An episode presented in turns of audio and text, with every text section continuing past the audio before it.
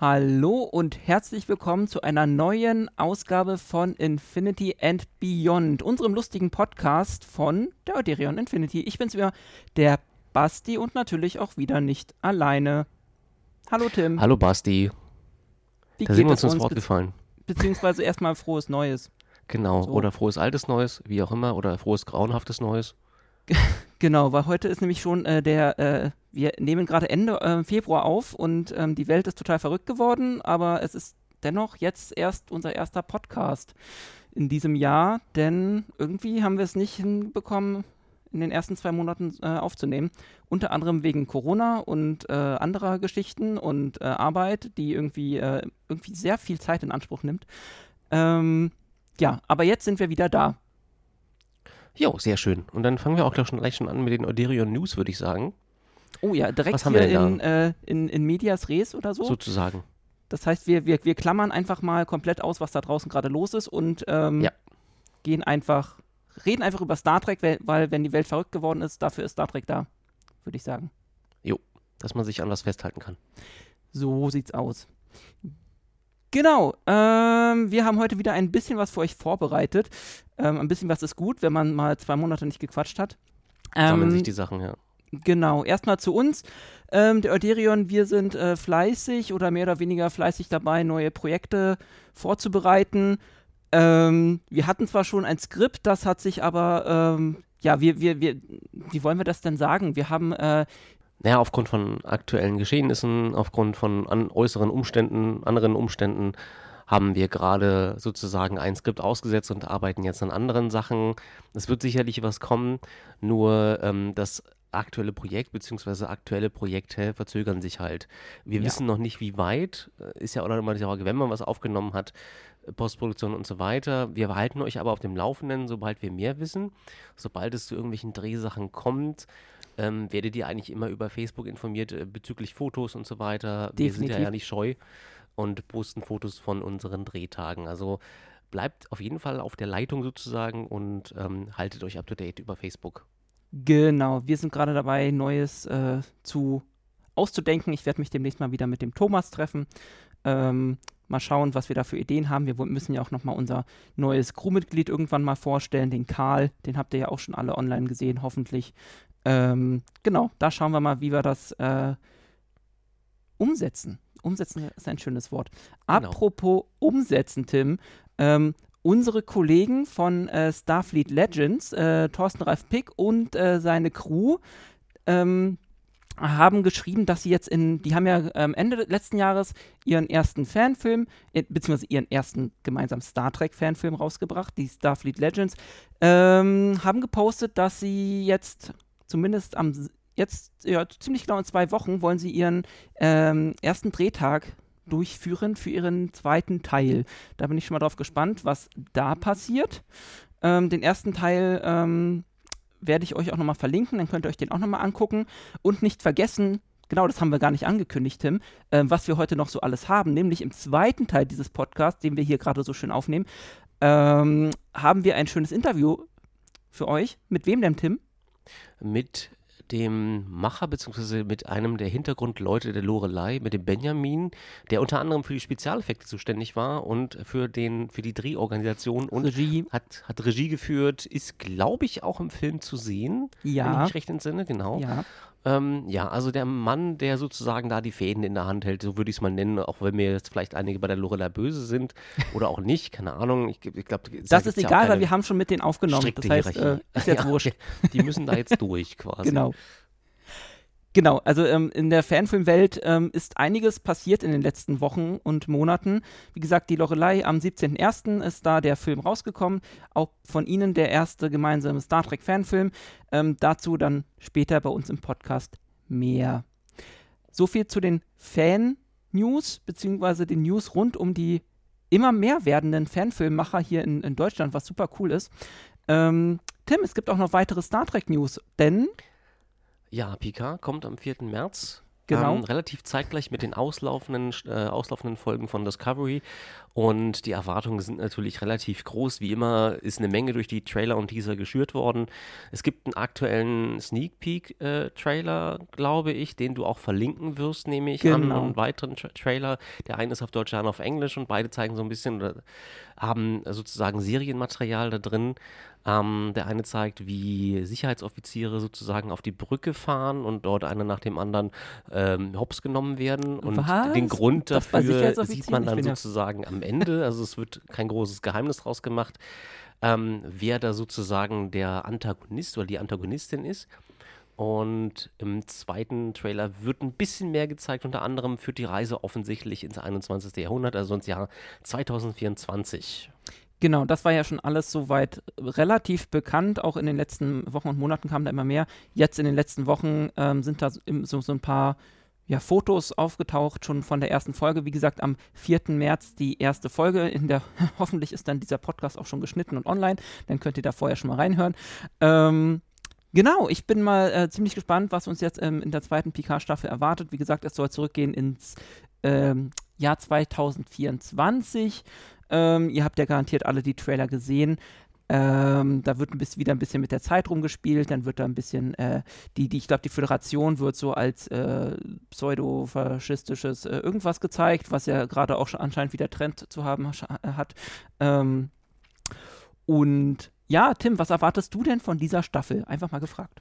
Nichts. Ähm, das Problem ist, dass mich die erste Staffel ziemlich verstörend, zu, ver- verstörend, verstört zurückgelassen hat, ähm, weil ich ja durchaus hohe Erwartungen an diese erste Staffel hatte und mich sehr, sehr gefreut habe, dass es diese Serie gibt. Und dann ist halt mal wieder so eine KI rausgekramt worden als Gegner, als Antagonist, wo ich mir sage, komm, also ähm, erstens war das ziemlich schlampig umgesetzt worden, was sie am Ende da gemacht haben. Also die Auflösung, auf die sie hingearbeitet haben, oder auch nicht wirklich, war halt äußerst enttäuschend. Der Weg dahin war ziemlich cool bei man, an manchen Stellen, muss ich ganz ehrlich sagen. Mir gefallen auch die Charaktere, die sie eingeführt haben. Aber das, wie sich das Ganze aufgelöst hat am Ende, war dann halt eher so mehr Schein als Sein. Ähm, das mag Ja. jeder irgendwie anders sehen, aber ähm, ich wurde enttäuscht. Und deswegen habe ich keine hohen Erwartungen an diese zweite Staffel, auch wenn ich sagen muss, dass mir die, also die Zugesellschaft oder beziehungsweise ähm, dass Q und Geinen mit dabei sind, durchaus gefällt, obwohl ja einige Leute der Meinung sind, immer wenn Q in irgendeiner Folge auftaucht, wird das blöd. Ähm, die ist sich anders. Also der bringt ja durchaus Spannung da rein und er kann auch für Überraschungsmomente sorgen, einfach weil er die Macht hat, die er hat. Definitiv. Also Q, ja, ich meine, klar, Q hat, äh, war immer so eine Mischung aus Klamauk und ein bisschen drüber und es gab gute Q-Folgen und schlechte Q-Folgen. Ähm, vielleicht sollte man da mal einen extra Podcast zu machen. Schreib dir das mal auf, Ja. Tim. Ähm, aber ja, ich freue mich. Ähm, Im Grunde, Picard lebt, glaube ich, von, von, von dieser, diesem Nostalgiefaktor. Und ja, die erste Staffel war ähm, Story Telling-technisch ein bisschen schwierig, weil sie halt so viel in den Topf geworfen haben, einmal kräftig umgerührt haben und dann irgendwie nicht wussten, wie sie damit da dann raus wollten, hab, hatte ich so das Gefühl. Beziehungsweise das dann wieder so ein bisschen über äh, Knie gebrochen haben und äh, mit so einigen unnötigen Sachen wie äh, Picard muss, ist jetzt ein Android und auf einmal äh, ist, ach ja, keine Ahnung. Das war je- ist schwierig. Ich bin mal gespannt, was sie jetzt äh, in der zweiten Staffel äh, machen. Zeitreisefolgen sind ja auch immer so ein bisschen schwierig. Ähm, da gibt es diesen bestimmten, äh, äh, diesen, diesen äh, Reset-Button, der ja quasi immer, immer über der ganzen Staffel ähm, dann schon schwebt und nachher nach dem Motto, ja, Ende, wir, wir gucken uns jetzt hier eine Staffel an und am Ende ist das eigentlich gar nicht passiert, weil es wurde, wurde ja wieder alles äh, gelöst und äh, zurückgedreht.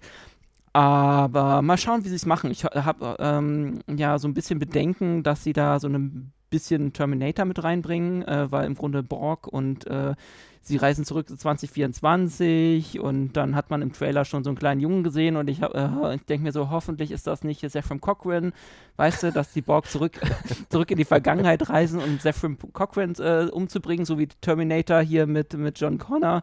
Hieß der John? Aber sie hatten doch sowieso vor, diesen Ja. Start in Teil 8 zu verhindern.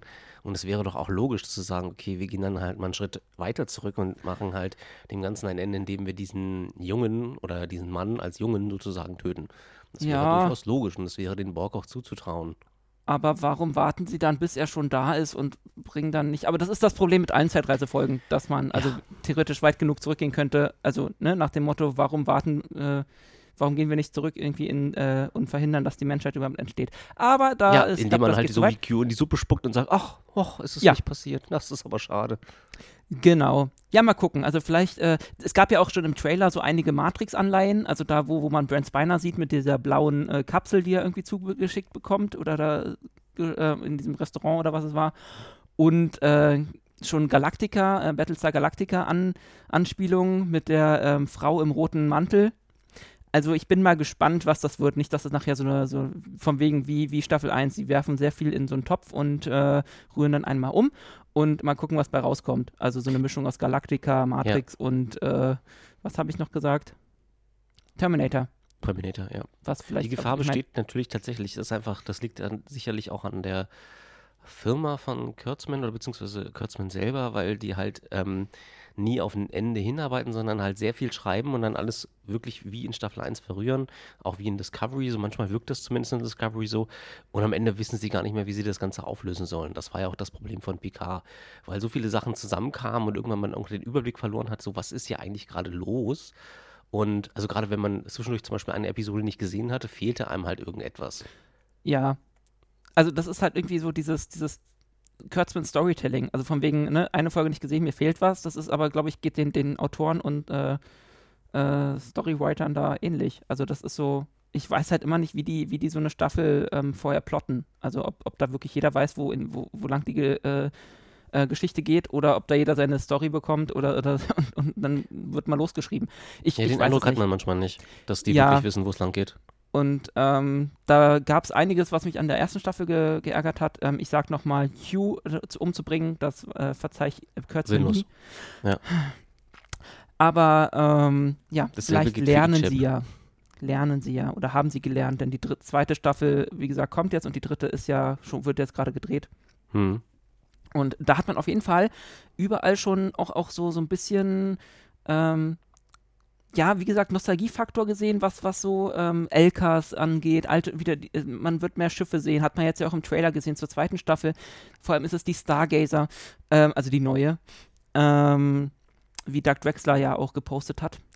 Ähm, und ja, mal gucken. Ich, ich hoffe, wie gesagt, da auf, auf einige schöne Szenen. Ich hoffe auf, dass, dass die Storyline von äh, Geinen und Q endlich mal zu Ende gebracht wird. Ja. Ähm, beziehungsweise, was heißt zu Ende gebracht? Es wurde ja eigentlich nur damals ein bisschen äh, angeteasert, dass die beiden sich nicht mögen, aber was das genau beinhaltet, hat man ja nicht, äh, hat man ja, haben sie ja irgendwann, oder beziehungsweise haben sie ja nie ähm, wieder aufgegriffen, was ich ziemlich schade fand. Und ich hoffe halt, dass da was, äh, dass sie uns da was zeigen. Ja. Das müssen sie eigentlich auflösen, weil das ist etwas, was sich Fans, glaube ich, bis heute fragen, was, äh, also wie die beiden, was die beiden miteinander zu tun haben. Ja. Und wenn es dann noch ein bisschen Terminator wird, naja, gut. Wenn's, wenn sie es gut machen. Wir schauen mal. Genau, wenn es denn sein muss. Genau. Du hast gerade erwähnt, äh, wir gehen auch in die letzten Züge von der aktuellen Discovery-Staffel. Da haben wir jetzt, glaube ich, noch drei Folgen Stand heute. Richtig. Ähm, Discovery, Tim. Diese mhm. aktuelle Staffel. Ähm, kurze Zusammenfassung und Meinung bitte. Okay, es gibt diesen einen netten Ausspruch von Bilbo in Herrn der Ringe, der, der gesagt hat, er fühlt sich manchmal, wenn er den Ring trägt, wie ähm, Butter, also zu wenig Butter auf zu viel Brot verstrichen. Und genauso fühlt es sich an, wenn man eine Episode dieser Staffel guckt man zieht sich unglaublich. Es ist so zäh wie, keine Ahnung, Kaugummi. zähe Karamellcreme. Es ist mhm. wie, wie, Kaugummi, genau. Lass, lass uns diese Allegorien nehmen. Ähm, ich habe das zwar das Gefühl, dass sich einige Figuren, wie zum Beispiel na, unser Lieblingskelpaner, ähm, weiterentwickeln. Saru? Saru, genau.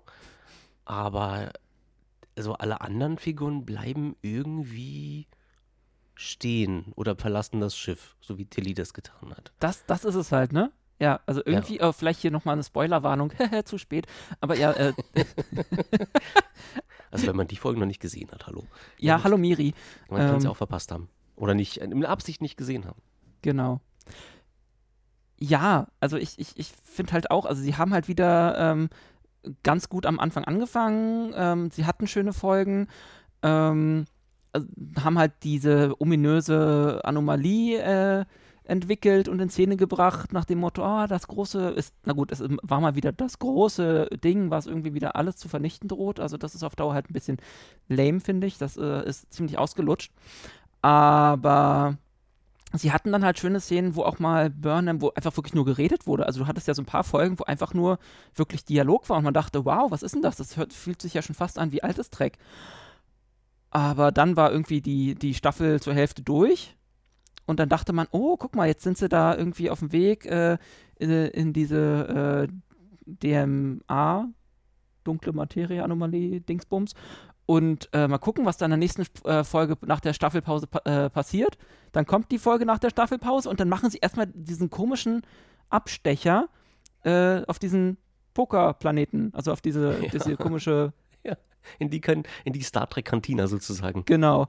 Und da dachte ich mir halt auch schon wieder, das war, war wieder, wieder so wie, wie so eine Füllfolge. Also als ob die die noch einbauen mussten, weil denen da noch was gefehlt hat. Im Grunde hätte die restliche Staffel da ja schon zu Ende sein können. Es ging ja irgendwie darum, dass, dass Burnham äh, hier Booker und äh, diesem Taka hinterher müssen, um äh, auf, ihn, sie aufzuhalten, dass sie noch äh, irgendwie dieses äh, Dingsbums für ihre, dieses Isolinium für ihre große Bombe ähm, beschaffen. Dann haben sie sie schon auf diesem Planeten und anstatt sie einfach festzunehmen, spielen die da erstmal um dieses Isolinium Poker und ähm, basteln dann nachher noch einen Tracker dran, um sie zu verfolgen, obwohl man sie ja eigentlich schon da hatte. Also sie hätten ja, also diese Folge macht vorne und hinten halt keinen Sinn. Also sie war mhm. vielleicht nett, nett so in Szene gesetzt, aber so alles in allem war das wieder so eine total Füllfolge. Und ähm, auch was du mit den, mit den Charakteren äh, meintest, ähm, du hast Charaktere, wie gesagt, wie, wie Tilly, die jetzt weg ist. Dann hat, hattest du am Anfang diese, diese Storyline mit äh, Grey und Adira, ne? Also von wegen, äh, er brauchen, äh, Grey brauchen, brauchen einen Körper. Und dann, dann ging es da ein paar Folgen drum, was ich eigentlich, also das war eigentlich eine coole, coole Charakterentwicklung. Also diese, ja. diese ganze Konstellation mit, mit Stamets und, und ähm, Korba und Adira und ähm, Grey. Aber, also, wo auch echt schöne Folgen waren. Und dann hast du plötzlich, ja, er hat seinen Körper und auf einmal kriegt er Heimweh nach Trill und ist weg und seitdem nicht mehr gesehen. Ja. Und ich denke ja, mir so, ja, also wissen sie dann auf einmal nicht mehr, was sie mit ihren Charakteren machen wollen? Oder ich, ich verstehe das immer nicht. Und also sie, sie bauen was auf, auch wirklich was, was, was Potenzial hat und lassen das einfach fallen. Das ist irgendwie, also das verstehe ich halt immer nicht.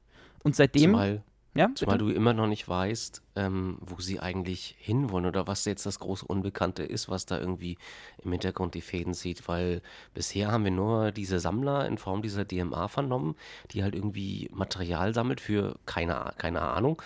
Und ähm, die haben immer noch überhaupt keine Ahnung, was das für Wesen sind, ähm, auf was sie sich da genau einlassen. Und es ist halt so, also ja, das große Unbekannte ist halt, ist, ist ja klar, ist ja Star Trek, aber ja es ist halt irgendwie, ähm, der Zuschauer soll erst am Schluss rausbekommen, um was es geht, damit sie ja. Platz haben für Handlungen oder so. Ich weiß es nicht. Ich weiß es halt auch nicht. Und dann machen sie halt wieder, wieder so ein, so ein, so ein, so ein Burnham-Beziehungsding draus. Also was wirklich wieder, ja, und jetzt Book ist, äh, Book ist jetzt, muss das Ding jetzt ja unbedingt so, äh, hochjagen, weil er ist irgendwie auf Rache aus und, und, und hm. jetzt ist Burnham da wieder hin und her gerissen und ach, ich, ich, wie gesagt, ich, das, ich, ich weiß es nicht. Also ich hätte nie gedacht, dass ich das mal über eine Star Trek-Serie sagen würde, aber ich finde das halt gerade gerade ziemlich belanglos alles. Also es, macht einfach so, ich weiß es nicht. Man, man guckt sich das an und denkt sich halt nichts mehr da, danach da, darüber. Und das ist halt irgendwie nicht mehr Star Trek, finde ich. Also, wenn so nach einer Folge da nichts mehr hängen bleibt, wo man nicht nochmal sich so, hm, da muss ich jetzt mal drüber nachdenken oder das, das, das habe ich jetzt mal gar nicht kommen sehen. Also, dass das ist einfach nur sich so wegguckt und man denkt sich, ja, dann hat man das jetzt für die Woche wieder abgehakt und ich finde das halt schade. Das die einzige interessante Figur ist halt wirklich dieser Taka, ähm, also der Risana ja. der ähm, in der letzten Folge noch ein bisschen, also ziemlich viel Hintergrund bekommen hat, was dem Charakter aber auch gut getan hat, weil der sonst eher so ein bisschen nervig rüberkommt. Jetzt kann man seine Beweggründe irgendwie nachvollziehen. Das ja. scheint auch so die einzige Figur zu sein, die aktuell gut geschrieben ist, meiner Meinung nach. Ja, er, beziehungsweise ich finde halt diesen ähm, kleinen Beziehungsarg von Saru und ähm, der Vulkanierin Terina der, der ist mhm. ganz nett geschrieben, das ist ganz schön. Gibt wieder beiden ein bisschen äh, Tiefgang, was ganz toll ist. Aber ja, du sagst, klar, ähm, Taka hat jetzt mal ein bisschen Hintergrund bekommen. Ich hoffe nur, dass es äh, nicht, also laut Kurtzman-Logik müsste der ja dann in der nächsten Folge oder am Ende der Staffel sterben oder ja, nicht mehr damit auftauchen. man das nicht auflösen muss. das, ist, das ist halt das Ding. Ähm, und dann hat, wie gesagt, diese letzte Ganz kurz, bei Nivar wissen wir ja auch noch nicht, wo sie stehen, weil sie haben ja Book angelogen, als sie gesagt haben, nein, da ist, da ist nichts. Ja, wobei, das, das, das, das, das, das habe ich bisher nur von dir und äh, meiner werten Schwester gehört, dass, dass ihr da was gesehen habt. Und ich konnte mir diese Folge auch noch nicht angucken, wieder angucken, ja. wo angeblich irgendwas Blaues äh, zu sehen war, weil mhm. man sich die Folge ah, ja. aktuell nicht nochmal angucken kann. Das ist richtig, aber es war sehr, sehr deutlich zu sehen. Und sie zuckte auch kurz und meinte so, nein, nein, da ist nichts, alles gut. Hm. Ja, mal gucken. Vielleicht habt, habt ihr ja recht, vielleicht kommt da noch was. Ähm, ja, mal schauen. Wir haben jetzt noch, wie gesagt, Stand heute drei Folgen. Ähm, und im Moment sind sie ja außerhalb der galaktischen.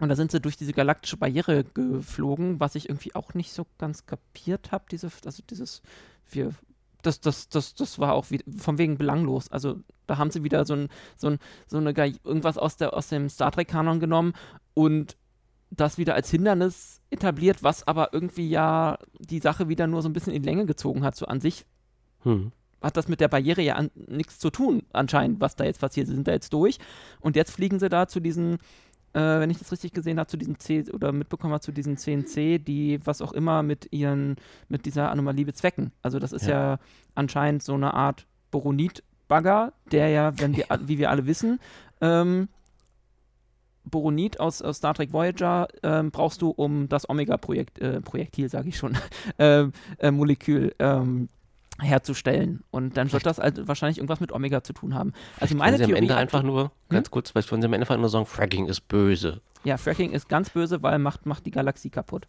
Ja. Galaxien, Fracking.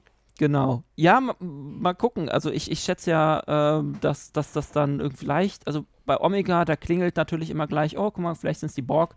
Ähm, weil von denen hat man ja jetzt auch noch nichts gehört, also noch gar nichts bei Discovery, obwohl sie ja jetzt schon über 1000 Jahre in der Zukunft sind. Ähm, und ja, vielleicht ist es auch was ganz anderes, vielleicht ist es auch die Doomsday Machine, ich weiß es nicht, aber bei, bei, bei, bei Omega klingelt es halt immer gleich, oh, guck mal, die Borg. Die Borg finden Omega ist Perfektion und vielleicht haben, haben sich die Borg ja in dieser Zukunft aus unserer Milchstraße zurückgezogen und sind jetzt irgendwo hinter der galaktischen Barriere. Die Mauer muss weg. genau. wir, wir werden es in Grenze. spätestens drei Wochen mitbekommen. Ja. So, Mal gucken. So der, der, der kleine dumme Mann im, im Kreml uns denn lässt. Aber äh, wir gehen mal davon aus, dass wir das Ende mitbekommen. Ähm, so viel zu Discovery oder wolltest hm. du noch. Äh, Nö, nö, da ist, haben wir, glaube ich, hinreichend erschöpft. Bloß nicht, genau. Ähm, ja, mal schauen. Ähm, ich freue freu mich jedenfalls im Moment ein bisschen wieder mal mehr auf Picard als auf Discovery, aber hauptsächlich wegen des Nostalgiefaktors. Mal schauen. Und natürlich ähm, sind ja natürlich noch ganz andere Serien in der Mache gerade. Aber genau, da können wir jetzt auch drüber reden. Denn unser nächstes Thema ist Paramount Plus, Tim. Genau die wollen Ende des Jahres in Deutschland starten, obwohl das ja letztes Jahr noch anders hieß. Also als es im November diesen Eklat gab, dass Discovery nicht in Deutschland laufen wird, hieß es von Paramount oder von einigen Newsseiten, ja, Sie Paramount unseren letzten wohl, Podcast? Ja, Paramount will dann wohl im April oder im zweiten, also im zweiten Quartal irgendwie starten. Jetzt heißt es plötzlich, das wird wahrscheinlich erst Ende des Jahres was. Ich glaube, dass man sich bei Paramount irgendwie verstiegen hat in Deutschland zu starten, hat sich das einfacher vorgestellt und sieht sich jetzt bei irgendwelchen komischen vertraglichen Problemen und kann die nicht einlösen. Ja, ach, ich, ich verstehe halt auch immer nicht, äh, vielleicht äh, ist ja unter unseren Zuhörern jemand, der so von, was von dieser, von dieser ganzen rechte Geschichte versteht. Aber ich verstehe halt auch nicht, warum es so ewig dauert, so einen Streaming-Dienst äh, bei uns zu starten. Also und auch nicht weltweit parallel, sondern äh, jetzt, dass, dass du irgendwo, also bei dir im Heimatland, klar, dann ist, startest es, aber dass das dann wirklich über ein Jahr dauert, bis das woanders, also, also komplett in der anderen, äh, im restlichen Welt, in der restlichen Welt auch ähm, läuft, mhm. irgendwie das hinzubekommen, verstehe ich halt nicht. Ähm, zumindest naja, nicht, nicht, nicht in dieser, in unserer heut, heutigen Zeit. Also das Paramount versucht das ja jetzt über Sky. Ähnlich wie das Warner gerade macht. Die springen auf den Zug von RTL auf und sagen, okay, Ja, wir ja. nehmen jetzt dieses RTL Now oder wie das heißt und ähm, werden da unsere Filme und Serien platzieren und dann, dann sparen wir uns dieses, dieses Hackmack sozusagen mit irgendwelchen komischen europäischen Sendeverträgen.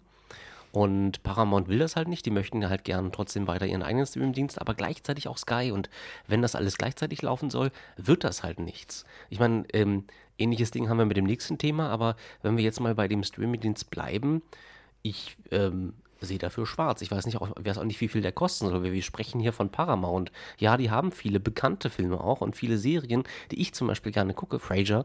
Ähm, aber dafür jetzt nochmal 10 Euro berappen? Ich weiß nicht. Ich glaube, ich meine irgendwann was von 12 Dollar gehört. Ich weiß es nicht. Aber ja, es wird wahrscheinlich wieder so auf, auf in dem Bereich sein. Und ähm, ja, mal schauen. Also mich, mich, ähm, also ich frage mich halt gerade eher, ähm, was, was denn aus äh, Strange New Worlds wird. Also ob Ja. wir das dann Ja. erst wirklich Ende des Jahres oder mit dem Start dann, wann auch immer er dann ist, äh, von Paramount Plus zu sehen bekommen. Oder ob sie auch Strange New Worlds ähm, über die Pluto-Geschichte laufen lassen. Also das ist, das, das frage ich mich halt, weil ähm, das ist ja die neue, neue, eigentlich die neue Aushängeserie von Paramount Plus und ich, ich glaube halt auch nicht, dass sie das über Pluto quasi schon in Anführungsstrichen verfeuern werden. Ähm, und den, also und, und, und dass, dass die Serie durch ist, wenn dann der neue Streaming-Dienst startet. Also mit was wollen sie den denn starten? Also dann hat, hat ja niemand einen Grund, diesen Streaming-Dienst zu abonnieren, wenn gerade die, die neueste Serie durch ist. Ähm, Stand jetzt haben sie aber keine große Wahl. Natürlich, also sie haben, also sie haben die Wahl, entweder wir äh, warten, bis, bis Paramount Plus äh, startet und senden die Serie dann, aber da, ähm, dann riskieren sie halt wieder, ähnlich wie bei Discovery, einen mega Fan-Shitstorm. Ja. Und ja, an, andererseits ist halt die Frage, ob das wieder über, über Pluto senden, aber das kommt auch, so wie ich äh, äh, an manchen Stellen vernommen habe, halt auch nicht bei jedem gut an, wieder zurück in diese lineare Fernsehwelt zu müssen. Ja, einige, auch ältere Herren haben sich beschwert. Da musste ich schmunzeln. Ja, Ganz ehrlich, Okay. also ja, es war früher wie früher mit Werbung und Warten, ja. nicht on demand. Ja, da ist man jetzt schon ein bisschen verwöhnt, ne? Total. Ja, klar, die Sehgewohnheiten ändern sich halt und ähm, wer, wer möchte denn heute noch mit Werbung gucken? Also das ist so, beziehungsweise halt, wer möchte heute noch zu einem gewissen oder bestimmten Zeitpunkt zu Hause sein müssen, um etwas zu sehen? Also ich verstehe das schon, warum es da Unmut gibt. Ich meine, Discovery war jetzt eine Notlösung, glaube ich, auch eine ganz nette. Also wie gesagt, Paramount hätte das auch nicht machen müssen. Aber das haben sie ganz gut hinbekommen, auch relativ zeitnah. Aber was sie dann mit Strange New Worlds machen, weiß ich nicht. Ansonsten ist ja auch noch Prodigy ähm, ähm, gerade noch am, am in, der- in der ersten Staffel und das haben wir ja auch noch nicht gesehen. Ja. Ähm, wäre halt schade, wirklich noch bis Ende dieses Jahres darauf warten zu müssen. Ich bin erstmal froh, froh, dass wir Picard auf jeden Fall bei Amazon Prime bekommen. Ähm, und ich glaube, ich weiß gar nicht, wann jetzt Lower Decks die nächste Staffel, ich glaube, die ist dann für Sommer angekündigt und dann glaub, könnte, ich weiß, ich möchte, jetzt, jetzt nagel mich nicht drauf fest, aber ich glaube, äh, ich habe auch gelesen, dass Lower Decks, die dritte Staffel, auch noch bei Amazon kommt. Aber das, da ist noch ein großes Fragezeichen gerade dahinter, da bin ich mir gerade nicht sicher. Wenn sie sich ähm, nicht wieder in die Nesseln setzen und das komplett gegen die Wand fahren. Ja. Und ganz ehrlich, äh, hier, äh, Lower Decks ist auch gerade die Serie, ne, halt neben Lower Decks, äh, Lower Decks, neben Strange New Worlds, ähm, auf die ich mich am meisten freue wieder. Ja, Dito. Weil das ist gerade das, wo, was, was, also da bin ich halt gerade froh, dass es äh, JJ Trek und Co. gibt, weil es ohne das hätten wir Lower Decks nicht bekommen und Lower Decks ist einfach gerade Peak Star Trek. Ähm, das beste Star Trek seit Deep Space Nine, um, um, um Christian Humberg zu zitieren. Ähm, Lass uns gleich mal von einem Fauxpas Paramounts zum nächsten kommen.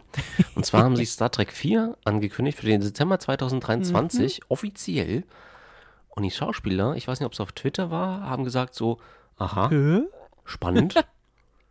ähm, wann wolltet ihr uns Bescheid sagen? Wusste ich ja noch gar nicht. Die Ist wussten ja das nicht. Die Schauspieler kamen aus dem, komplett aus dem Muster so, ja, äh, ist schön, aber ich hab da vielleicht auch noch was vor oder so, weiß ich nicht. Ja, finde ich, finde ich wieder mal sehr witzig. Großartig. Also dieses, diese ganze Geschichte um den Star Trek äh, oder um den vierten JJ-Trek-Film, die äh, verdient eigentlich auch einen eigenen Podcast, um das mal alles auszufriemeln, Ja. was da jetzt schon alles passiert ist. äh, von Tarantino über diverse ähm, äh, Ankündigungen bis oder und Gerüchte bis jetzt halt die, die Ankündigung, ähm, diesen Film, dass der definitiv kommt im Dezember, schon, ja sogar schon mit einem Release-Termin, also noch nicht fest, aber es hieß Dezember äh, 23. Und das einfach anzukündigen, inklusive nochmal zu sagen, ja, mit der Original-Crew und dann nicht zu sagen, dass die, oder den, dann ähm, das schon zu ver verkünden quasi, ohne dass die Schauspieler eigentlich schon eigentlich das wissen, ähm, dass der Film mit ihnen geplant wird, ist schon ziemlich dämlich. Vor allem, weil diese Schauspieler jetzt einfach, einfach in, in, in einer super Verhandlungsposition sind. Also die können ja, ja jetzt verlangen, was sie wollen. Richtig. Es, ist so ein bisschen, es erinnert so ein bisschen an ähm, ich glaube, den, den Vorläufer, also ein, einer der Vorläufer Star Trek 4, als es damals hieß, Eddie Murphy wird mitspielen. Alle so, yay! Und Eddie Murphy, hä? Was? Moment. Oder ich glaube, Tom, bei Tom Hanks war das ähnlich. Auch der sollte, glaube ich, in diesem Film mitspielen. Und er meinte zwar, er freut sich total, aber er muss das erstmal mit seinem Management abkaspern. Und ähm, Tom Hanks war ja damals schon ein gefragter Schauspieler. Ich habe neulich wieder ihn zu Star Trek sagen hören, als es, als ihn der neue Film anlief, ähm, dass er total neidisch auf die Leute in den, äh, auf der Brücke war, weil er auch gern mitspielen würde. Also dem würde das sicherlich extrem Spaß machen. Ja, na, ich glaube, also er war ja ursprünglich, Tom Hanks war ursprünglich für ähm, Zephyr Cochran geplant, das weiß ich. Und, ah, äh, siehst du, ja. das wusste ich noch nicht. Ja, was halt ziemlich lustig geworden wäre, weil er ja bei Apollo 13 auch äh, schon in so einer Kapsel saß und ähm, ich glaube, gerade zu der Zeit war er da halt auch mit diesen, diesen Raumfahrtgeschichten äh, oder wurde er sehr stark assoziiert und das wäre halt schon, schon cool gewesen, ihn dann als Zephyr Cochran zu sehen. Wobei der jetzige James, äh, James, James, James Cochran vor allem, der jetzige ähm, Zephyr Cochran war ja großartig. Also James Cromwell. James Cromwell. Das war, mhm. ja, war Wahnsinn. Also ich glaube, der hat die Rolle auch also geprägt, wie niemand anderes das hätte können. Ähm. Genau, aber ja, ich bin jetzt, jedenfalls bin ich gespannt, was, äh, was Paramount da jetzt macht, äh, was da jetzt mit den Schauspielern passiert, beziehungsweise was mit dem Film passiert, ob er dann wirklich dann äh, 2023 kommen wird. Ähm, ich denke mal, irgendein Film wird kommen und irgendwie ähm, was wird da passieren. Aber ich ähm, nehme mir jetzt meine Popcorn und setze mich äh, quasi von fern, äh, von, von vor Twitter und sonst was, um äh, zu beobachten, was da, was da so in dieser Angelegenheit passiert. Auf jeden Fall wird es sehr witzig, ja, glaube ich. Auf jeden Fall, ja. Ja, ähm, wir kommen zu den sonstigen Themen. Wir sind beide im Kino gewesen und haben einen Film gesehen, Basti. Welcher genau. war das genau. denn? Also für alle, die nicht, die, die, nicht mehr wissen, wie das ist, also oder was das ist, also Kino ist dieser Ort, wo man, wo man hingeht. Äh, da sind so äh, relativ bequeme Sessel. Ähm, und man bekommt meistens noch so eine kleine Leck äh, Leckerei, sowas wie Popcorn oder sowas. Und dann setzt man sich da hin und dann geht vorne ein Vorhang auf und dann wird ein Film gezeigt. Also das ist wirklich total verrückt. Also seit, seit 2019 war ich nicht mehr im Kino, glaube ich. Ähm, genau, wir waren im Kino und haben Matrix geguckt. Ein Film, der ja auch online relativ äh, gespalten aufgenommen wurde, habe ich so mitbekommen, Tim. Verstehe ich gar nicht. Also tatsächlich ähm, habe ich mir die Kritiken angeguckt und ich glaube oder ich meine, dass viele diesen Film auch nicht verstanden haben inklusive mir. ähm, ja, das Ding ist halt einfach, dass sie sich ähm, bei dem Teil des Franchises bedient haben, der noch am erfolgreichsten, ich glaube, sowohl an den Kinokassen als auch bei, dem, bei den Fans ankam. Und das war der erste. Mhm. Und ich habe das Gefühl gehabt, dass sie mit diesem Teil versucht haben, sich extrem selbst auf die Schippe zu nehmen. Inklusive ähm, des Publishers Warner war das, glaube ja, ich. Ne? Ja, genau. Ja. Und das hat bei mir so gut funktioniert, dass ich dabei ja. geblieben und gesagt habe, so, jawohl, genau die Eben. Richtung wollte ich. Zeigt es den Leuten da draußen. Und dann höre ich dann von den Kritiken, die sich über das philosophische, philosophische Geschwafel beschweren und ich denke mir so, habt ihr die anderen drei Teile überhaupt gesehen? Ich wollte also, gerade sagen, das, das gehört bei Matrix dazu. Ansonsten. Ja. Äh, das macht ja sonst ohne dieses philosophische äh, Schwafel, das ja durchaus logisch und einen Kern hat, gar keinen Sinn. Also Matrix versucht ja einen Teil seiner Trilogie anzuknüpfen, der wirklich gut gewesen ist. Ja. Und wir sehen hier so einen abgehalfterten Neo, der immer noch Trinity hinterherhielt, obwohl er gar nicht weiß, dass es Trinity ist. Ja. Das fand ich sehr schön. Und er weiß auch, dass mit seiner Welt etwas nicht stimmt. Er selber ist jetzt Spieleentwickler und hat ähm, ein Spiel entwickelt, das, oh Wunder, das war die Katze, ähm, die Matrix heißt. Und man denkt sich so, ja, Referenzen innerhalb von Referenzen. Ich liebe es. Also Eben, man, das, das ist so richtig schön Meta. Ja. ja, genau. Und der Film, wie gesagt, hatte ich gerade schon erwähnt, nimmt seine Trilogie halt überhaupt nicht ernst, sondern sagt halt, die anderen, die, der zweite und dritte Film machen für uns auch keinen Sinn. Wir lassen das mal raus und wir sagen einfach, das, was Neo da gemacht hat, ist, hat quasi zu nichts geführt. Also die Situation für Zion, diese Stadt sozusagen, die ja, wo er die, wo richtige Menschen noch gegen die Maschinen kämpfen, die ist jetzt ausgelöscht und die Stadt heißt jetzt anders. Ich habe den Namen vergessen. Also sie haben jetzt eine neue Stadt und jetzt wohnen sie da in einer WG mit ein paar Maschinen. Genau, so. Und ähm, im Prinzip arbeiten jetzt Mensch und Maschine zusammen gegen andere Maschinen, sozusagen. Und das zerschießt die Handlung von Teil 2 komplett und resettet im Prinzip, wenn du so willst, nach Teil 1. Also, die Figuren sind sich zwar darüber bewusst, dass irgendwas nicht stimmt, und das ist halt mhm. wirklich wie in Teil 1. Und ja. dann versucht man irgendwie dahin zu kommen, dass alles nochmal von vorn beginnt. Und das ist ja tatsächlich in den drei Teilen auch klar geworden, dass es immer ein Loop ist, in dem die sich da befinden und dass sie den eigentlich ja. durchbrechen müssen. Und ja. genau das macht der vierte Teil. Ich verstehe nicht, was es da nicht zu verstehen gibt. Und dann, die, da, da wird rumlaviert bei den Kritiken in irgendwelchen Hanebüchen, in Erklärungen. Ich hab, Leute, also, liebe Kritiker, bitte nochmal back to, back to the roots. Also guckt euch bitte den Film mehrfach an und dann überlegen wir uns mal, ob wir da wirklich was unseren Senf zu geben, wenn wir es nicht verstanden haben. Also ja. ich habe das Gefühl, dass ähm, aufgrund der Pandemie die Kritiker so ein bisschen eingeschlafen sind und äh, ihr Handwerk nicht mehr verstehen, weil keine Filme rausgekommen sind. Es sind ja Filme rausgekommen, aber nicht, äh, die sind dann nicht im Kino gelandet. Ähm, und nicht bei diesen Kritikern. Ja, ja. Also vor allem, ich, ich weiß halt nicht, ob es das nicht verstehen ist oder das einfach, mir gefällt nicht, was ich da gerade sehe. Also das ist ja bei Kritikern auch immer so ein bisschen äh, Geschmackssache, habe ich immer so das lass Gefühl. Es mich mal, lass es mich mal mit, bei mir mit Mathe vergleichen. Ich mag Mathe nicht. Aber das liegt daran, dass ich es nicht verstehe. So, und ich vermute mal, den Kritikern geht es ähnlich. Sie verstehen es nicht, ergo mögen sie es nicht. Also es ist zumindest, jetzt ist jetzt äh, plump sicherlich irgendwo, aber man hatte, also wenn ich das, wenn ich mir das angeguckt habe, gelesen habe und beziehungsweise ähm, mir die Kritiken, ähm, die auch in YouTube-Form ja viel vorhanden sind, ja. angesehen habe, dann hatte ich immer den Eindruck, ey, ihr habt es nicht verstanden. Ihr ja. habt nicht verstanden, worum es geht. Ihr habt euch an, hält, hängt euch an den Figuren auf, wie, also die sind zum Teil auch schlecht dargestellt worden, wie zum Beispiel der neue Morpheus, der mir nicht gefallen hat. Ja. Ähm, und der Antagonist war halt leider auch sehr schwach, also der neue Agent Smith. Also nicht, nicht, nicht Neil Patrick Harris, sondern der andere. Genau, äh, Patrick, Neil Patrick Harris war grandios, der hatte wirklich gute Szenen und starke Szenen. Ja. Und äh, ich fand eine Szene gut, in der er sich über den Architekten lustig gemacht hat, den man in Matrix 2 gesehen hat. Ähm, von wegen, ja, der hat auch nur geplappert und hat ein blödes Zeug gemacht und bla und ich bin hier der wahre Chef und ich dachte mir so geil, ja, genau das dachte ich auch. Der hat mir, der hat mich nämlich so genervt. Ja. Ähm, ich habe mir, glaube ich, die Szene mit dem Architekten in, von Teil 2 mehrere Male angeguckt und ich verstehe sie bis heute nicht. So. und ähm, Neil Patrick Harris bricht das in wenigen Sätzen runter und ich denke mir so, ja, danke. Ja. danke, liebe Macherin, ja. äh, Frau Wachowski. Ne? So. Genau. Ja, also ich, ich, mir hat der Film eigentlich, also ich habe mich halt nach dem Film sehr gut unterhalten gefühlt. Dito. Ähm, ich fand halt, wie gesagt, auch diese, also der ganze, ähm, dieser ganze Eigenhumor, also sich, selbst seine eigenen Filme quasi so oder Handlungsstränge so ein bisschen auf die Schippe zu nehmen, ähm, das, das gefällt mir immer ziemlich gut.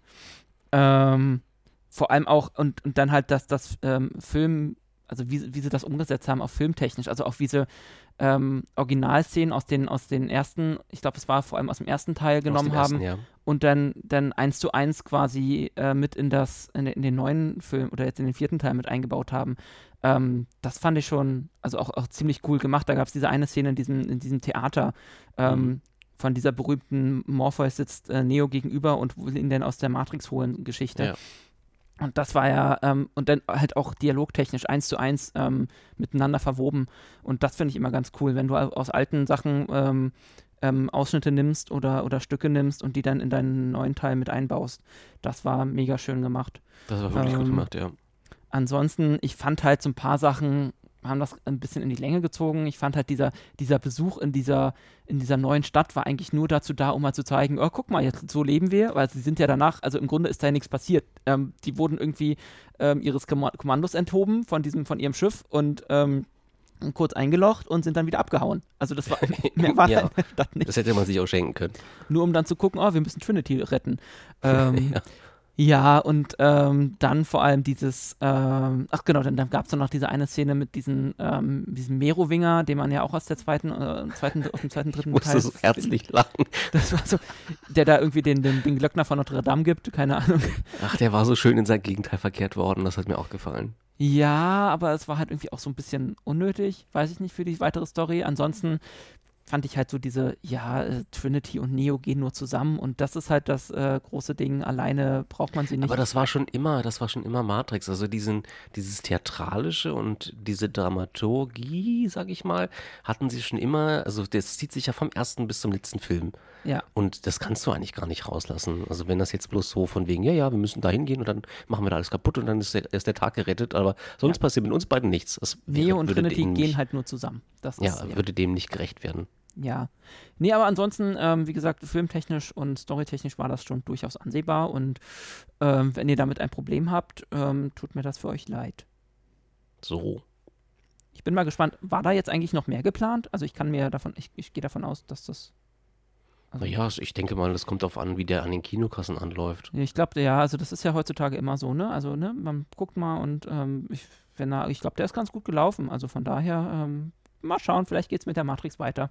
Ja, würde Vielleicht sind wir auch alle in der Matrix Bitte. und gucken uns, gucken uns die Matrix-Filme an.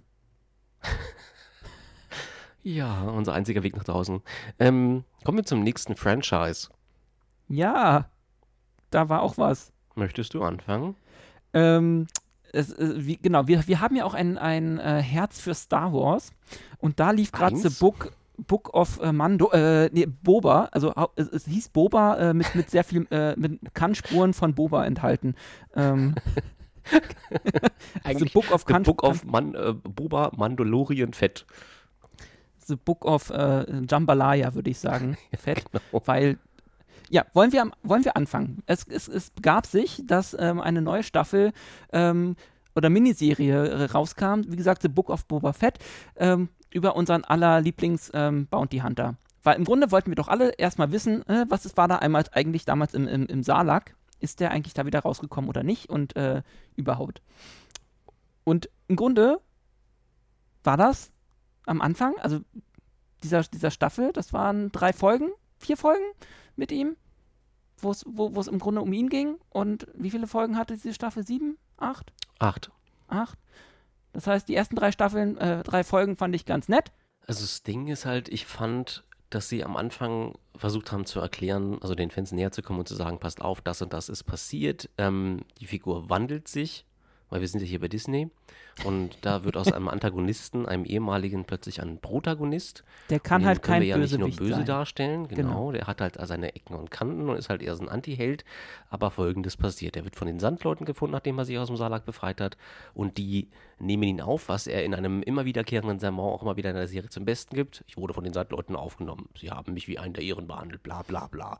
So, das ging mir auf. Der mit Kette, dem Wolf tanzt. Genau.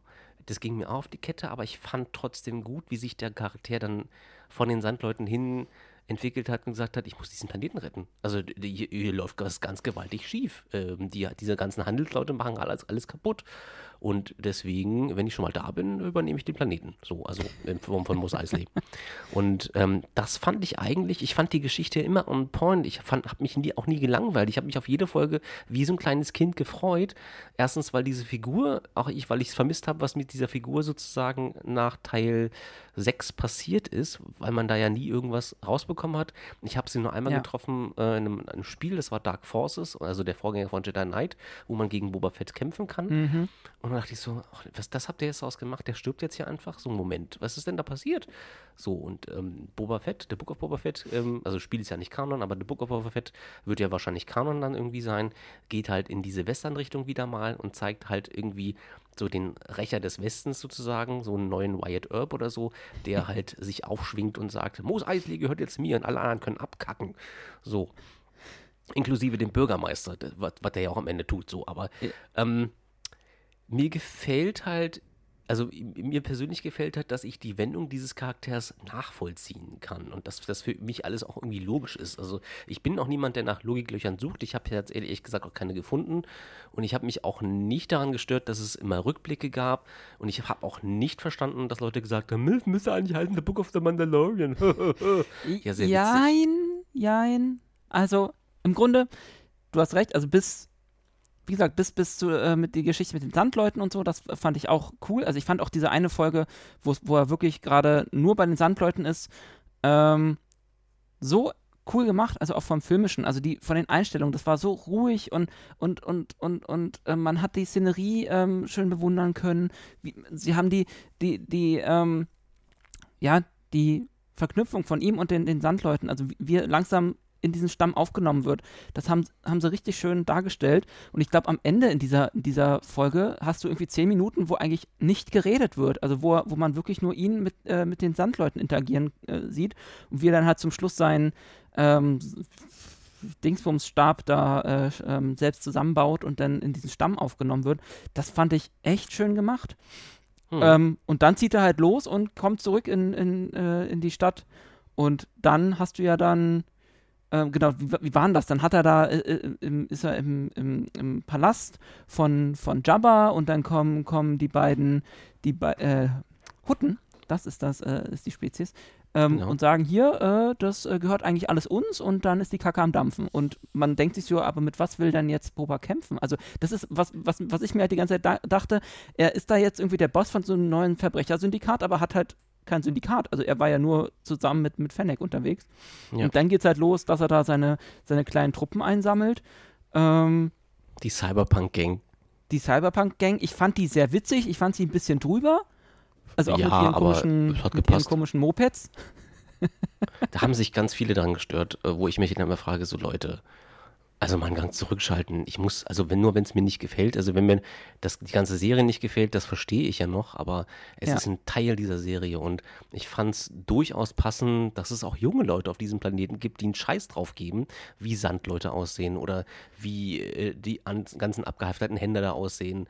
Ähm, dann lebt man halt da und hat halt, trägt halt trotzdem coole Klamotten. Es wirkt halt so ein bisschen ja. kontrastreich, äh, die passen vielleicht nicht unbedingt, aber mich hat das jetzt überhaupt nicht gestört. Nee. Und wie gesagt, er brauchte eine Gang, weil alleine so einen Palast äh, zu bewirtschaften ist ein bisschen schwierig, äh, mit nur zwei ähm, Gamorianern. Ja, und die Gamori Gamorianer. Äh, die fliegenden Schweine. Ähm, und einem Rancor, den er dann irgendwann bekommt. Aber ähm, genau, das, das war äh, die Folge. Im Grunde am, in der nächsten Folge hätte da eigentlich die große Schlacht kommen müssen, aber nein, dann heißt es ja, wir brauchen noch ein paar Leute und mal gucken. Und dann hörst du am Ende der, der Folge hier schon das äh, typische Mandalorianer-Dingsbums-Sound. Äh, und dann geht es erstmal zwei Folgen nur um den Mandalorian. Und man denkt sich Was so, ich aber gut fand, weil im Prinzip haben sie sich da Zeit gespart, die sie darauf hätten verwenden müssen in der dritten Staffel Mandalorian.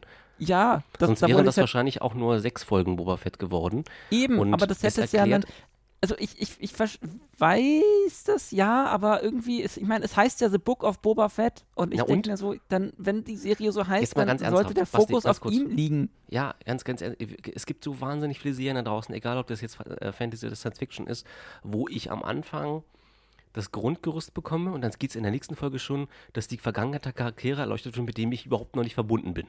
Und sie hatten jetzt, sie haben jetzt das Folgendes gemacht, sie haben halt gesagt, okay, wir haben jetzt irgendwie in vier, fünf Folgen diesen Charakter aufgebaut, wir wollen zum Ende hin lenken und dann müssen wir zwangsweise auf einen Charakter lenken, der ähm, es möglich gemacht hat, dass es dieses Spin-off gibt und der sozusagen da auch eine tragende Rolle spielt. Und sie ja. haben, ich finde durchaus, dass sie das geschickt verwoben haben. Ja, also ich finde es halt, wie gesagt, mir hat das ja auch alles äh, im Grunde ziemlich cool, äh, gut gefallen.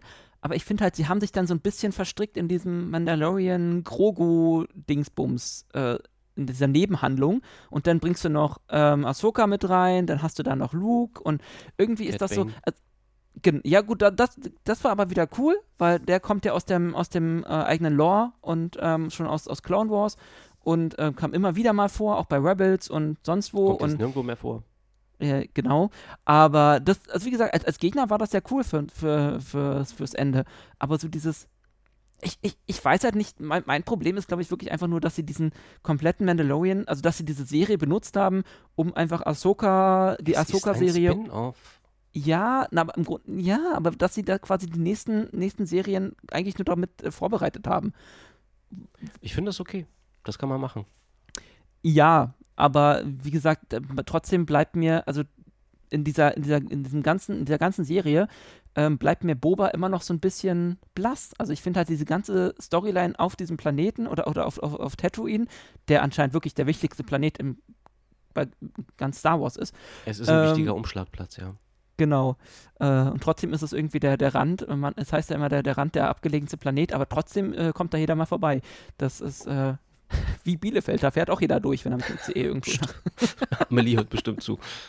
ähm, ja, nee, wie gesagt, mir hat das ja auch irgendwie alles gefallen, aber ich finde halt irgendwie, ich finde es halt schade, dass man nicht tiefer in Boba Fett selbst eingestiegen ist. Also dieses das wollte man sich Ahnung. wahrscheinlich aufheben für eine weitere Staffel. Tatsächlich hat der Schauspieler ja erkennen lassen, also der Hauptdarsteller, dass er Interesse hat an der zweiten Staffel. Nun muss halt Disney, da liegen halt jetzt die Hände bei Disney und die müssen halt sagen, ob sie das wollen oder nicht. John Favreau würde das sicherlich machen. Er hätte sicherlich Bock drauf. Ich hätte auch Bock drauf, mir das anzugucken, wie es mit Boba weitergeht. Aber es wirkt in der ersten Staffel halt so, als sei sei seine Geschichte auserzählt. Er bleibt jetzt auf Mos Eisley bzw. auf Tatooine und ähm, wird dort jetzt irgendwie äh, Herr von allem. Vielleicht machen sie ja in der nächsten äh, Mandalorian-Staffel drei Folgen nur mit Boba. Ja, das also als, als quasi als Rachebump. So äh, springt so ins Bild. Moment, jetzt bin ich dran. Ja, ja. Nee, keine Ahnung. Also, wie gesagt, an sich hat mir ja auch, auch diese, dieser Mandalorian-Exkurs, nenne ich ihn mal, super ähm, gefallen, weil du halt auch, ja, ich meine, klar, du, du, du sparst dir ein bisschen, bisschen, bisschen Zeit für die, für die Vorbereitung der nächsten Staffel und du hast halt jetzt nochmal, ähm, ähm, ja, die Entwicklung auch, auch von Grogu gezeigt. Also auch Ja, dieses, das wollte ja, ich nämlich gerade sagen. Darauf, das hat mich auch sehr gefreut, dass er halt mit sich hadert und sagt, Ja. eigentlich will ich jetzt zurück zu meinem Kumpel. Ähm, und, äh, und dann will ich doch hier wieder Jedi werden. Also es ist halt, sch- ja, schwierig. Eben, eben. Und äh, man hat mal gesehen, wie wie es da auf diesem Planeten von, von Lukes äh, Schule aussieht, bevor dieser komische Choleriker austickt. Ähm, Ja. aus, den, aus den Filmen, über die wir nicht reden werden. Psst. Genau. nee, ich, ich fand äh, das, was, man, was mir ja bei, was bei Mandalorian auch immer so, so, so schön war, dieses ja, Verhältnis von Mando und dem Kleinen. Und Ja. ähm, dass sie halt doch mehr verbindet als äh, nur dieses, äh, oh, ich, ich habe, äh, nach dem Motto, am Anfang war war es ja nur ein Job und dann hat sich da halt äh, doch eine Menge ähm, entwickelt zwischen den beiden. Und ähm, dass das jetzt weitergeht, ähm, finde ich ganz schön. Und wahrscheinlich haben sich auch die Macher gedacht, wir können Man Mandalorian nicht äh, machen ohne Grogu, weil das, ähm, Das ist richtig. deswegen, also das, Das ist ja, zieht. Ja, Genau, das ist halt auch genau. ein Verkaufsargument, logischerweise. Wir kommen von einem Franchise, also werden wir heute ein bisschen springen ins nächste. Und da steht auf meiner illustren Karte oh, ja, es ist einiges wir- geplant. dass wir neue Serien haben, die geplant sind, auch Filme. Das erste, was hier steht, ist Halo. Und Halo ist eine ziemlich erfolgreiche Spielereihe aus dem Hause Bungie, das ist der Entwickler. Federführend dafür war der Publisher Microsoft bis vor kurzem. Dann wurde Bungie von Sony gekauft. Und jetzt heißt es, also schon schon länger, längerer Zeit heißt es, es wird diesen Film bzw. diese Serie geben, glaube ich, ist es.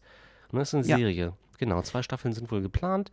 Und das Ganze soll sich aber innerhalb einer eigenen Storyline abgekoppelt von dem Franchise bewegen. Es soll aber nach wie vor um den Master Chief gehen, Dem, dem besten Koch des Universums, dem Masterchef. sozusagen. Ähm, ich, wie gesagt, ich habe ich hab Halo nie gespielt, weil ähm, ich nie äh, so ein Konsolenspieler war. Aber es ist ja gerade wirklich so, dass ähm, irgendwie alles verfilmt wird, was irgendwie verfilmt werden kann. Also angefangen jetzt, wie gesagt, mit Halo. Ähm, wir kommen gleich auch nochmal auf, auf ein paar andere ähm, Projekte zu sprechen. Ähm, hast du denn Halo gespielt? Ähm, ja, ich habe es versucht. Also es ist, ich, ich bin, äh, was Konsolen und Baller, also Ego-Shooter anbelangt, bin ich halt, ich verstehe das nicht. Wie kann man Ego-Shooter auf Konsolen spielen? Das Mhm. erschließt sich mir nicht. Das ist halt etwas, womit ich immer gehadert habe. Ich, mit der Zielführung, die Ja. ist auf dem PC einfach tausendmal präziser. Und ich kann aber die Faszination an Halo nachvollziehen. Das ist wirklich ein flinkes Spiel und es spielt sich sehr, sehr, ich sag jetzt mal flockig, also es gibt einen gewissen Flow, ein Flink gewisses und Pacing, flockig. äh, in dem man irgendwann drin ist. Ähm, es hat schwierige Stellen und es gibt so Teile, die ich auch nicht mag. Ähm, ich habe sie nicht alle gespielt. Ich bin besonders beim dritten Teil kleben geblieben.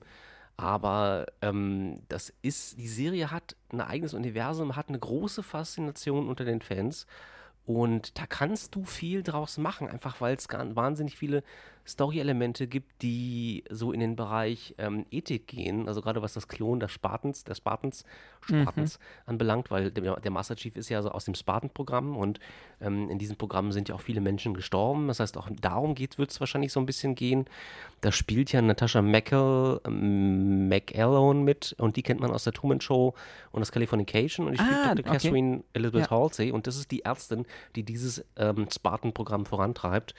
Ähm, ist ein ziemlich schwieriger Charakter, weil sie halt tatsächlich auch festgenommen wird in einem der Spiele und ihr wird der Prozess gemacht und die soll auch hingerichtet werden und so weiter. Also es ist halt, ähm, sie ist zwar eine leuchtende Figur, aber am Ende stellt sie dann raus, sie hat auch ziemlich viel Mist gemacht. Pablo Schreiber, das ist übrigens der Halbbruder von Leaf Schreiber, den kennt man aus den X-Men-Filmen, den Leaf Schreiber, als, als Gegenspieler von Wolverine. Und Ah, ähm, Pablo hat in äh, Orange is the New Black mitgespielt und American Gods, da kennt man ihn vielleicht so ein bisschen her. Ja, und der spielt halt den Master Chief, ist ein Theaterdarsteller, von daher passt das, glaube ich, auch ganz gut, weil die Master Chief-Figur wirkt zwar eintönig, ist tatsächlich aber sehr vielschichtig. wie gesagt, ich habe diese Spielreihe nie gespielt.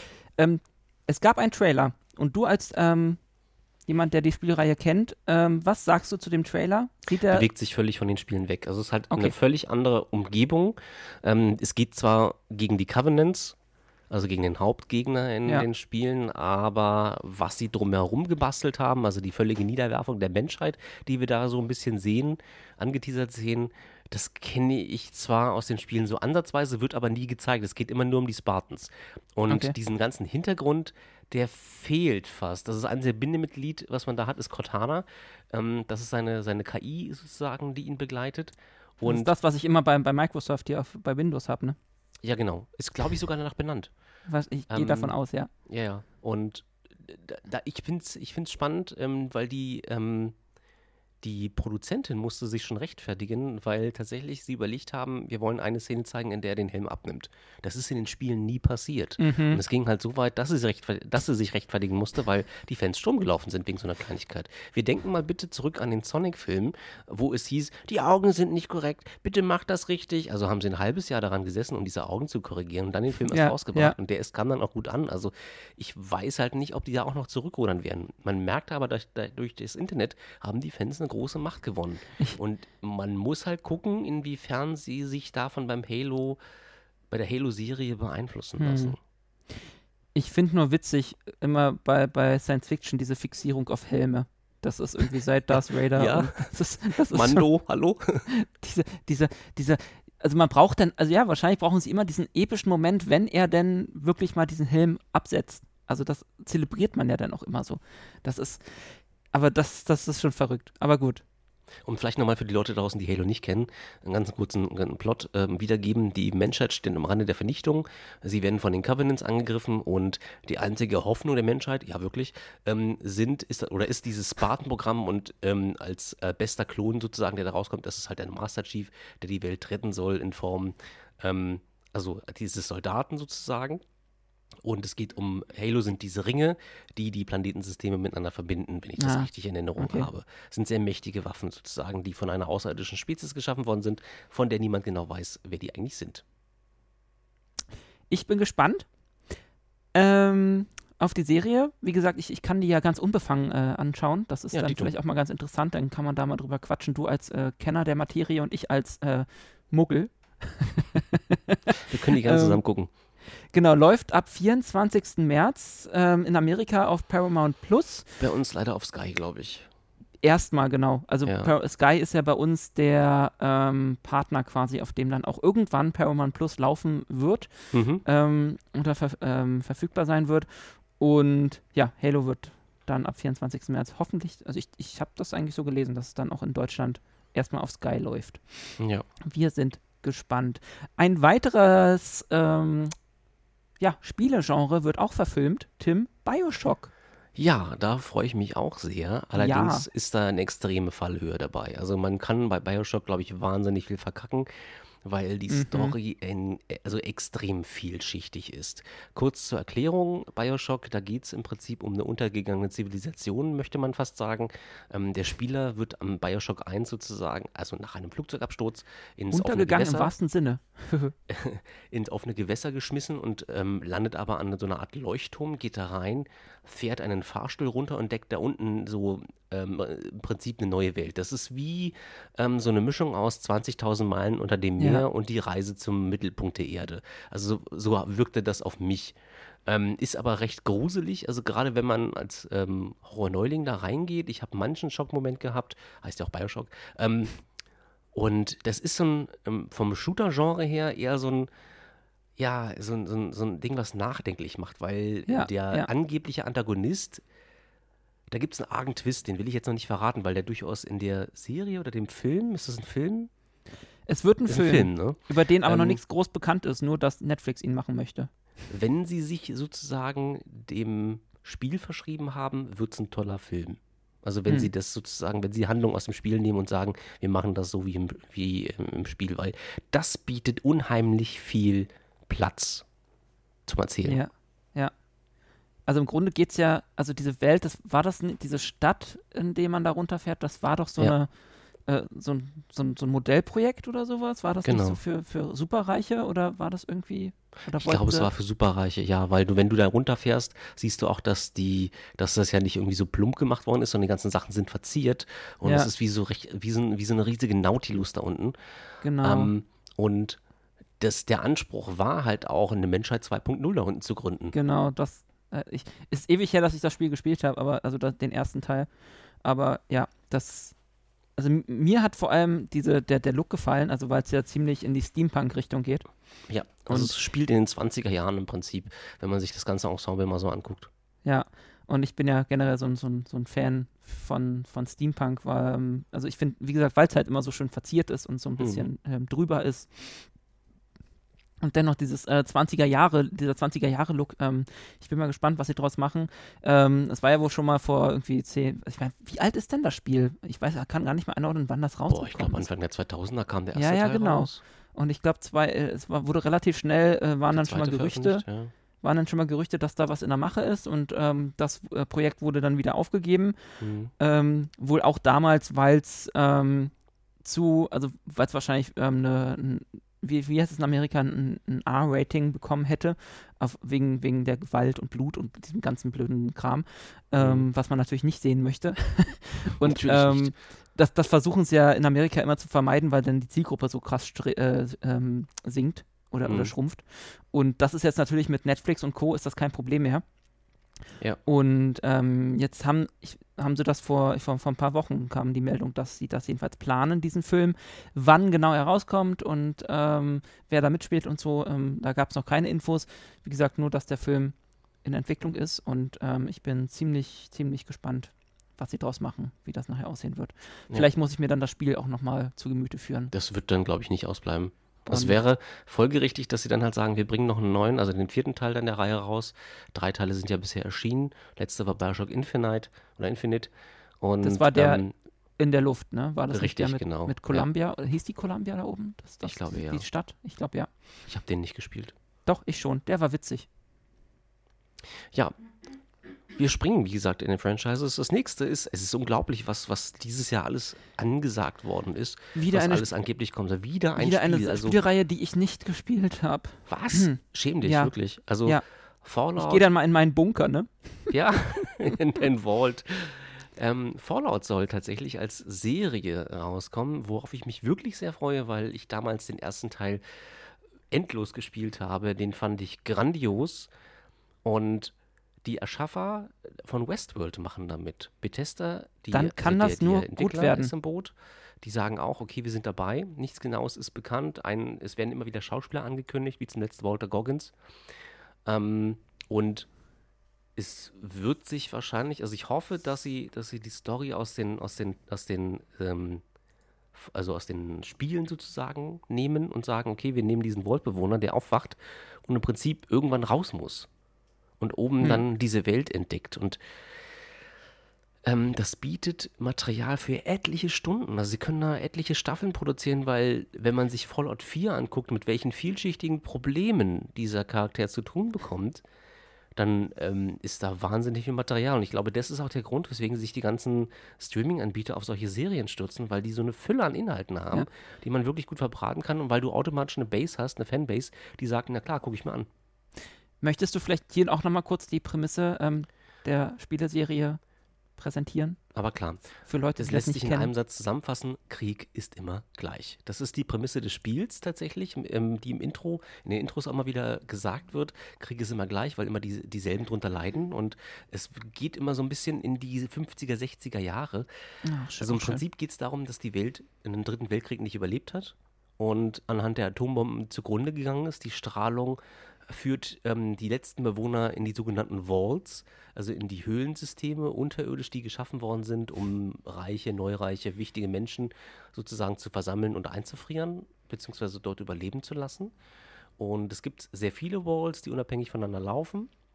Die sind teilweise nur miteinander verbunden, also tauschen sich ja durchaus untereinander aus, werden aber relativ diktatorisch geführt. Und das Spielprinzip ähm, basiert darauf, dass du irgendwann als Vault-Bewohner ausbrichst und sagst oder bekommst den Auftrag, im ersten Teil zum Beispiel eine Batterie zu suchen, die da um, hilft, die, den Vault am Leben zu erhalten. Triffst dann auf die Bruderschaft zum Beispiel, die dir dabei hilft, also stählerne Bruderschaft, äh, Brotherhood of Steel im Spiel genannt.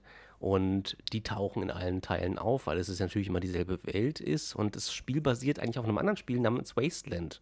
Deswegen verstehe ich nicht, warum sie nicht auch den Brian Fargo ins Boot geholt haben. Das war der Erfinder sozusagen von Wasteland und schlussendlich von Fallout.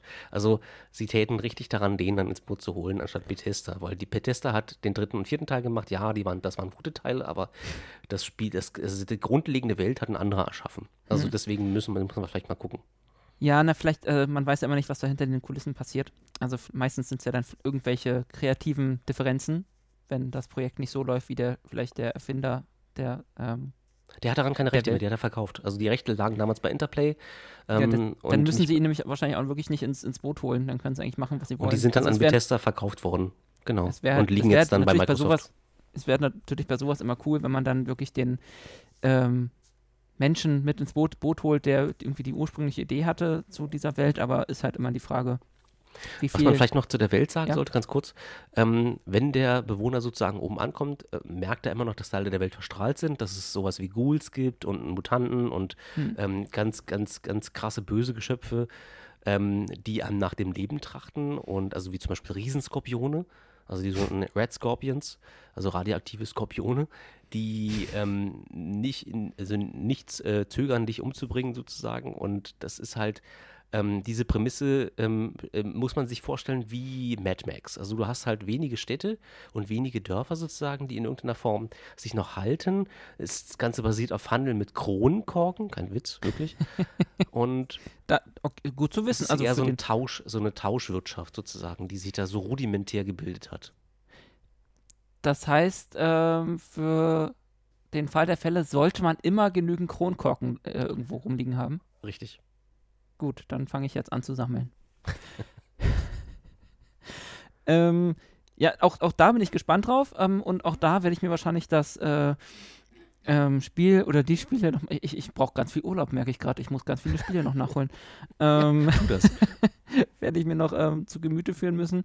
Ähm, ein weiteres Franchise, diesmal aber kein Spiel. Franchise ähm, bekommt auch eine Serie ähm, Im Moment wird er anscheinend verfilmt, was, äh, wie gesagt, äh, was, was geht. Ähm, Blade Runner wird jetzt auch als Serie verfilmt und auch von Ridley Scott produziert, Tim. Also dem Mann, der damals den Film sozusagen ins Leben gerufen hat. Ja. Der Ursprung kommt ja von Philip K. Dick, Do Androids genau. Dream of Electric Sheep, also träumen Androiden von elektrischen Schafen. Das ist eine Novelle, glaube ich, oder ist eine Kurzgeschichte von Philip K. Dick gewesen, die ähm, zumindest am ersten Film kom komplett vorbeigegangen ist, weil der Film was nicht nur die Welt genommen hat und gesagt hat, okay, äh, wir machen jetzt so ein, nehmen so ein düsteres Cyberpunk-Setting wie aus William Gibsons Neuromancer und packen das in den Film. Und Ridley Scott hat das grandios damals umgesetzt in den 80ern mit Harrison Ford. Und mhm. darauf basiert das Ganze ja im Prinzip. Also eigentlich basiert es mehr auf dem Film als auf dem Buch. Ich weiß jetzt nicht, was sie mit der Serie machen wollen. Spielt 2099, klar, 2019 geht ja schlecht. Genau, also, also nochmal quasi 40, äh, 50 Jahre nach dem letzten, nach dem letzten Film. Genau. Der erste Film spielte ja 2019.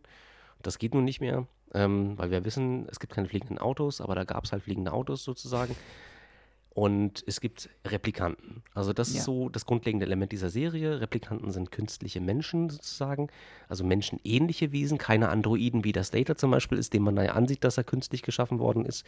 Replikanten sind so echt, dass man glauben könnte, man hätte einen Menschen neben sich stehen und agieren auch teilweise so. Und das einzige Mittel, wie Politiker man, quasi. Ja, genau. Bis zum gewissen Punkt. Räuber, Diebe, Politiker.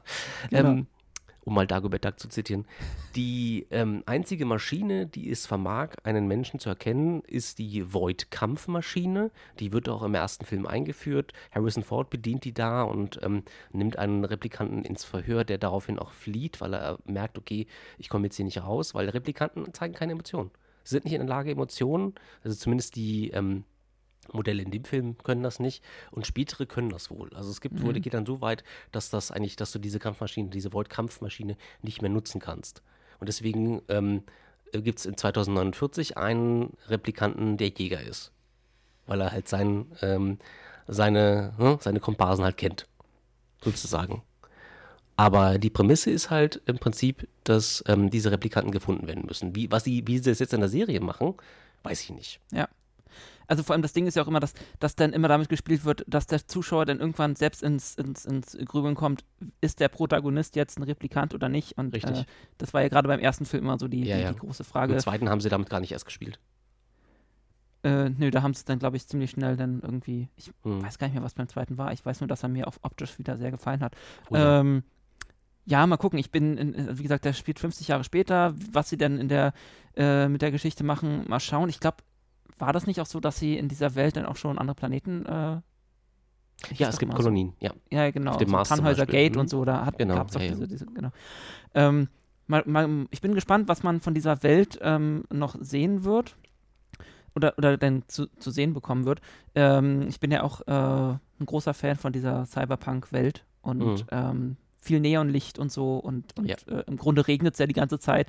Und oh ja. im Grunde ist es ja Cyberpunk und Film Noir so in einem und das, das, diese, dieses, diese, diese Stimmung ähm, bei Blade Runner fand ich immer ganz cool. Ich muss zugeben, ich habe damals für den ersten Film, glaube ich, äh, drei Anläufe gebraucht, aber seitdem ähm, gucke ich den immer wieder ganz gerne. Und jetzt ist halt die Frage, wie viel davon dann nachher wirklich noch, also von diesem Feeling, von diesem Look ähm, nachher in der Serie wieder zu erkennen ist. Ganz kurze Anekdote. Ich habe damals den Film zu Studienzeiten verschlungen. Ich habe ihn, glaube ich, 50 Mal gesehen. Und ähm, ich hatte auf dem Gang zu Studienzeiten, ich habe in einem Wohnheim gewohnt, in einem Studien Studentenwohnheim. Ich hatte auf dem Gang Physiker. Und ähm, die hatten eines Abends äh, Langeweile und haben gesagt, hast du irgendwelche Filme, die man gucken kann? Und ich so, ja, natürlich hier. Blade Runner, guckt ihn euch an. Das ist ein Kultklassiker sozusagen. Und ähm, zwei Tage später kam der Kollege aus dem Nachbarzimmer wieder und meinte so, also wir haben den nicht verstanden, ne? Wir haben keine Ahnung, worum es da ging. Und ich dachte so, oh Gott, sagt mal. Also ja, der ist aber auch sperrig. Also, wenn du ihn äh, heute guckst, in den 80ern eben. war das vielleicht noch unproblematisch, aber wenn man selbst überlegt, dass Harrison Ford mal gesagt hat, dass er nicht verstanden hat, was er da gemacht hat, ja, dann ist gab's das, den nicht auch, Gab es den nicht auch in, in x verschiedenen äh, Ja, es ähm, gibt einen Director's Cut, es gibt genau. einen Final Cut, ist keine Ahnung. Es gibt so viele Cuts wie, ja, ähm, ja keine Ahnung. Ziegel Aber ja, es ist, er, er zieht, deswegen habe ich damals auch ein paar Mal gebraucht, weil er zieht sich dann, also nach heutigen Sehgewohnheiten, wie es immer so schön heißt, äh, ist der halt äh, ziemlich sperrig und ziemlich lang, zieht sich. Aber sie nehmen sich halt Zeit für ihre Figuren und, und ihre Szenen, um ähm, die wirken zu lassen. Und ja. das ist ja mein großer Kritikpunkt heute bei vielen Produktionen, dass das einfach alles so, ja, ich red, äh, schaue in deine Richtung Discovery, einfach so in, in, in ähm, na, Rollercoaster-Manier äh, gemacht wird. Also du hast ja. so, du steigst oder steigst quasi ein, guckst dir da die 45 Minuten in, äh, an und wirst zugeballert alle zwei Sekunden mit, mit, mit Schnitten und äh, keine Ahnung, neun Szenen und äh, möglichst viel Inhalt und danach steigt man quasi aus und weiß nicht mehr, was man hier eigentlich gerade ähm, ähm, konsumiert hat. Und ähm, alles dreht sich noch. Und bei Blade Runner musst du dich, da, da, musst du dich halt drauf einlassen. Dann guckst du dir den Film an, lässt das auf dich wirken und das, was ich vorhin bei Star Trek meinte, oh, nach dem Motto, da bleibt noch was hängen danach, da muss man erstmal nochmal drüber nachdenken. Das hast du halt bei Blade Runner. Da, der ja, Film ist vorbei und du der hast dann. Also, ja. Der und, letzte Film hat mich extrem mitgenommen. Also ich habe den auch danach noch ein paar Mal geguckt und dachte so, ich habe immer noch nicht alles gesehen. Also irgendwas, also immer hast du immer das Gefühl, dass dir am Ende des Films so ein Puzzleteil noch fehlt. Ja. Irgend, irgendeine Erklärung sozusagen. Und genau das macht diese Blade Runner-Filme eigentlich auch aus.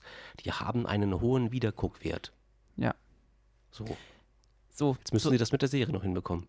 Genau. Ähm, wann genau die rauskommt, ist noch auch noch nicht geplant. Aber ich habe auch gerade noch mal geguckt, es wird äh, werden auf jeden Fall auch die Macher von The Expanse beteiligt sein. Also die yep. äh, wird produziert. Ähm, wird die Serie von den Machern von The Expanse eine Serie, die man dann auch nochmal bei Gelegenheit besprechen sollte. Yep. Nochmal, den, zumindest die letzten beiden Staffeln. Ich glaube, wir hatten gelesen, ja schon mal einen Podcast drüber noch, gemacht.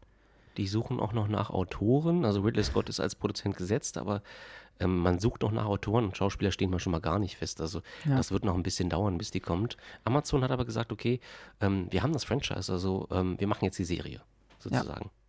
Ja. Was großartig ist. Mehr Serien, ja. immer her damit.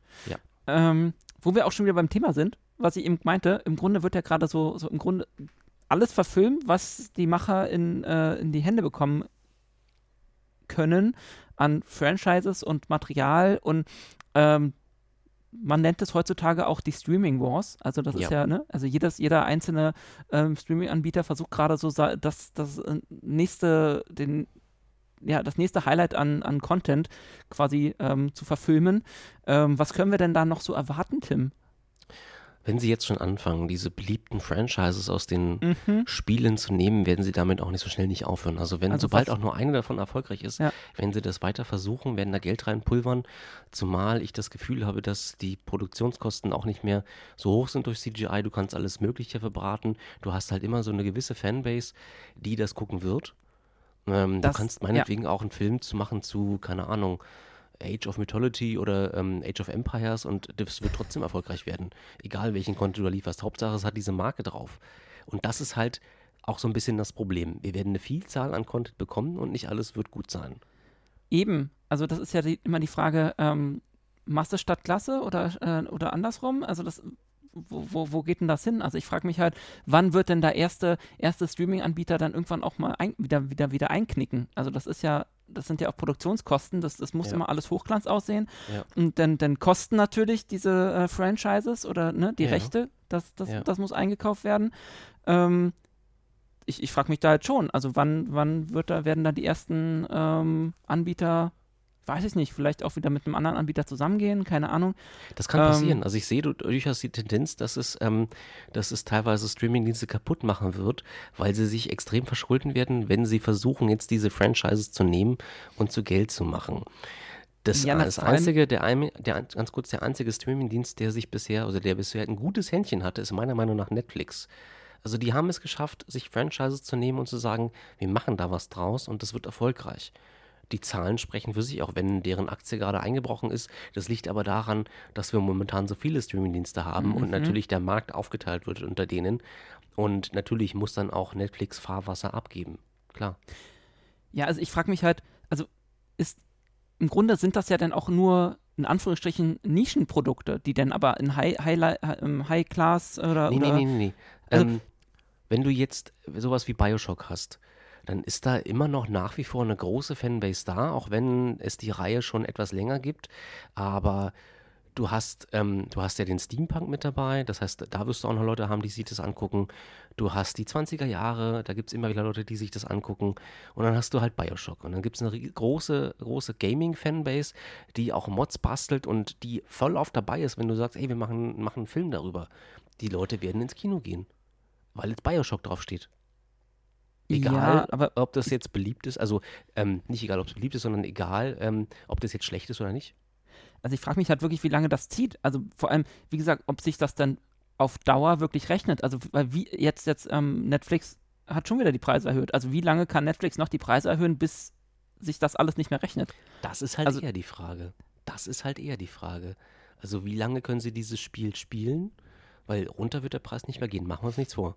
Eben, Also, und das, das, ist halt das meine ich halt mit, das meine ich halt mit diesen Nischen, dass es, dass sie sich halt dann immer mehr, in Anführungsstrichen, Nischen ja suchen müssen, content-technisch, den sie dann noch verfilmen können. Ähm, wie lange geht das noch, bis die Leute da nicht mehr mitmachen? Also das Nehmen wir ganz kurz mal die, bis, bis auch vielleicht auch die, die Qualität einfach drunter Ja. leidet. nehmen wir ganz kurz mal die Herr der Ringe-Serie, die jetzt bald kommt, im September, Mhm. glaube ich. Ne?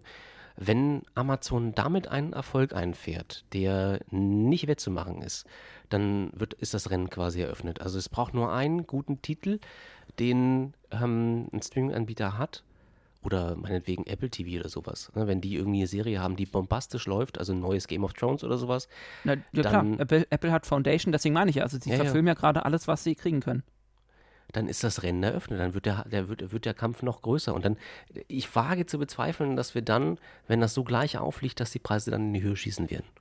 Also ich glaube, da, äh, wenn wir Glück haben, werden die damit erfolgreich und die Preise bleiben gleich, weil dann kann sich das Netflix nicht unbedingt erlauben. Wir haben kein Content, aber wir erhöhen die Preise. Moment. Also dann werden ihnen die Abonnenten abspringen. Das sind, es sind ja schon ein paar abgesprungen, weil nicht jeder kann sich alle Streamingdienste leisten. Machen wir uns Ne, nichts das vor, es wird im- das irgendwann ist nämlich das Problem, genau. losgehen. Ja, also die müssen den Markt unter sich aufteilen. Ähm, ich weiß nicht, in welche Richtung das geht. Es kann zum Overkill führen, in der Hinsicht nicht für den Content, sondern für uns, dass wir irgendwann zu irgendwann für einen Streamingdienst entscheiden müssen und sagen müssen, ich bleibe jetzt nur noch bei Netflix oder Amazon oder irgendwas. Und dann, ähm, ja. weil Ja, aber sich spätestens einfach dann- dann- Ne, eben, spätestens dann, wenn die Leute wirklich sich irgendwann das nicht mehr leisten können. Es gibt ja heute schon genug, die, die dann immer nur so, so monatsweise mal zu, zu einem anderen, also die rotieren dann quasi immer ihre Anbieter, damit sie dann da schnell ihren ähm, Content ähm, durchgucken können, den sie sehen wollen und dann wechseln sie wieder. Also niemand kann sich irgendwann äh, fünf, sechs Streaming-Anbieter parallel laufen lassen, nur weil er überall die verschiedenen Science-Fiction-Serien zum Beispiel sehen will. Ja. Also das ist halt das Problem. Ja. Ähm, naja, wir werden das dann irgendwann ja erleben. Ähm, wenn du dir was aussuchen könntest, was würde denn für dich verfilmt werden oder als Serie adaptiert werden? Sofern der berühmte Genie vor mir steht, habe ich tatsächlich nur drei Wünsche. Ähm, der erste Ähm, Wunsch ist God of War. Ist eine wunderschöne Spielereihe, in der der kleine Halbgott Kratos alle Götter des Olymp verprügelt. Will ich gern sehen. ja, weil das wirklich bombastisch aussieht in den Spielen. Das ist echt gut gemacht und es erfreut sich nach wie vor großer Beliebtheit. Der letzte Teil ist, ähm, hat seine Portierung auf den PC erlebt und er feiert da große Erfolge. Ähm, ist gerade vor kurzem erst rausgekommen. Und dann natürlich Red Dead Redemption. Will ich Oh ja, unbedingt sehen. hatte ich auch auf weil meiner Liste. Western vermisse ich im Kino, vermisse ich sozusagen auch als Serie, gibt es einfach nicht mehr. Naja, Und wenn, dann Mando hat es immer diesen Oder Aspekt. Boba. Genau. Das, den, den, da ist dann noch ein anderes Franchise, also beziehungsweise ein anderes Genre mit drin. Und das, Ja. Ähm, ja, so einer Western fehlt mir. Und dann als drittes Cyberpunk 2077. Das will ich gern sehen. Okay, auch das wenn es hatte ich auch auf meiner Cyberpunk Liste. Runners gibt, ja. Es gibt eine Anime-Serie, äh, die in naher Zukunft rauskommt, aber ich möchte bitte zu diesem Spiel etwas haben. Ja. Genau. Oder verfilmt halt den Neuromancer nochmal. So, dann Okay. habe ich damit auch keine Sorgen. Das sind meine drei Wünsche. Ja, also bei Red Dead und bei Cyberpunk bin ich äh, auf jeden Fall bei dir. Ähm, Cyberpunk kriegen wir vielleicht, äh, ist ja auch, ja, wie gesagt, Cyberpunk, das ist ja ähm, im Grunde ähnlich wie Blade Runner. Also, ne, also äh, ähnliche Ja, Prämisse. Ein bisschen, geht nochmal ein bisschen nee. in eine andere Richtung, weil das ist ja, also dieses Cyberpunk ist ja dann auch dieses, äh, wir werten uns selbst auf und mit, mit Genau. Technik und so. Und Ja. ähm, vom Look könnte es halt äh, relativ ähnlich sein. Ähm, aber da bin ich auf jeden Fall dabei.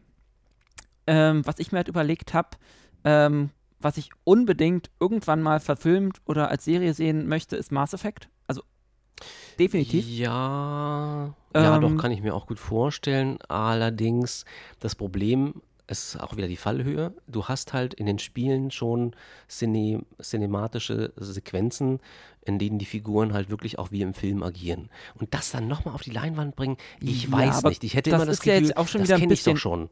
Aber ja, vom, vom Look, das ist ja auch alles wieder ein bisschen älter. Und dann, das ist ja, also haben sie jetzt gerade erst nochmal ein Remaster, die, diese Remaster-Version da rausgebracht.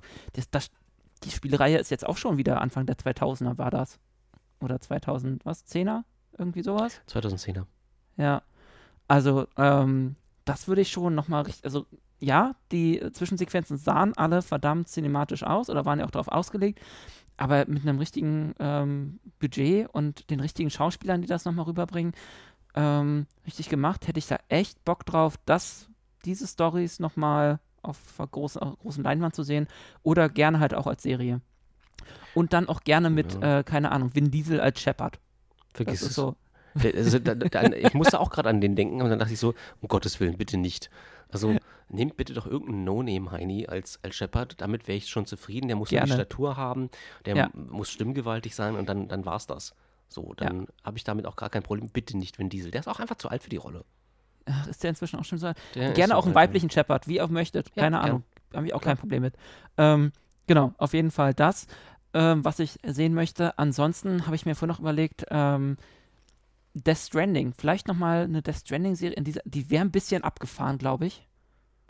Aber. ja, kannst du als Serie machen. Also das, das Ding ist ja, halt, ja, du müsstest eine andere Storyline nehmen, weil auch dieses Spiel hat das Problem, dass es halt sehr filmisch ist und weil es halt versucht, beide Genres, also beide, beide Medien zu verbinden, Film und Spiel.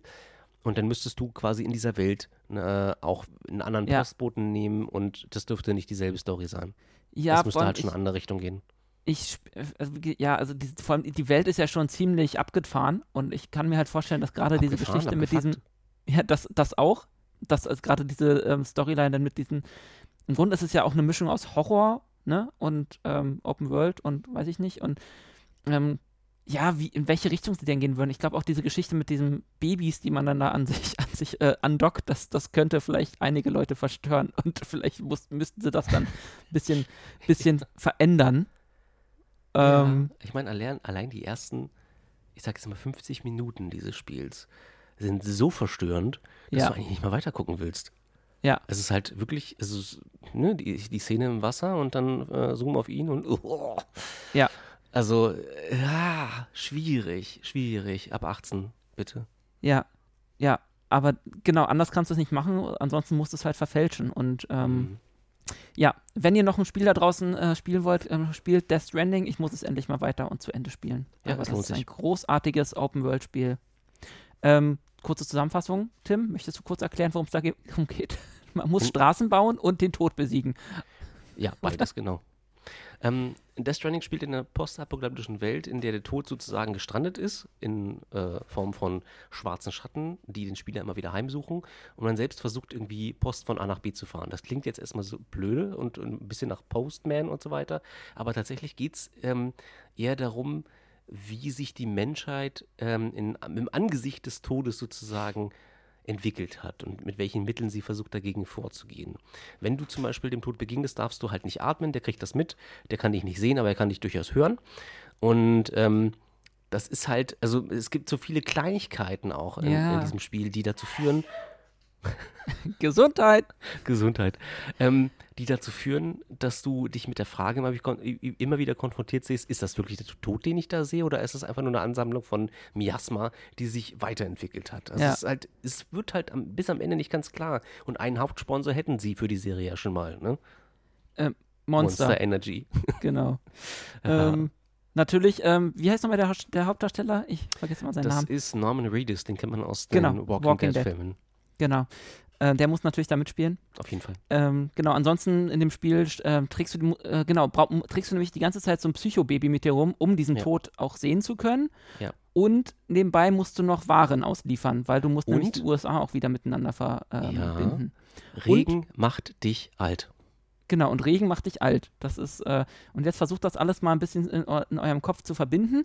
Ähm, oder ihr, ich, ich verlinke einfach einen Trailer zu diesem äh. Spiel, dann könnt ihr euch einen eigenen Eindruck machen. Es, wie gesagt, es ist ein mega abgefahrenes Spiel, macht mega viel Spaß und hat den geilsten Soundtrack. Oder nicht, vielleicht nicht den geilsten Soundtrack, aber hat einen verdammt guten Soundtrack. Einen sehr, Von sehr einer passenden. super, Bitte? Einen sehr, sehr passenden. genau, von einer ähm, schönen isländischen Gruppe.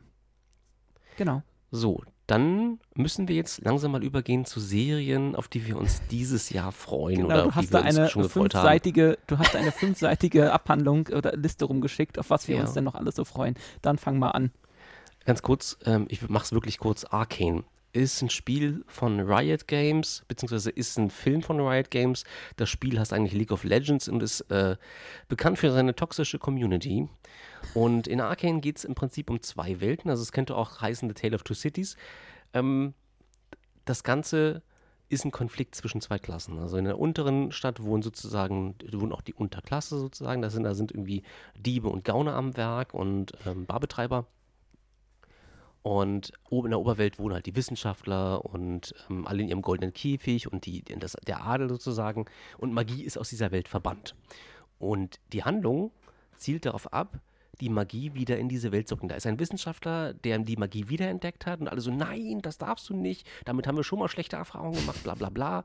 Kennt man so ein bisschen. Und es hat diese Serie, es gibt, glaube ich, eine Staffel gerade, die hat so viele Twists drin, dass man aus dem Staunen nicht mehr rauskommt. Und der Stil ist so ein bisschen Anime-mäßig, aber es ist kein Anime. Es ist sehr scharfkantig gezeichnet, sehr, also mit ganz viel Pastellfarben und macht ganz viel Spaß zu gucken. Und man, man, man kann die Story immer nachvollziehen, weil es keine Wackelkamera gibt. Das habe ich sehr gefeiert. ähm, du weißt anfangs nicht, worauf es hinaus will. Nach der zweiten Folge weißt du es dann ungefähr. Und nach, nach der fünften Folge denkst du dir, das habe ich nicht erwartet. Also es gibt wahnsinnig viele Überraschungen und es lohnt sich, diese Serie ähm, zu gucken. Man muss aber den Stil, in der sie gezeichnet ist, mögen. Ich glaube aber, da gibt es nicht so viel Spielraum. Also man, das muss man gesehen haben. Das ist beste Fantasy und Steampunk in einem. Das ist grandios. Macht wirklich viel Spaß. Hätte ich nicht gedacht. Und wieder ein Spiel, was ich nicht gespielt habe. Das, ähm, ich hatte auch nicht das Bedürfnis, nach der Serie ähm, das Spiel zu spielen. Du brauchst das Spiel auch nicht als Voraussetzung dafür, um die Serie zu schauen. Okay. Das ist ganz gut. Kommt auf die so. Liste. Reacher. Reacher. Steht hier auf meinem äh, Zettel. Ähm, das ist jetzt, hat jetzt mit Science Fiction und ähm, Fantasy wenig zu tun, aber ähm, mir hat die Serie gefallen. Da sind, sind Miri und ich uns auch einig, dass das wirklich grandios gemacht worden ist. Das ist nach einem Roman von Lee Child äh, geschrieben worden. Er hat Killing Floor geschrieben. Das ist ein Buch, das auch verfilmt worden ist, und zwar mit Tom Cruise, wo sich aber alle Fans einig waren, nee, also Tom Cruise passt nicht in die Rolle von Reacher, weil der okay. ist halt ein 70 und Reacher ist halt ein 2-Meter-Hühne, der Pranken hat, der, der, die so groß sind wie Basketbälle. Und die Serie beginnt damit, dass Reacher eines Mordes beschuldigt wird, wie im Film sozusagen. Und er muss dann im Laufe der Serie seine Unschuld beweisen, deckt in dieser Zeit auch eine Verschwörung auf, die sich um den Staat Georgia dreht, beziehungsweise um die Stadt Margrave, in der er landet. Und er trifft dort auf zwei Polizisten, die ihm dabei helfen, deren Namen ich Gott sei Dank vergessen habe, denn ich möchte nicht zu viel verraten. Und die beiden helfen ihm sozusagen, das aufzudecken. Und das Ende ist zwar ein bisschen flach, wie ich fand, aber es lohnt sich, den Weg zu verfolgen, weil der Weg ist in dieser Serie das Ziel. Es macht wirklich Spaß, Reacher dabei zuzusehen, ähm, wie, er, wie er mit großen Schritten durch diese Serie stapft. Und das tut der Mensch. Also man, es ist, du find, ich finde nicht, dass er berechenbar ist. Das ist halt wirklich der, der, das, das Lohnende an dieser Hauptfigur. Es, es ist immer so ein Running Gag, der läuft an so, einem, äh, an so einem Haus vorbei, da ist ein Hund, der immer schlecht behandelt wird und jedes Mal wird er aufs Neue sauer auf den Besitzer und der Besitzer sagt irgendwann, ja, den habe ich von meinem, äh, von meinem Onkel oder von meinem, äh, vom, vom Bekannten oder so bekommen. Ich kümmere mich nicht um den. So, und dann irgendwann am Schluss sozusagen kriegt der Typ ein paar aufs Maul. Und das ist halt, ähm, das, ähm, das ist das Plumpeste, was du an, diesem, an dieser Serie finden kannst. Alles andere ist unvorhersehbar. Also ich wusste nie, worauf ist der Protagonist eigentlich aus. Der hat auch so eine gewisse Vergangenheit, die er mit sich rumschleppt. Und es ist, ich finde es ich find's wirklich gut und on point. Und klar, ich mag es ich mag's nicht, wenn es immer in die Vergangenheit eines Charakters geht, mit dem ich mhm. nichts anfangen kann, aber hier hat es mir gefallen. Netflix oder wo kann man das Das sagen? ist Amazon. Das ist Amazon. Ist eine Amazon-Serie und die ist ziemlich gut. Ich mag Alan Richardson sehr, der, der die Hauptrolle verkörpert. Die hätten niemand anderen nehmen können. Der ist so ein bisschen wie ein junger Arnold Schwarzenegger. Oh Gott, ich habe ein Bild. Jetzt habe ich Bilder im Kopf. Mach schnell weiter, was? Ähm, get to the topper. get to the topper. Ja, dann. Uncharted? Ähm, Uncharted ist ähm, auch eine Spielereihe, wieder ein äh, Videospiel, was verfilmt worden ist, kann man sich eigentlich schenken. Ähm, es sei denn, man steht auf kurzweilige Unterhaltung, denn das ist Uncharted tatsächlich. Die Spiele geben jetzt von der Handlung her jetzt auch nicht so viel her, ist ein, ein besseres Indiana Jones sozusagen, aber eigentlich kann man das auch nicht sagen, weil die Indiana Jones Filme sind grandios und Uncharted ist so ein bisschen ein Abklatsch davon, aber man mag die Hauptfigur sehr, die ja eigentlich mal von Nathan Fillion hätte gespielt werden sollen, beziehungsweise der war im Gespräch, aber dann hieß es, ne, der ist zu alt. Und dann haben sie halt Tom Holland genommen, der halt immer noch aussieht wie zwölf. So. Jetzt will ich das nicht sehen, wenn Nathan Fillion nicht, mitspielt. Ja, musst du auch nicht. Also du hast tatsächlich nichts verpasst, wenn du diesen Film nicht gesehen hast. Dann spielt der ewig nörgelnde Mark Wahlberg mit. Ähm, und der passt halt überhaupt nicht da rein. Also es ist halt, ähm, klar, Sully ist halt so eine meckernde Figur, aber der ist halt auch durchaus, hat halt auch seine Freudenseiten, also seine schönen Seiten und ähm, ist halt ein guter, also der gute Kumpel von, von, von ähm, dem Hauptdarsteller. Aber Ja, Mark Wahlberg ist eine absolute Fehlbesetzung. Also was soll man dazu noch mehr sagen? Ähm, lohnt sich, wenn man kurzweilige Unterhaltung mag und einfach den Kopf ausschalten möchte, wenn man einen Film, einen Film guckt. Dann lohnt sich Uncharted. Nee, das ist mir dann, das ist mir dann zu mein, meine Zeit nicht äh, und so. Ich möchte Sachen gucken, die, die, die Spaß machen. Ja. Dann haben wir Spider-Man No Way Home. Macht der Spaß?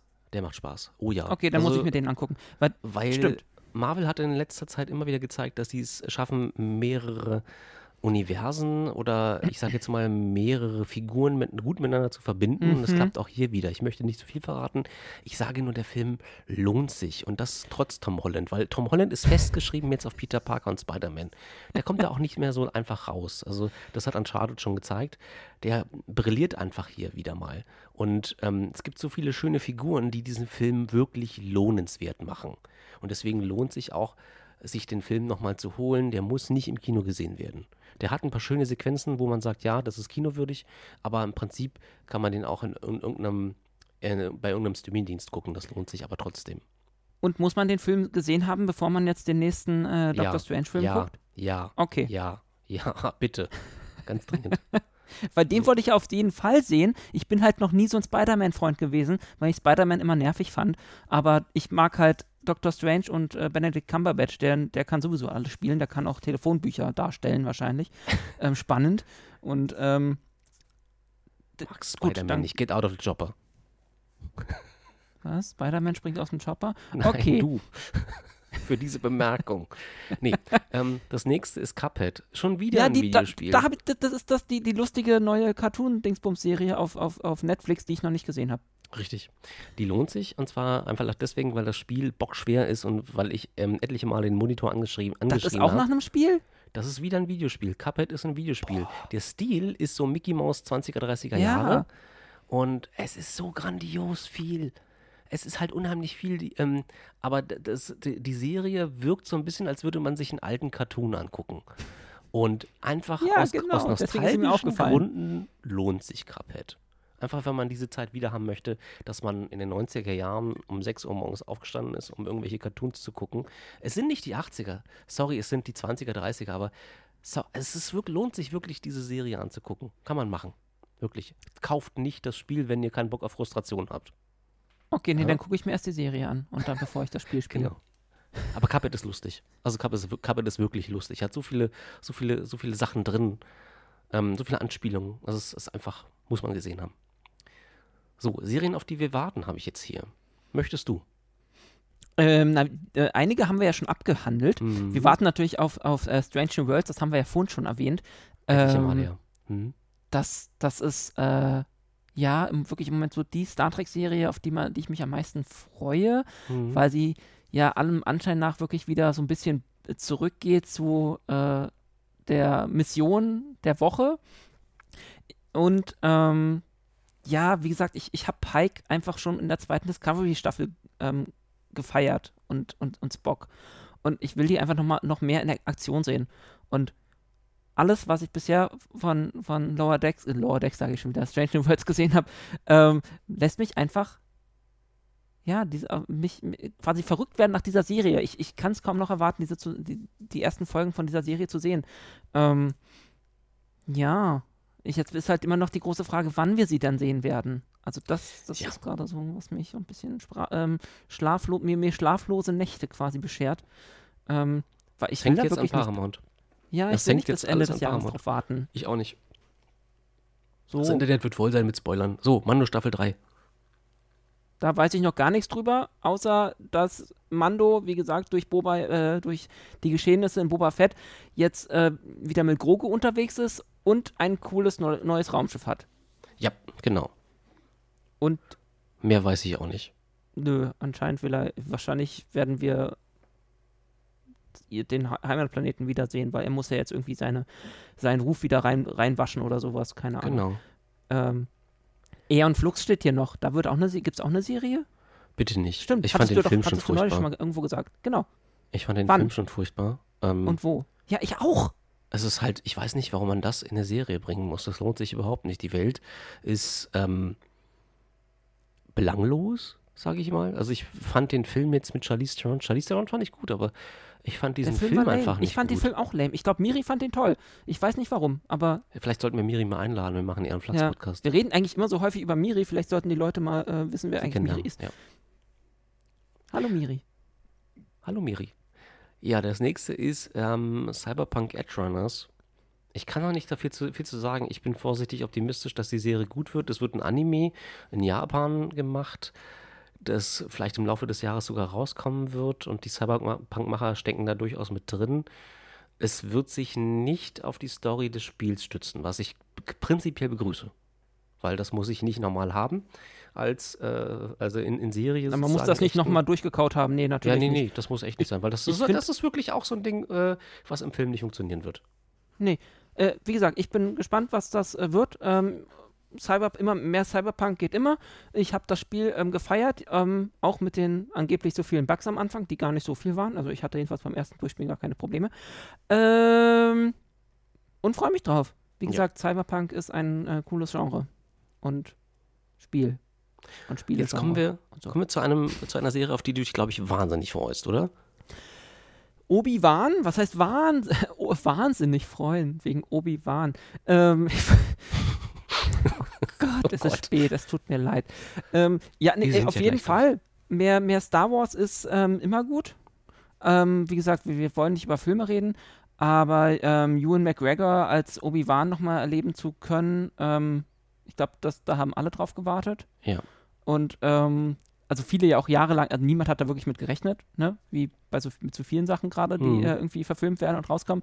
Aber das, ähm, vor allem man weiß ja noch gar nicht genau, worum es gehen wird. Man hat, glaube ich, gehört, Hayden Christensen wird wieder als äh, Darth Vader auch vorkommen. Ja. Und es wird natürlich wieder auf dem wichtigsten Planeten des Universums spielen, äh, Tatooine. Ähm, und er macht da so ein bisschen Babysitter für den kleinen Luke. Aber was äh, sonst äh, passiert, das äh, weiß ich nicht. Ich freue mich auf jeden Fall sehr. Es geht um Mai. die Zeit nach Order 66. Genau. Also kommt dann im, also quasi selbe, äh, nee, Quas, Qua, äh, Blödsinn. Also zwischen, zwischen, äh, na, Episode 3 und 4, so rum. Es ist so ein bisschen die Zeit, die versucht wurde, mit Fallen Order zu äh, schließen. Das Genau. natürlich nicht gelungen ist, weil das ein völlig anderer Charakter ist, aber Obi-Wan ist auf Tatooine und ähm, im Prinzip ist es dann die Lücke, die von Episode 3 zu Episode 4 besteht und die jetzt geschlossen wird, die ja schon versucht wurde, mit Rogue One so ein bisschen auszubessern ähm, und mit Han Solo. Und jetzt bekommen wir sozusagen die Antwort darauf, was Obi-Wan eigentlich die ganze Zeit auf Tatooine gemacht hat. Nicht, dass es da eine Antwort bedurft hätte, aber ja, die gibt es. Sand gezählt und alt geworden. Ja. Ähm, genau, Ende Mai auf Disney Plus.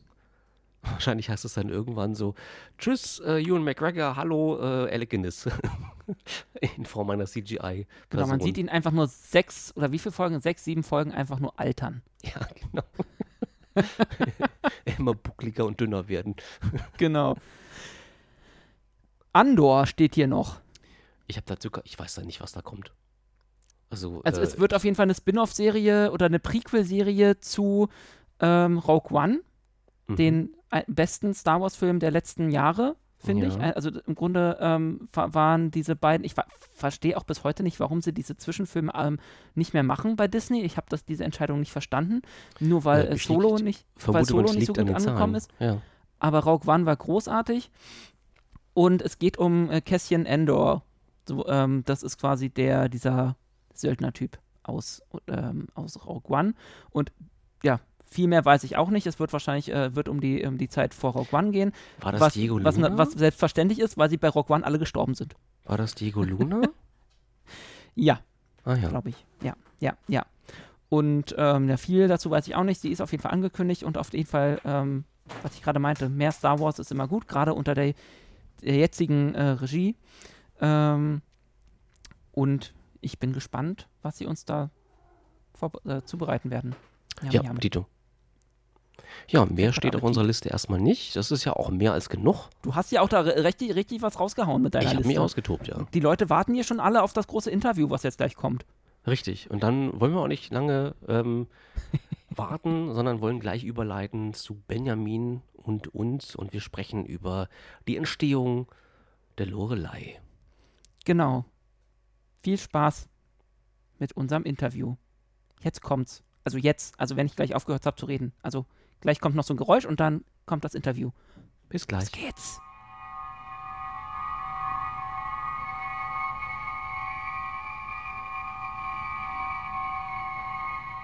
Hallo da draußen, Basti und ich sind jetzt in dem Teil, der für die meisten interessant sein dürfte, die sich Fanfilme angucken. Wir sprechen mit Benjamin Schulz von der Lorelei. Und wir haben einen Haufen Fragen und werden Benjamin damit hoffentlich nicht mal einen Haufen werfen. Basti, wie sieht's aus? Können wir loslegen?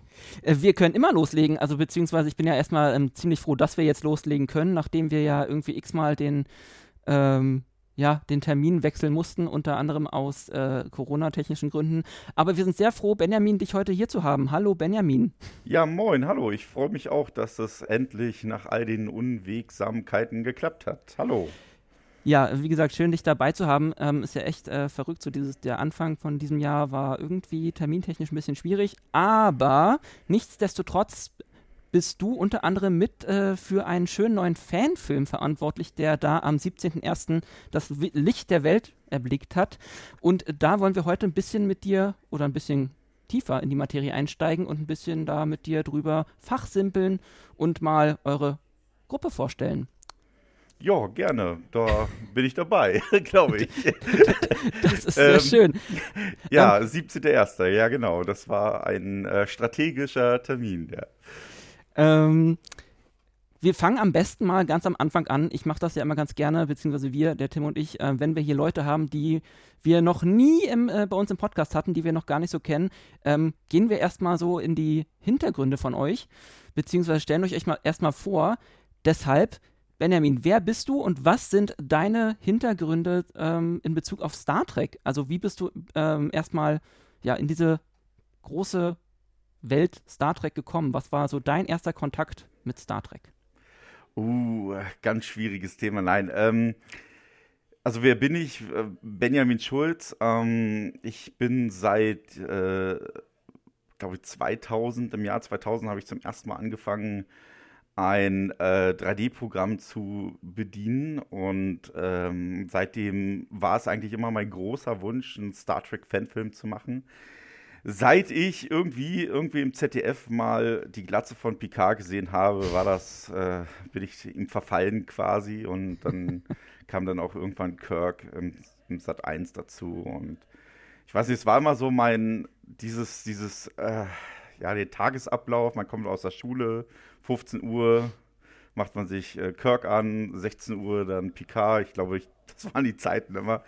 Und seitdem bin ich halt auch ein riesiger Star Trek-Fan und ähm, war auch vorher schon immer Science-Fiction orientiert und ja, ist halt, also da, alles, was mit Utopie, Zukunft betrifft, ist immer, das, das war schon immer mein Ding, ja.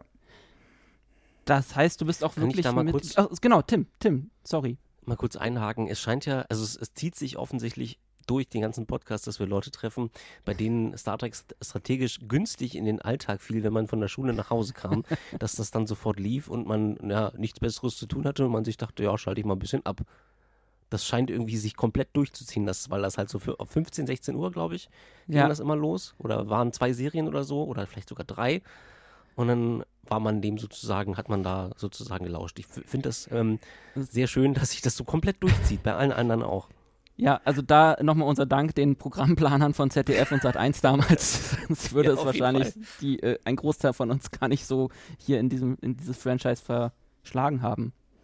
Ja, vor allen Dingen war das halt ja auch äh, direkt, das fiel ja bei uns direkt in der Wendezeit. Ich bin ja auch geborener Ostdeutscher und äh, das war halt ja auch so dieser komplette Kontrastprogramm, ne? was man so äh, kannte. Fernsehen war bei uns ganz, ganz selten nur an und so. Und dann hatte sich mein Vater mit den letzten Ostmark und in dem Panikkauf, das Geld verfällt, äh, ein RFT-Farbfernseher gekauft und noch eine äh, äh, terroristische Antenne aufgestellt, dass man auch ja äh, das andere Programm empfängt. Und so fing das eigentlich alles an mit ZDF und ja, und dann ist man irgendwie halt auch bei geblieben. Ne? Das war halt auch für so einen jungen, ne? ich war da neun Jahre alt und dann war das zum ersten Mal die Welt und, und das Weltall und äh, Außerirdische und ja, und dann ist man halt auch bei geblieben. Ne? War das also war das für dich damals ähm, nur eine Serie oder bist du gleich quasi äh, von jetzt auf gleich richtig Fan gewesen und ähm, hast, keine Ahnung, da was nachgespielt und ähm, deine eigenen Geschichten dir ausgedacht oder war das in dem Moment nur, nur in Anführungsstrichen eine Serie? Äh, es war tatsächlich wirklich, war von erster Minute Feuer und Flamme. Obwohl ich bis dato ähm, muss sagen halt, dass Q ich früher total scheiße fand, gerade in Mission Farpoint und ich jetzt eigentlich nur noch diese Auftritte eigentlich feier. Ne? Also das, also es war vor, ich war immer Fan, also sofort mit der ersten Episode ähm, ging das gleich in die DNA über. Aber meine Prioritäten haben sich wirklich im Laufe der Zeit massiv geändert, was Star Trek betrifft. Wann also, also wie gesagt, du hast gesagt, du warst, du warst Feuer und Flamme. Hast du diese, ähm, das dann dein, dein, dein Fansein eher am Anfang allein ausgelebt oder hast du dir sehr schnell andere Leute gesucht, mit denen du das gemeinsam tun Ja, komplett alleine. Also wirklich auch seit äh, bestimmt, also seit ich bin das erste Mal überhaupt in ein Track-Dinner gewesen, das war 2019. Das war das erste so Mal, dass ich. Erst. Ja, das war das erste Mal, dass ich überhaupt ähm, mit einem mit Trackdinner und so weiter ins Verfügung. Ich habe das wirklich komplett immer alleine gemacht und ähm, auch auf Facebook oder die ganzen Social Media Forum war ich nie vertreten. Das war immer nur mein Hobby. Ich bin auch nicht eigentlich normalerweise nicht so der Mensch, der gerne sich so zu vielen großen Veranstaltungen geht. Ich ging nicht auf Disco, nicht auf Party, sondern habe das immer eher für mich alleine in meinem stillen Kämmerchen gemacht. Ähm, liegt das einfach, also ich frage jetzt mal frei heraus, liegt es einfach daran, dass es äh, bei dir in der Nähe da diesbezüglich wenig gab oder ähm, hat dich einfach die Veranstaltung an sich abgeschreckt? Also, also ich mit anderen Fenster zusammenzutreffen. Also ich hatte immer Lust auf äh, sowas. Ähm, beim, ich komme aus Müncheberg, das kennt ihr ja da um die Ecke und da ist ja nichts. Also äh, da ist ja 40 Kilometer in die eine Richtung ist was und 40 Kilometer in die andere Richtung und dazwischen ist ja irgendwie gar nichts. Und ähm, ja, und das war halt so Berlin, das war dann zu weit weg als Jugendlicher auch.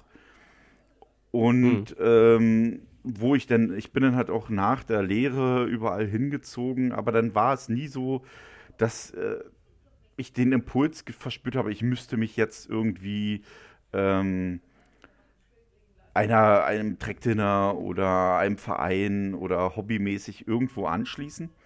Ähm, ein Lehr, also ein, ein, Freund aus der Lehre, der ist relativ früh schon auf Conventions gegangen und wollte auch immer, dass, sie, dass wir zusammen und so, aber ich habe mich halt auch nie so getraut, richtig, und auch nie so äh, die Lust gehabt auch. Und auch nicht das Geld ja. teilweise. Also. Ja, klar, als Azubi, klar. Ähm, wie ist das denn aber dazu gekommen, dass du dann 2019 gesagt hast, ähm, ich mache das jetzt mal? Ähm, durch Zufall auch nur, weil ich äh, bei Facebook habe ich, glaube ich, bei Star Trek Deutschland äh, mich bei der Gruppe beigetreten. Das erste Mal, dass ich überhaupt in irgendeiner Social Media Fangruppe beigetreten bin und dann hat mich der äh, Heiko vom Treckdinner Oldenburg einfach eine PM geschickt und hat gesagt, hey, ich habe ja gesehen, du wohnst in Oldenburg, hast du nicht mal Lust vorbeizukommen? Und das war dann so quasi dieser äh, Initialpunkt, sich mit anderen Star Trek-Fans wirklich mal zu treffen, auszutauschen. Sonst war das, wenn, denn schon über, über ein Forum halt, aber auch selten und sonst eben gar nicht. Wie groß also ist das? Ähm, Sorry, Tim, äh, wie, wie, wie, groß ist das äh, Trackdinner in, in Oldenburg ähm, und wie regelmäßig findet das statt? Beziehungsweise auch, auch wie, wie sehen da so diese Trackdinners aus? Das ist ja ähm, auch immer so von TD zu TD ein bisschen unterschiedlich, wie die so ablaufen. Ähm, ja, wir sind relativ groß, muss ich sagen. Ähm, Glaube ich zumindest, wenn man das immer so im Vergleich zu anderen hört. Äh, es findet immer regelmäßig statt. Das ist äh, jeder der dritte Freitag im Monat. Ähm, es ist jetzt durch Corona fiel das öfter mal aus. Das ist halt mhm. klar, da, das blieb halt äh, ja keinem ähm, erspart, aber sonst versuchen wir das eigentlich wirklich regelmäßig immer am dritten Freitag im Monat im Hotel Heide in Oldenburg stattzufinden. Jeder ist natürlich herzlich eingeladen, uns zu besuchen. Ähm, wir sind tatsächlich so im Schnitt immer 30 bis 40 Leute. Oh, wow. Äh, beim Track Dinner. Und äh, wir machen halt auch eben auch mal so verschiedene kleine Events, so beim äh, Space Day in, in, Bremen bei der Botanica und äh, gehen jetzt äh, ich zum ersten Mal, weil letzte, also war letztes Jahr zum ersten Mal überhaupt mit auf einer Star Trek, also auf einer Convention, das war die mhm. FedCon. Und das haben die halt schon Ewigkeiten so zelebriert und ja, da ist man halt jetzt halt auch mit drin. Pass auf, das mit den Cons ist so eine Sache. Wenn du da einmal anfängst mit, dann äh, musst du da irgendwie dann jedes Mal hin. Oder hat man immer so das, das Bedürfnis, dann doch wieder auf eine Con zu gehen? Ich kenne das. das liegt dann, glaube ich, eher an den Leuten, die man da trifft. Ja, na deswegen. Weil es, also glaube ich, so der einzige Schnittpunkt ist, den man im Jahr hat, ähm, weil man die Leute dann teilweise nur da sieht. Also dann, ja. nur dann machen für mich irgendwie Cons Sinn. Definitiv. Oder es kommt halt jemand, den man unbedingt sehen will, aber also das habe ich eher selten. Also es ist faszinierend. Ähm, ich habe auf der Convention auch äh, zum ersten Mal halt hier die Leute um Star Trek Legends äh, persönlich kennengelernt ja. und mhm. äh, habe auch jemanden kennengelernt, der so halt, hey, wo kommst du denn her? Ja, oh, erstmal geht es ja mal so, man läuft halt mit seiner Maroon-Uniform, hey, schicke Uniform. Ähm, und dann halt. Die ich nicht ähm, habe, das ist echt böse, aber das wollte ich nur nochmal sagen. Die ich von An Anovos nie geschickt bekommen habe. Das wollte ich ja, nochmal anmerken. Bitter, bitter, bitter. ja, das geht, es geht, ging ja vielen so, ne? Das bist ja leider nicht der Einzige. Aber das war nicht das Thema, nein. Und ähm, ja, und dann halt so angesprochen, hey, ja, hm, coole Uniform. Ja, wollt auch schon immer mal eine haben. Das ist ja immer der Klassikspruch, mhm. ne? Man will ja immer eine haben. Wie kam es denn dazu? Ich sage, ja, wir haben das bei unserem Schneider schneidern lassen. Äh, wir waren dann halt, einige aus dem Trackdinner haben sich entschlossen, dass wir das halt machen lassen ja, wo kommst du denn her? Ja, Cuxhaven. Ich sage ja, wie Oldenburg. Ach, kannst ja vorbeikommen. Zack, wieder ein neues Mitglied. und, und das ist halt natürlich so, so diese, diese äh, Fixpunkte, ja. die Conventions, wo man dann halt Leute trifft, die man normalerweise überhaupt nicht auf dem Schirm hat. Ja, vor, vor allem was halt auch echt interessant ist, wie, was du halt meintest, dass man dann so Leute trifft, trifft, die eigentlich ja aus der eigenen Nähe oder Nachbarschaft kommen, aber die man halt so nie, wo man nie irgendwelche Schnittpunkte hatte und plötzlich ähm, entstehen da wieder komplett neue, neue Verbindungen. Und das ist halt das, was ich irgendwann mal bei Twitter mit endlich mal normale Leute ähm, zitiert habe. Das ist so, ja, es ist toll, du kommst da hin und bist gleich auf derselben Wellenlänge mit den Leuten. Und das ist so der Reiz daran. Das ist schon cool. Finde ich.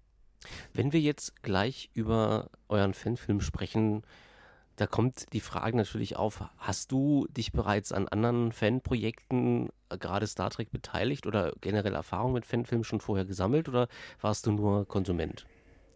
Äh, da muss ich sagen, auf jeden Fall ersteres. Also ich habe schon relativ viel äh, bei, auch bei Star Trek Fanfilmen, Star Wars Fanfilmen, ähm, visuelle Effekte gemacht. Ich glaube, einer der bekanntesten ist äh, der Film von Jürgen Kaiser mit den Star Trek Actionfiguren. Der Stop-Motion-Film. Genau, der Stop-Motion-Film. Stop ja, das war Stop-Motion, genau. Genau, es, äh, es, da habe ich beim ersten und beim zweiten äh, Teil einige Effekte beigesteuert, dann bei diversen Star Wars-Fanfilmen. Ähm, ah, du tanzt also auf beiden, in, in beiden äh, Universen. Äh, ja, sagen wir es mal so. Ähm, Nein. also es gibt, für mich gibt es nur Star Trek. Äh, Star Wars mag ich, äh, mochte ich, mochte ich mal, uh, aber die okay. Zeiten haben 1999 aufgehört. Seltsam. Mich soll das ja. nicht verstehen. Was ist denn äh, da passiert? War da irgendwas in diesem Jahr? Ich weiß es nicht. Ja, ist das da der Jar Jar Effekt? Ich, ich, weiß nicht, ich, also Jar, also ich fand eigentlich im Grunde genommen, ähm, also ich damals war Jar Jar wirklich einer der ausschlaggebenden Punkte. ähm, aber es wirkte halt alles immer so steril, ne? Also mhm. so, so künstlich. Und das ist das ja, was, was Star Trek eigentlich äh, ja überhaupt nicht hatte, auch wenn im Vergleich zum Beispiel 96 äh, First Contact mit den ganzen aufwendigen Requisiten. Ja. Ähm, alles war immer relativ bodenständig. Äh, es gab natürlich auch visuelle Effekte ohne Frage aber alles wirkte immer, immer so ein bisschen so handgemacht auch, ne? Und ähm, ich finde diese, gerade dieser Aspekt, äh, auch wenn ich visuelle Effekte liebe ohne Ende und ich liebe es auch, wenn Vulkan zerstört wird, ohne, aber es ist halt so, ähm, die Faszination zu diesen Handgemachten ist trotzdem einer der ausschlaggebenden mhm. Punkte gewesen. warum ich bei Star Wars dann irgendwann äh, raus bin. Okay. Und natürlich jetzt die, die, die Sequels, darüber will ich eigentlich gar nicht reden. Die sind für mich Ich wollte gerade fragen, oh, welche Sequels? Ich weiß nicht, wo, genau, ich weiß nicht, worüber du redest. Wenn wir jetzt, also wir hatten jetzt gerade darüber gesprochen, was du vorher gemacht hast, beziehungsweise ob du schon Erfahrung damit hattest. Und ja, da sind Erfahrungen da.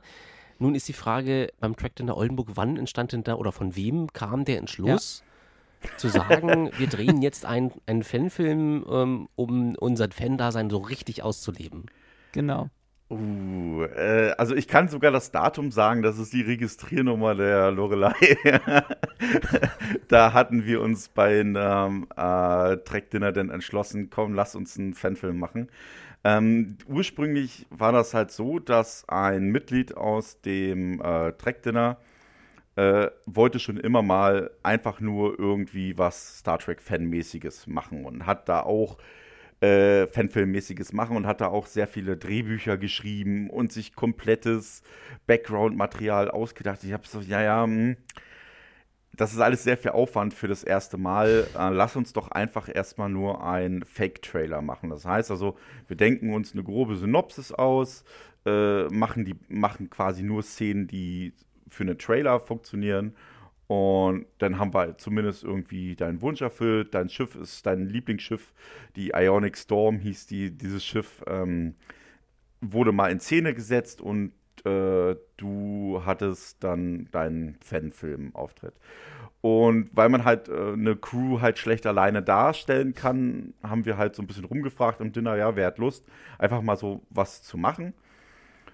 Ja, und irgendwann war da mal so ein Fotoshooting, was wir alles so als Event mal gemacht haben, ähm, wo wir uns alle getroffen haben und äh, Fotos in Uniform äh, äh, gemacht haben. Und da haben wir das einfach dann quasi einfach abgedreht. Und ja, und dann haben halt einige Leute äh, Geschmack daran gefunden, äh, wie unser Captain Dennis Strauß, ja. Und der war letztendlich auch der Initiator, dass wir dann daraus auch ein richtigen Fanfilm machen.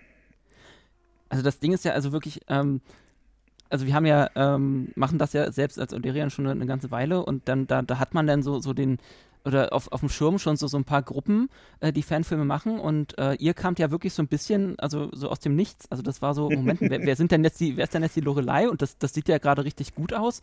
Ähm, wow, da scheinen, äh, das, wir haben, wir haben quasi einen neuen Player in, in der Stadt. Ähm, das, das fanden wir schon ziemlich cool und ähm, deswegen waren wir da erstmal so ein bisschen perplex, aber halt auch so cool, das was Neues. Und dann dachten wir uns, ah, okay, okay, das ist Kelvin. Mal gucken, was das wird. ähm.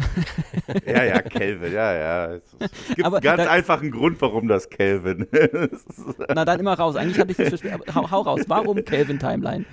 Äh, Kostenfragen, ganz einfach. es ist eine rein äh, Ferengi äh, kommerzielle Sache gewesen. Ähm, wir haben ja alle Uniformen, ja, wir, aber jeder, keiner hat die gleiche. Ja, ja wir kennen der eine hat eine, ja. Der eine hat eine TOS-Uniform, der eine hat eine First Contact-Uniform, TNG, The Cage, äh, da ist ja alles. Aber keiner ja. hat wirklich eine durchgängig gleiches. Und wenn wir jetzt sagen, okay, wir wollen halt wirklich einen Fanfilm machen, wir wollen, ähm, wir müssen uns dann ja für einen Look und für eine Zeitlinie, für ein Schiffdesign entscheiden. Und da fiel das tatsächlich so, ja, hm, was kostet denn so eine Uniform, ähm, so eine TNG oder TOS-Uniform? Ja, 100, 200 Euro. Was kostet denn beim Chinesen eine Kelvin-Uniform? Ja, 20 Euro. und, und, und, die, die sah halt auch teilweise ähm, auch gar nicht schlecht aus. Ne? Also die ist ja qualitativ, sind die ja wirklich gut, die von, von Costeddy. Ähm, nicht gesponsert. äh, aber ähm, ja, und dann hatten wir uns halt dafür entschieden. Und der andere Grund war halt wirklich, dass wir uns komplett losgelöst vom Kanon mhm. äh, Geschichten ausdenken können, ohne dass sich irgendjemand äh, dann äh, eventuell angesprochen fühlt oder beleidigt oder was auch immer. Ihr kennt ja Star Trek-Fans. Die, die, großen, die großen äh, Kanonwächter, ja, ja. ja ich, genau, ich, ich richtig. Ne? Und dann heißt das wie so, na, zu dieser Sternzeit ist das Schiff aber niemals äh, an der Position gewesen oder hatte Kontakt mit dieser Planeten oder mit der. Ja. Und das war das auch der eine, auch das war, das war der andere Grund. Es hat manchmal, manchmal so ein bisschen was von Bibelexegese, ne? Also das kann gar nicht so sein, weil der Bibel steht folgendes bla. Und manchmal sind die Star Trek-Fans halt genauso. Ja, es gibt ja dieses ja. Bart Simpsons-Meme, ne? Ähm, Brüder und Schwester sind wie Star Trek-Fans und Star Wars-Fans und Star Trek-Fans und äh, Imperium äh, Galactica-Fans und Star Trek-Fans und Star Trek-Fans. Star genau. Trek-Fans ruiniert das Franchise. und und wenn ich jetzt schon, jetzt äh, mal abgesehen davon, ob ich jetzt nun die neuen Serien mag oder nicht, aber das ist ja das beste Beispiel, die ganzen Diskussionen um Picard, Discovery, Lower Decks, jetzt die JJ, den neuen ja. JJ-Film, der angekündigt worden ist, das zeigt es ja auch genau, dass es so ist halt, leider. Ja, aber wie gesagt, also wie gesagt, meint es ja, man kann darüber denken, was man will, aber ohne diese JJ-Filme und jetzt Discovery hätten wir auch keinen Lower Decks mehr bekommen. Also von daher, sie haben ihren Zweck erfüllt. Man muss es ja dann noch nicht gucken. Also denke ich mir, wenn es einem nicht gefällt. Inzwischen haben wir ja wirklich die große Auswahl und können auch Sachen ignorieren. Was wir nicht tun, weil wir Star Trek-Fans sind, aber wir könnten auch einfach mal Sachen nicht gucken, die uns nicht gefallen. Also nur mal so. Ich, ich muss leider gestehen, ähm, ich bin wirklich zu dem Punkt, wo ich Discovery nicht mehr gucke. Also ähm, ich fand die ähm, Discovery hat ja auch das große Problem, dieses, dieses Gigantismus, dieser Abnutzung. Ne? Wenn mhm. du halt genau das gleiche Problem, was ja eigentlich das JG und Universe ja eigentlich auch hatte. Wenn du in den ersten 20 Minuten vom Film äh, tausende von Raumschiffen und einen ganzen Planeten sprengst, was willst du dann noch steigern? Und das gleiche Problem hat ja Discovery auch, ne? wo es am Anfang noch relativ bodenständig war mit, mit dem Krieg mit den Klingonen ähm, sind die jetzt schon beim dritten Mal das Universum retten. Ja, und jetzt ja. retten erst war es das Sonnensystem, dann die Galaxie und jetzt retten sie das ganze Universum. Und das ermüdet halt auch so schnell. Ne? Ja, vor allem nicht nur sie retten das Universum, also man, man, kann ja wirklich fast sagen, es ist halt wirklich immer Michael Burnham, die wieder das Universum rettet und die dann irgendwie wieder irgendwie was damit zu tun hat, was nachher der große Gegner, was auch immer ist. Aber gut, das ähm, hat man, glaube ich, auch schon ein paar Mal ja, und da wären gequatscht. wir wieder bei Mary Sue-Charakteren und Star Wars. ja.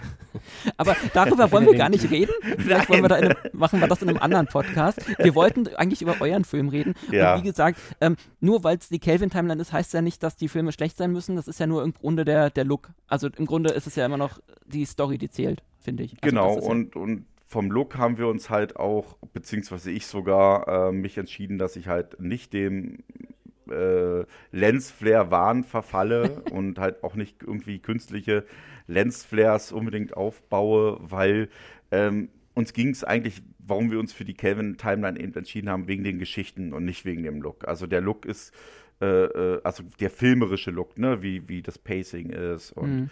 äh, die Lensflares und so weiter. Das ist halt, da wollten wir uns von Anfang an eher an äh, Deep Space Nine oder so orientieren. Ne? Sehr gut. Vom, vom Hörst du, Tim? Deep Space ihr Nine. Habt ja, ihr habt ja auch keine Wackelkamera, von daher ist das schon mal nicht Kelvin. Das stimmt, ja. Aber es kommt mich noch. auch extrem gestört. Was? nein, nein, nein. Nein, äh, ist, also kameratechnisch muss ich sagen, ähm, wir haben vieles, wir haben wirklich viel experimentiert im Film. Wir haben ähm, äh, diese eine Szene, wo unser Captain durch den Blitzsturm läuft haben wir mit einem iPhone gedreht. Ach, krass. Ähm, um zu testen, ähm, weil das iPhone hat ja so eine Art äh, gyroskopes Tracking mit drin und kann quasi die äh, Tracking-Daten direkt in After Effects packen. Sodass, das sagt man sodass, mir jetzt? Sodass man äh, perfektes Tracking hat und das kannst du halt auch äh, relativ gut für ähm, Greenscreen-Szenen nehmen. Und wir wollten das einfach mal testen, äh, sind dann zwar an uns, an, an die technischen Limitierungen letztendlich dann doch gestoßen. Ähm, okay. Aber es war gut, es einfach mal zu testen, bevor man das vielleicht mal in, äh, in einer größeren Episode plant und dann doch nicht umsetzen kann. Heißt das, dass ich mir jetzt ein iPhone holen muss?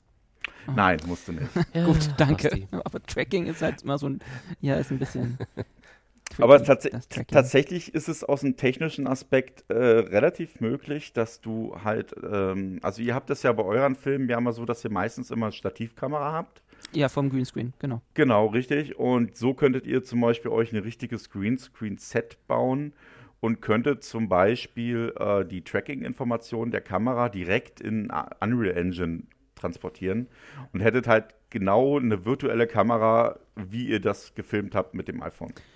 Ich äh, schreibe mir mal kurz auf, muss mich um iPhone kümmern. Sehr gut. Äh, Und äh, nochmal zur Info, keine Sponsors. also, aber, aber ich freue mich natürlich über jede Sachspende von Apple. Also so genau, also wenn ich jetzt so ein iPhone irgendwie im Briefkasten habe, dann ist das natürlich total in Ordnung. ja, zwinker, zwinker. Genau. Ähm, Genau, jetzt sind wir ja schon mal ziemlich also auf den Film eingegangen.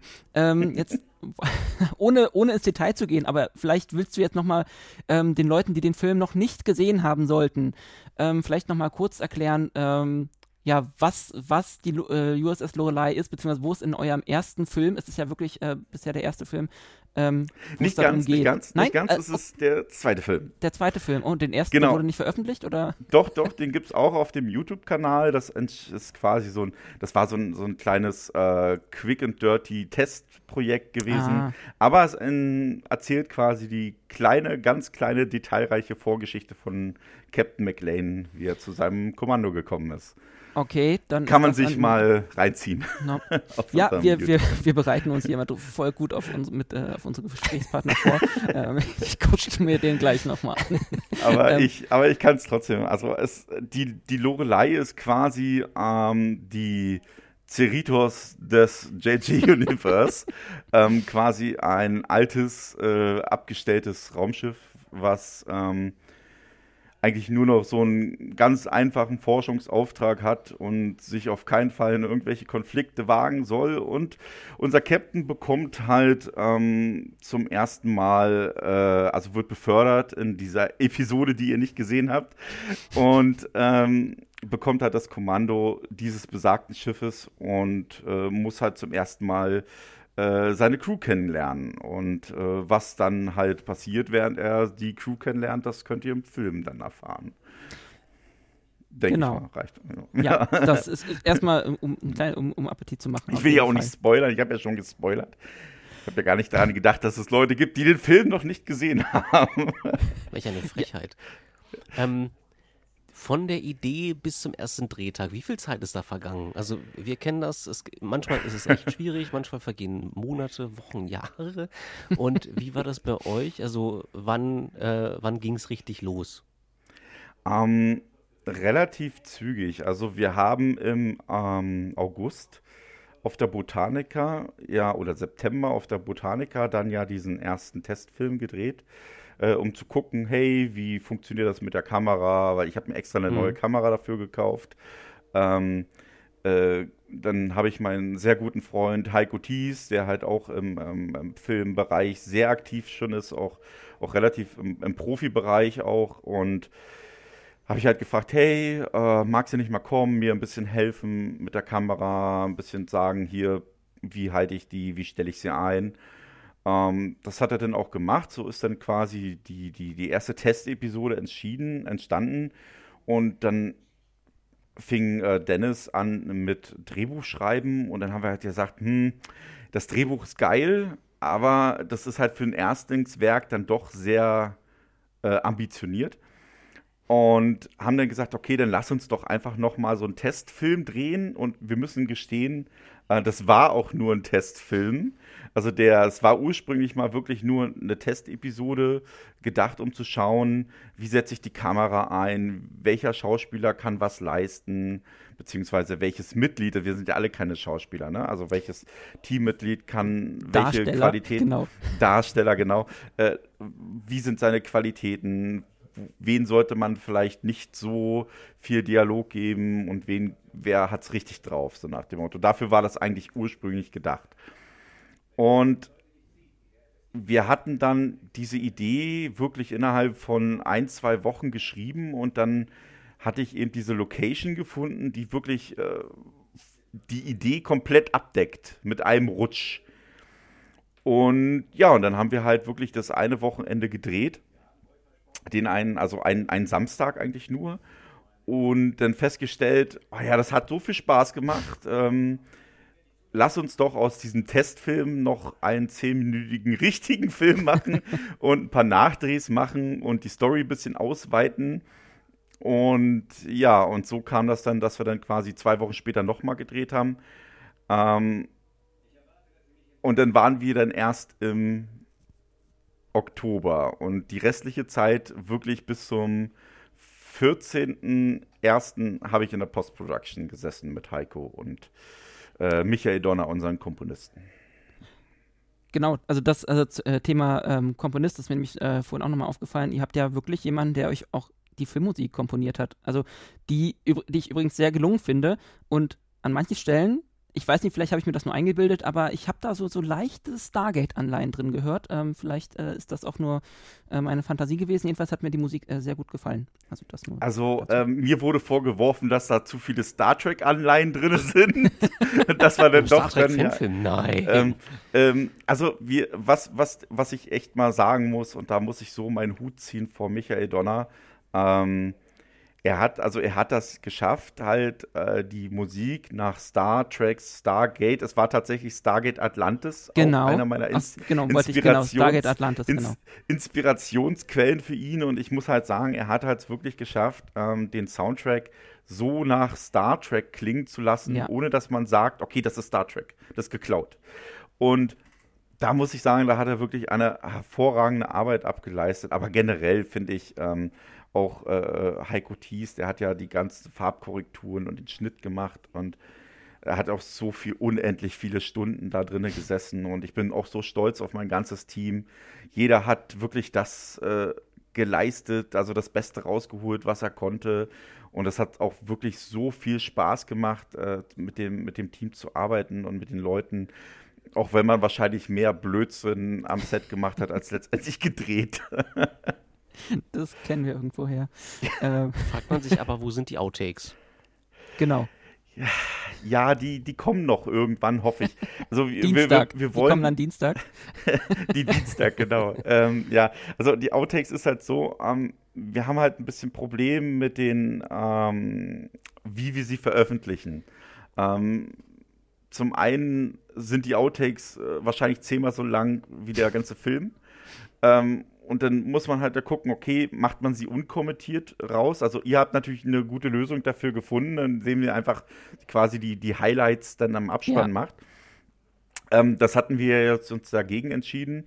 Ähm, aber jetzt haben wir natürlich das, die Herausforderung, dass wir äh, sagen, entweder hauen wir sie unkommentiert einfach raus, dann ist es vielleicht verstehen dann viele Leute das gar mhm. nicht, die mhm. den Film gesehen haben. Oder wir machen halt wirklich ein Behind-the-Scene, Making-of. Dann kann das aber schnell passieren, dass es halt so abgehoben wirkt.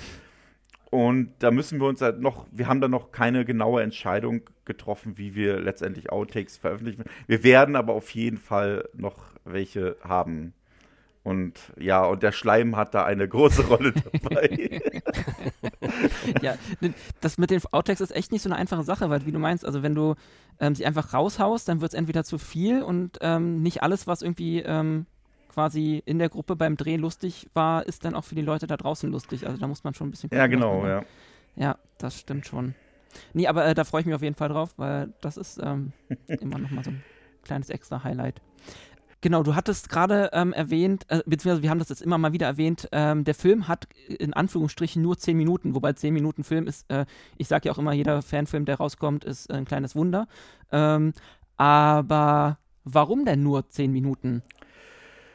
Ah, ja. Ähm, also wenn es nach mir gegangen wäre, hätte ich wahrscheinlich einen anderthalb Stunden Epos rausgehauen. ähm, aber das ist wirklich äh, der filmerischen Entscheidung von Heiko Thies geschuldet, ähm, dass wir halt uns entschlossen haben, wir wollen halt wirklich nur kleine, knackige Episoden haben, ähm, wo wirklich kein Fett ist. Also wo wirklich alles weggeschnitten ist, was eventuell den Zuschauer langweilen mhm. könnte, mhm. nicht interessieren könnte, ablenken von der eigentlichen Geschichte. Es wird jetzt zwar schwerer, das bei der nächsten Episode und bei den nächsten Episoden äh, wieder zu halten, dieses Konzept, aber wir haben uns halt wirklich dazu entschlossen, 10 bis 15 Minuten einfach auch alleine, ähm, um die, die, den Zuschauern ähm, mehr Filme eventuell von uns äh, zu präsentieren, weil äh, ja, ich habe jetzt alleine schon ja drei Monate für die Nachbearbeitung gebraucht mhm. und die waren wirklich extrem aufwendig zum Teil. Und wenn wir jetzt sagen, okay, wir machen jetzt einen Top-Film, 30 Minuten, ähm, dann sitzen wir halt ein halbes Jahr, dreiviertel Jahr an der Post-Production. Ja. und der Zuschauer bekommt nichts Neues, außer vielleicht ein Trailer oder so. Und das war dann die Entscheidung dazu. Ähm, haben da vielleicht auch die, äh, oder habt ihr euch ähm, auch mal erkundigt äh, in Bezug auf die Fanfilm-Guidelines, die ähm, berüh berühmt berüchtigten, oder ähm, haben die da gar, gar nicht mit reingespielt? Äh, die haben sehr wohl und sehr stark sogar mit reingespielt. Ähm, sie waren ja mal eine Zeit lang komplett verschwunden Ja, auf stimmt. der Website. Äh, was heißt eine Zeit lang? Sogar zwei Jahre oder so. Waren es wirklich zwei Jahre? Jedenfalls sind sie, Also, ich habe extra nochmal also reingeguckt. zu- ja, Also sie, gibt, also sie, sie gibt es wieder, genau, aber sie waren tatsächlich, ähm, wo, ich, wo wir angefangen haben, das zu diskutieren, waren sie noch da und dann waren sie weg. Also ich glaube, 2020 haben wir angefangen, darüber zu reden, oder 21, ich, ich habe es alles schon verloren hier, die Zeit. Ja, Corona Ähm, ist nee, sehr, sehr, 2000 ich kenne das, die Corona-Zeit ist Genau, also- alles eins. Genau, 2020 haben wir darüber diskutiert, da waren sie da und als wir dann letztendlich drehen wollten, waren sie nicht mehr da. Und das Problem ist ja, dass das ja zur Interpretation verleitet. Man könnte Mhm. jetzt sagen, okay, die Fanfilm-Richtlinien sind nicht mehr da, das heißt, sie gelten nicht mehr. Ähm, oder man interpretiert das so, ja, dadurch, dass sie nicht mehr da sind, darfst du rein rechtlich gesehen gar keine Fanfilme mehr machen. Was ja wahrscheinlich sogar die Realität ist, weil äh, Fanfilme sind ja auch nur geduldet in dem Eben. Sinne. Und Ja. wir sind ja letztendlich ja alles irgendwie IP-Verletzer, wenn es danach geht. Total, ne? wir, Also- wir, wir spielen in einem fremden Sandkasten. Das muss man immer, Richtig, immer wissen. Genau. Und das, äh, da gab es auch sehr, sehr, sehr viele ähm, Diskussionen auch innerhalb des Teams, wie man natürlich äh, die äh, Richtlinien umsetzt. Ähm, und wir sind zum Schluss gekommen, dass wir uns im Groben daran halten werden. Ähm, vorerst. äh, und jetzt mit der zweiten Episode sind wir quasi an dem Punkt, wo wir sie noch nicht verstoßen werden. Und was danach kommt, müssen wir dann eben individuell entscheiden. Weil Mhm. das Problem ist halt, dass rein theoretisch gesehen ist ja unsere Episode, also unser Filmprojekt mit der nächsten Episode vorbei, wenn es nach den Richtlinien Wenn man strikt nach den Guidelines handeln würde, dürfte Genau, man, richtig, Genau, ja. für die, die das, äh, die die nicht kennen, ich kann die auch gerne mal verlinken dann unter den Podcast, aber ähm, da, da steht halt unter anderem drin, dass man offiziell nur äh, zwei 15-minütige Episoden machen dürfte ähm, und danach auch keine Fortsetzung mehr. Also, genau. Unter anderem Genau. steht das da drin. Unter anderem, ja. Ja. Da steht auch drin, dass man auch nur Originalkostüme und alles Mögliche benutzt, Ja. weil sich ähm, so gut wie keiner hält. Also wenn wir jetzt mal ganz ehrlich sind, ähm, ich habe bis jetzt noch keinen echten Star Trek Fanfilm gesehen, bis auf vielleicht jetzt ähm, dieser tschechische Dominion-Film. Von Squadron. Squadron Genau, Rooks, äh, Red Squad, ich weiß es gar nicht mehr. Ich glaube, die genau hießen hieß, einfach nur aber- Squad mit den Norway, mit den vier Norway. Squadron, Klassenschiffen, genau. Genau, richtig. Und ähm, die, äh, ich glaube, das war der einzige, den ich bis jetzt gesehen habe, der sich wirklich recht restriktiv an die Regeln gehalten Mhm. haben. Aber nur nach außen hin. Wenn man ein bisschen tiefer recherchiert, merkt man halt, dass das Brückenset auch für ganz, ganz viele andere Filme mit Ja. ähnlichen Charakteren und Schauspielern Ja. benutzt worden ist. und äh, dann ist es halt wieder so. Aber jetzt ganz ehrlich, also Regeln sind ja immer schön und gut. Ähm, Ja, vor allem, es sind Guidelines. ja- ne? Die haben es ja offiziell Ja. als Guidelines bezeichnet. Und, und, und ich will mich ja eigentlich auch dran halten, Ja. weil ich das ja auch respektiere. Aber einerseits muss ich auch sagen, so, warum? Ja, wenn ich mir halt so die Regel anhöre, dass zum Beispiel keine professionellen Schauspieler benutzt werden dürfen. Ja, es sind ja nicht, allem wohl noch nicht mal noch nicht mal nur Schauspieler, es sind ja eigentlich Leute, die Ja. also professionelle, also Leute, theoretisch ich dürfte auch keinen Podcast machen, weil ich habe eine Ausbildung gemacht und kann jetzt mit Kameras und so umgehen. Also das heißt, wo, wo fängt, das ist halt auch, auch alles wieder so schwammig. Ab wann äh, ist, ist man professionell? Ja, bei mir ja auch. Ich habe Ja, ja, ja. auch äh, für Eben. Filme und Fernsehen äh, Effekte gemacht. Ja. Und ähm, ich bin einfach nur, also wir haben jetzt halt gesagt, wir halten uns erstmal jetzt dran und entscheiden das dann eben, äh, wenn es soweit ist. Also quasi, das ist ein Problem für den Zukunfts-Benjamin. Ja.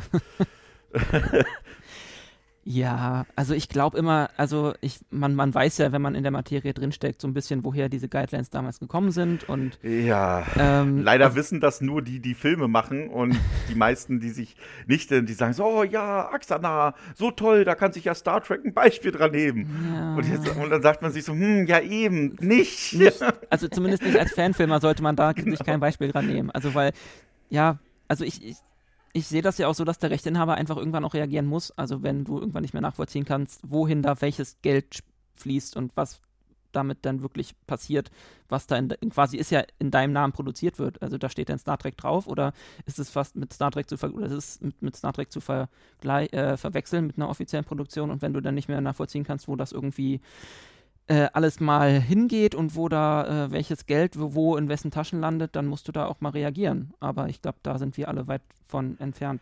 Also, also ja, also wir haben ja auch alles bis jetzt selbst finanziert. Wir ja. haben auch äh, keine Fremdfinanzierung. Wir wissen auch gar nicht, ob wir das überhaupt jemals wollen, weil das natürlich auch Erwartungen ja. in ein Projekt setzt und einen auch verpflichtet. Mhm. Aber ich kann jetzt nicht einfach sagen, okay, ähm, also nehmen wir jetzt zum Beispiel ähm, wir würden jetzt, da, also das Team löst sich auf aus irgendwelchen Gründen, der Captain ist weg und man weiß ja nie, was die Zukunft so ja, bringt. Ne? Das stimmt. Und, und du hast vorher Geld gesammelt für ein Projekt und hast auch gewisse Erwartungen geschürt, was dieses Projekt beinhaltet.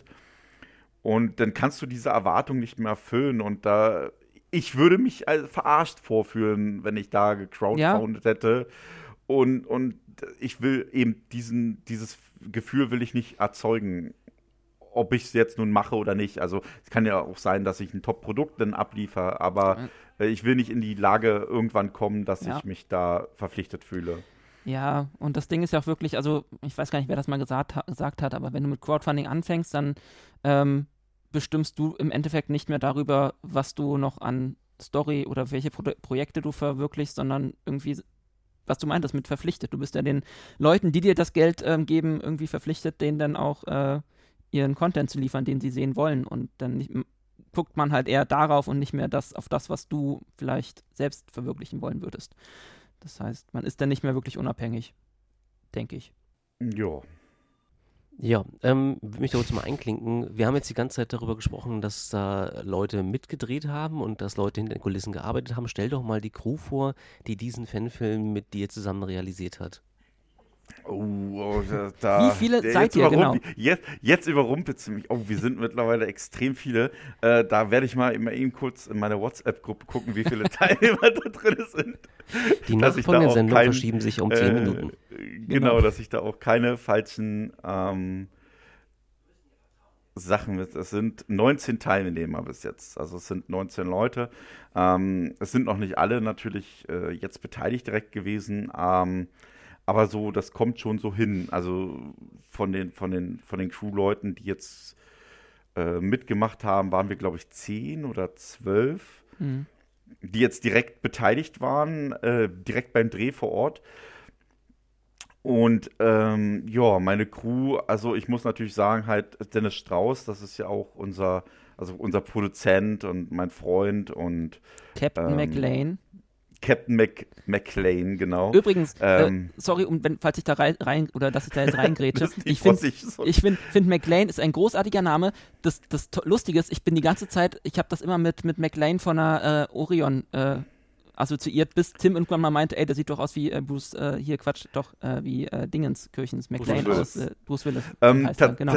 tatsächlich, tatsächlich ist er halt wirklich, äh, also die Figur, der Rollenname ist wirklich entstanden durch Dennis seine zwei Lieblings, also Lieblingsfilmen und dem er ähnlich sieht und das ist Jason Statham und eben McLean und deswegen heißt er halt auch Jason McLean. Mm, okay, aber und, ja, Raumpatrouille McLean passt auch. Es wird zwar anders geschrieben, ja. aber ähm, super, genau, super Name also für den Captain. Ich bin äh, ein Riesenfan von Raumpatrouille Orion und äh, ich, ich liebe das auch. Ich finde ja. auch äh, die Lydia van Dijk, die Figur, ist so 20, 30 Jahre ihrer Zeit voraus gewesen. Und äh, deswegen feiere ich das auch, auch wie viel Kreativität und ähm, Improvisationstalent bei dieser Produktion äh, dahinter ja. gesteckt hat, ist einfach Wahnsinn. Ja. Eben. Ja, auf jeden Fall halt, halt also Dennis Strauss, aka McLean, ist auf jeden Fall halt äh, der Mitinitiator, eigentlich der Hauptinitiator und Hauptideengeber des Films. Und natürlich jetzt halt der Produzent und halt ähm, dann Heiko Thies, mein guten Freund, der halt auch in der Post-Production äh, beim Filmdreh unheimlich viel gemacht hat. Äh, so hinter der Kamera. Dann äh, äh, es sind so viele. ich, ich, will jetzt auch nicht alle aufzählen und sagen, ähm, dann vergesse ich einen und dann mhm. ist jemand traurig.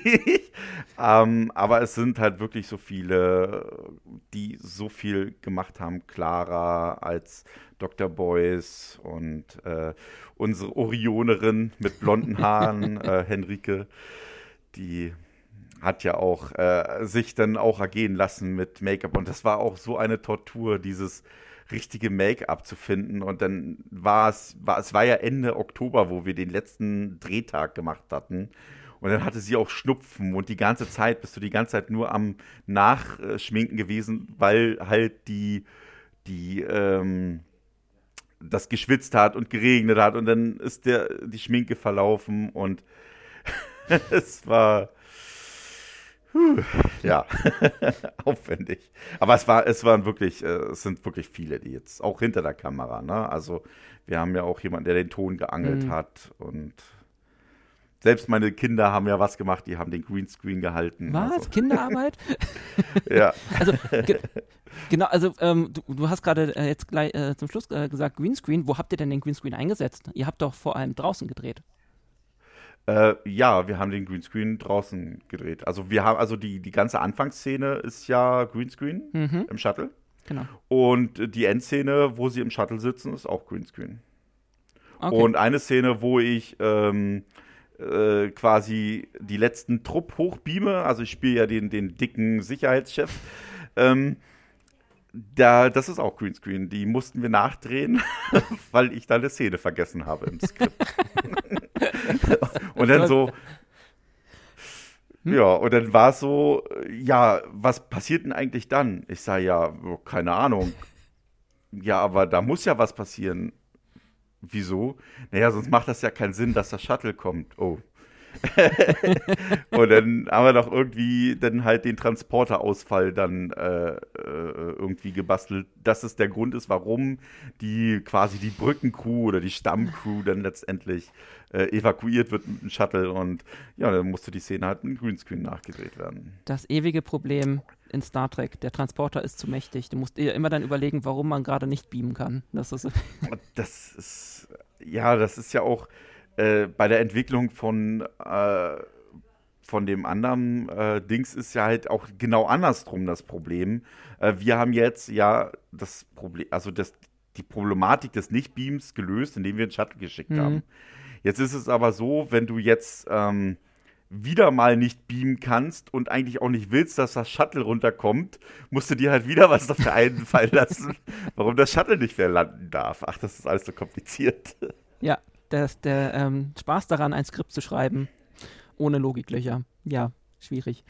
Ähm, Habt ihr das ähm, Greenscreen nicht gesehen oder wie? Bitte? Den, den, Greenscreen? Nee, das war jetzt einfach nur nochmal, also mit dem Shuttle, so. das, das wus, äh, war mir ziemlich klar, aber draußen, weil du meintest gerade irgendwie mit, mit Greenscreen Genau, wir haben das, so. äh, Genau, richtig. Genau. Wir haben das wirklich bei Tageslicht und ein bisschen, also ein bisschen künstliches Licht okay. mit einem ganz normalen Flipscreen äh, gedreht. Okay, krass. Na, weil wir, äh, wir haben unseren Greenscreen ja in einem gewissen Keller, Tim. Ähm, ja. da, ist so, da ist nicht so viel Tageslicht und so mit draußen kennen wir nicht so viel. Keller. Das ist so.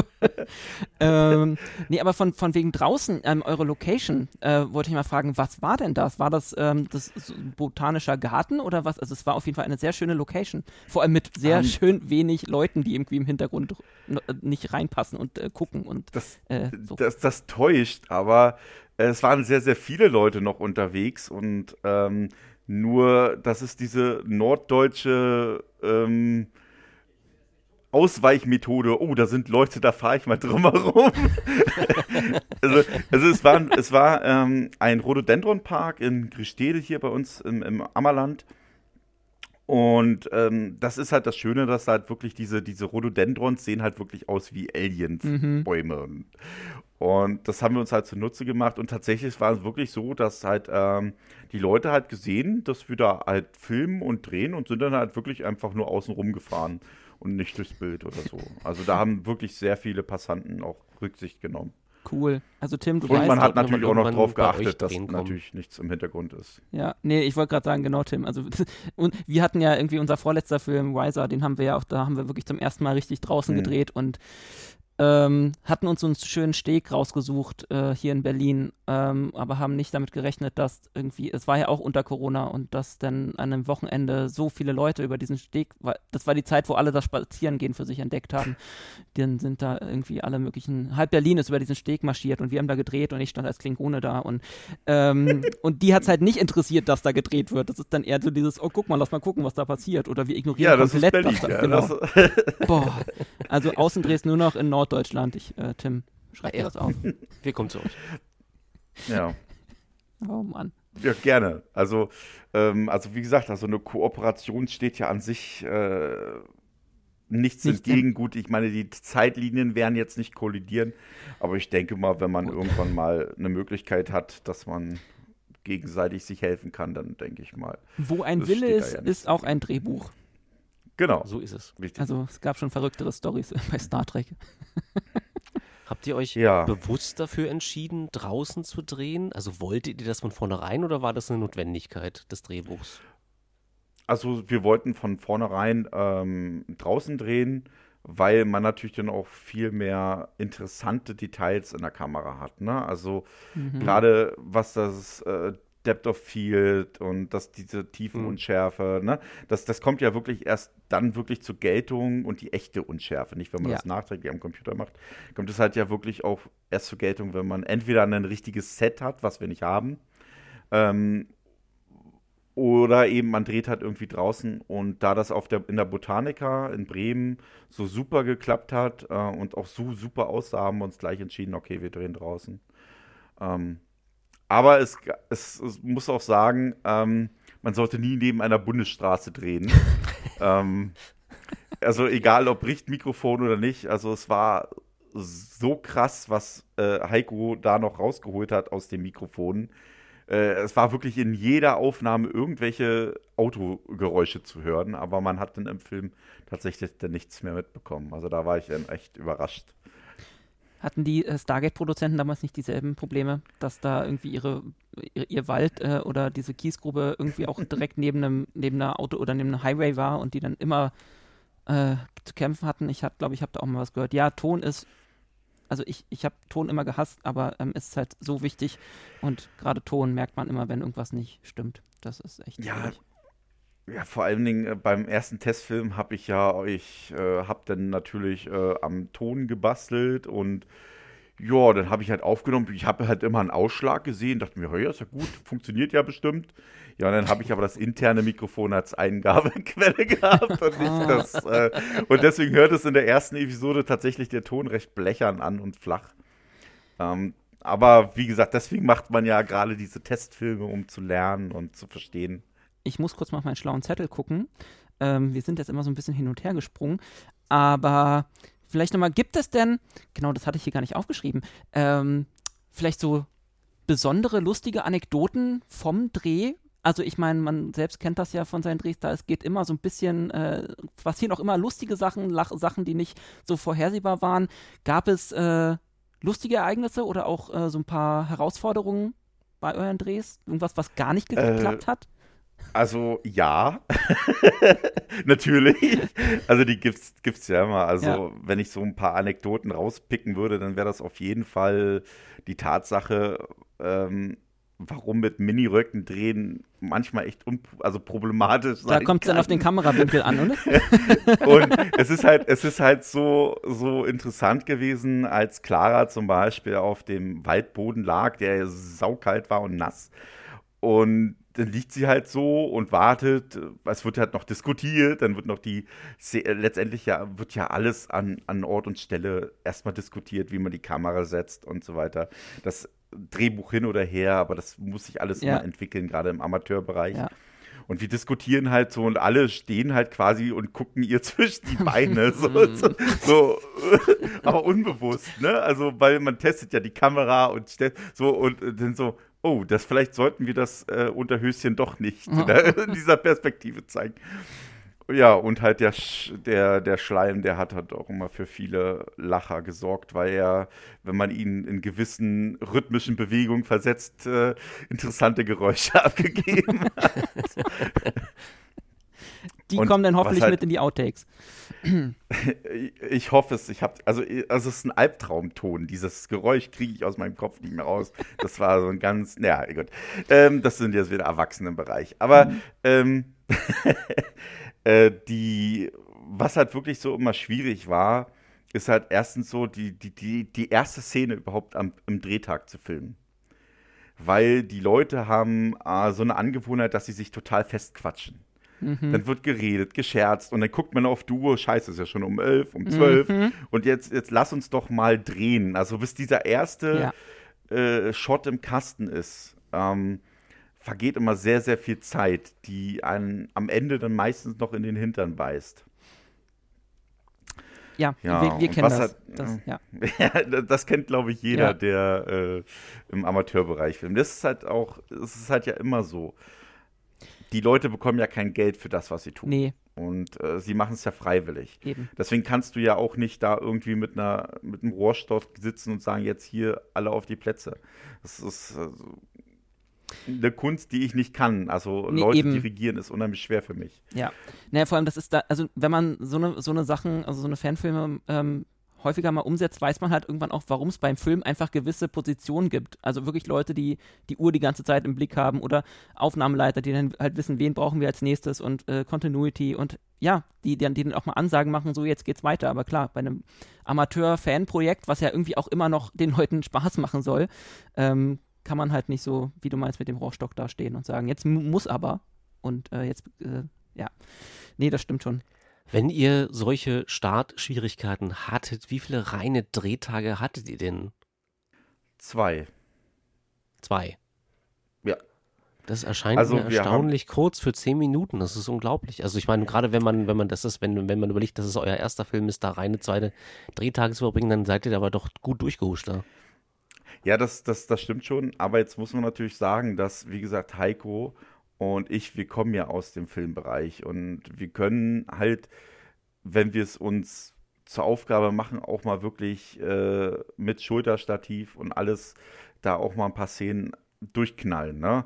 Ähm, aber letztendlich ist es halt so gewesen, dass wir, es war halt tatsächlich eigentlich nur ein Drehtag eigentlich geplant. ähm, aber wir haben es dann halt doch halt geschafft, ähm, das dann doch irgendwie noch hinzukriegen.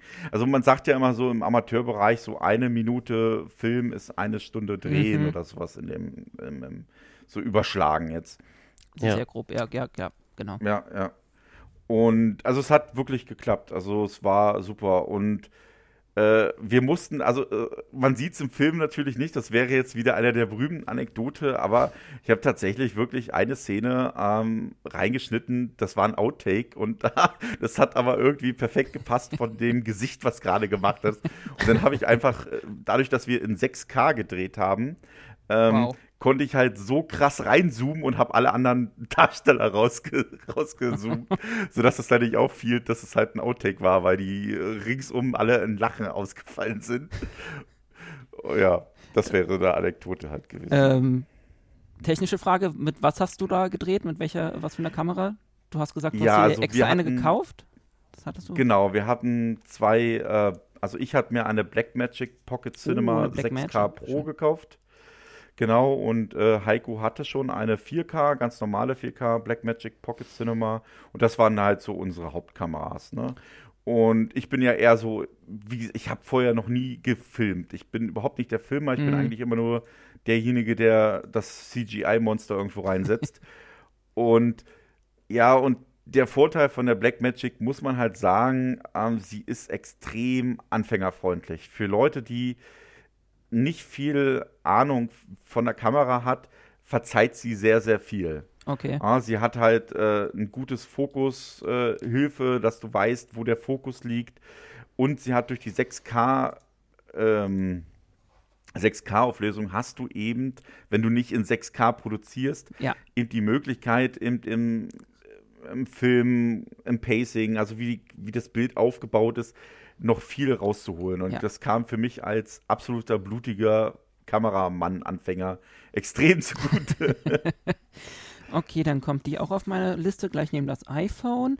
Ähm, Also ich kann, also ich muss wirklich sagen, also ich, ich habe echt lange überlegt über eine Kamera und ich habe immer, ich habe meistens immer nur die, die abgelegten Endgeräte von Heiko benommen, die allesamt äh, gut waren zu ihrer Zeit. aber halt meistens halt dann auch schon doch ein bisschen veraltet. Und das war das erste Mal, dass ich mir halt irgendwie was Aktuelles mhm. gekauft mhm. habe. Und ähm, ich habe es nicht bereut. Es ist wirklich eine Hammerkamera. Und was diese Kamera, diese 6K Pro so besonders macht, ist ja, dass sie quasi interne ND-Filter hat. Okay. Und das heißt, das heißt, wenn man gerade draußen dreht, ist es ja so, dass äh, durch Sonne und so ja. weiter vieles man einen ND-Filter ranpacken muss, ja. ähm, um die Einstrahlung zu verringern und das ist halt nur ein Knopfdruck. Okay. Ja, cool. also ich drücke einen Knopf und der hat einen internen ND-Filter oder also plus, plus 2, plus 4, plus 6, plus 8 und das nimmt dir sehr viel Zeit, spart dir sehr, Klar. sehr viel Zeit ja. beim Drehen, weil du nicht entweder beim, beim äh, Portablen musst du dann halt drehen und das Richtige rausfinden mhm. und ich drücke halt nur einen Knopf und das funktioniert halt. Und also ich kann sie dir wirklich nur empfehlen und sie ist halt ja auch im 10-Bit-Bereich, das heißt, also gerade was das Greenscreen-Aufnahmen betrifft, ist sie doch dann deutlich stärker als die normalen. Also ähm, falls äh, Black Magic das gerade hört und äh, diesen Podcast vielleicht noch sponsern möchte, dann ich, ja, ich glaube nicht. Nein, ja, aber Black Magic habe ich schon äh, mich ein paar Mal auf die Seite verirrt und das ist dann immer. Wobei das Problem ist ja immer gar nicht äh, auch die Kosten der Kameras, sondern die Objektive sind ja dann nachher auch immer das, was, was nachher so reinhaut, äh, kostentechnisch. Aber ähm, das führt, glaube ich, hm, gerade. Das ist, das ist richtig, das ist richtig. Aber die Blackmagic-Kameras haben den Vorteil, dass sie ja, also gerade die 6K, die benutzen äh, EF-Objektive von Canon. Ja. Und die gibt es äh, äh, im Gebrauchtobjektivmarkt wirklich recht gute für wenig Geld. Ja. Also das, das ist der, der große Vorteil, ne? Ja. Aber ja, diese, diese Optik. Ganz, ganz also, kurze ja. Zwischenfrage. Sorry, Basti, ich wollte dich nicht unterbrechen. Alles gut. Ähm, Aber äh, zum Thema unterbrechen, ähm, mich ruhig unterbrechen, wenn ich zu viel rede. Alles gut. Wir, äh, alles gut. Wir haben okay. auch schon drei Stunden nee, Podcast gut. gemacht.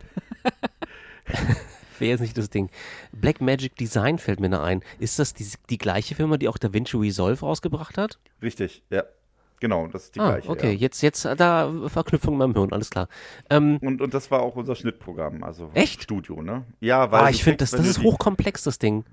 Also ich finde, äh, äh, da ist teilweise Adobe Premiere einfacher, finde ich. Genau, ja, ich war auch ein langer, also ich muss ganz sagen, ich bin fast bis auf After Effects komplett weg von Adobe. Ich war, ich habe auch die Creative Cloud eigentlich immer abonniert gehabt. Und dann habe ich mir irgendwann, gab es dann dieser Punkt, äh, wo der einzige Grund ist, nicht zu wechseln, weil man eben weiß, was man hat. Mhm. und ja. man so festgelegt ist auf, man weiß den Workflow, man kennt die Shortcuts. Ja. Und, ne, und das, da, da ist es echt tierisch schwer zu wechseln. Und bei mir war wirklich dieser Punkt, wo ich irgendwie gesagt habe, warum bezahle ich 60 Euro im Monat äh, mhm. für Sachen, die es theoretisch umsonst gibt. Und wenn du eben die Blackmagic kaufst, kriegst du ja sowieso die Studio, also Blackmagic Studio auch umsonst dazu. Ne? Und das hat okay. mich dann letztendlich überzeugt. Hm.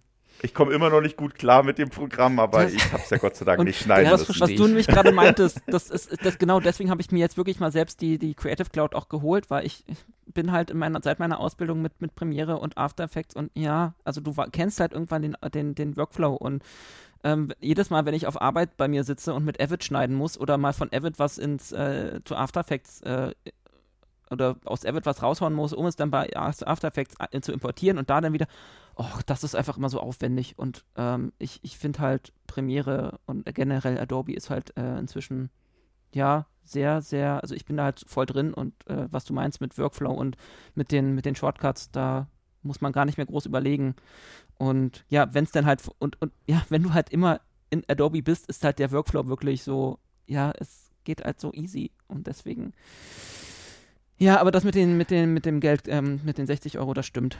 Mal gucken. Vielleicht sollte genau. ich mich dann auch nochmal um äh, DaVinci, also wirklich nochmal also auf, allem, die Blackmagic-Seite. Äh, After Effects, mhm. genau, After Effects kostet, wenn du es ja nur After Effects nimmst. Ähm, war, ich will nie, nicht auf After Effects verzichten, weil mittlerweile ja. ähm, mache ich auch das 3D-Tracking fast nur noch mit After Effects und es läuft alles eigentlich so solide gerade bei mir, dass ich darauf nicht verzichte. Aber da bezahlst du dann halt irgendwie nur, glaube ich, 20 Euro oder 22 Euro im Monat und das ist halt doch ein Unterschied, ne? Ja, wobei ich im Moment Ähm, ja für die, wenn man es auf Geld guckt, ja. ja, also wobei ich gerade für die Creative Cloud auch nur 36 zahle, weil irgendwie äh, Dingsbums Deal irgendwann. Aber ja, Genau, und der ist halt irgendwann auch vorbei, dieser Deal. Also, Mhm. dass es mir tatsächlich passiert auch, ist genau das. Also, die Adobe macht genau diese gleichen Drücker-Dinger, was Premiere oder Sky früher gemacht hat. So, ja, diese Log-Angebote, da bezahlst du ein Jahr und plötzlich bezahlst du das Dreifache. Also falls war Adobe uns mir. auch sponsoren möchte, So bestimmt nicht.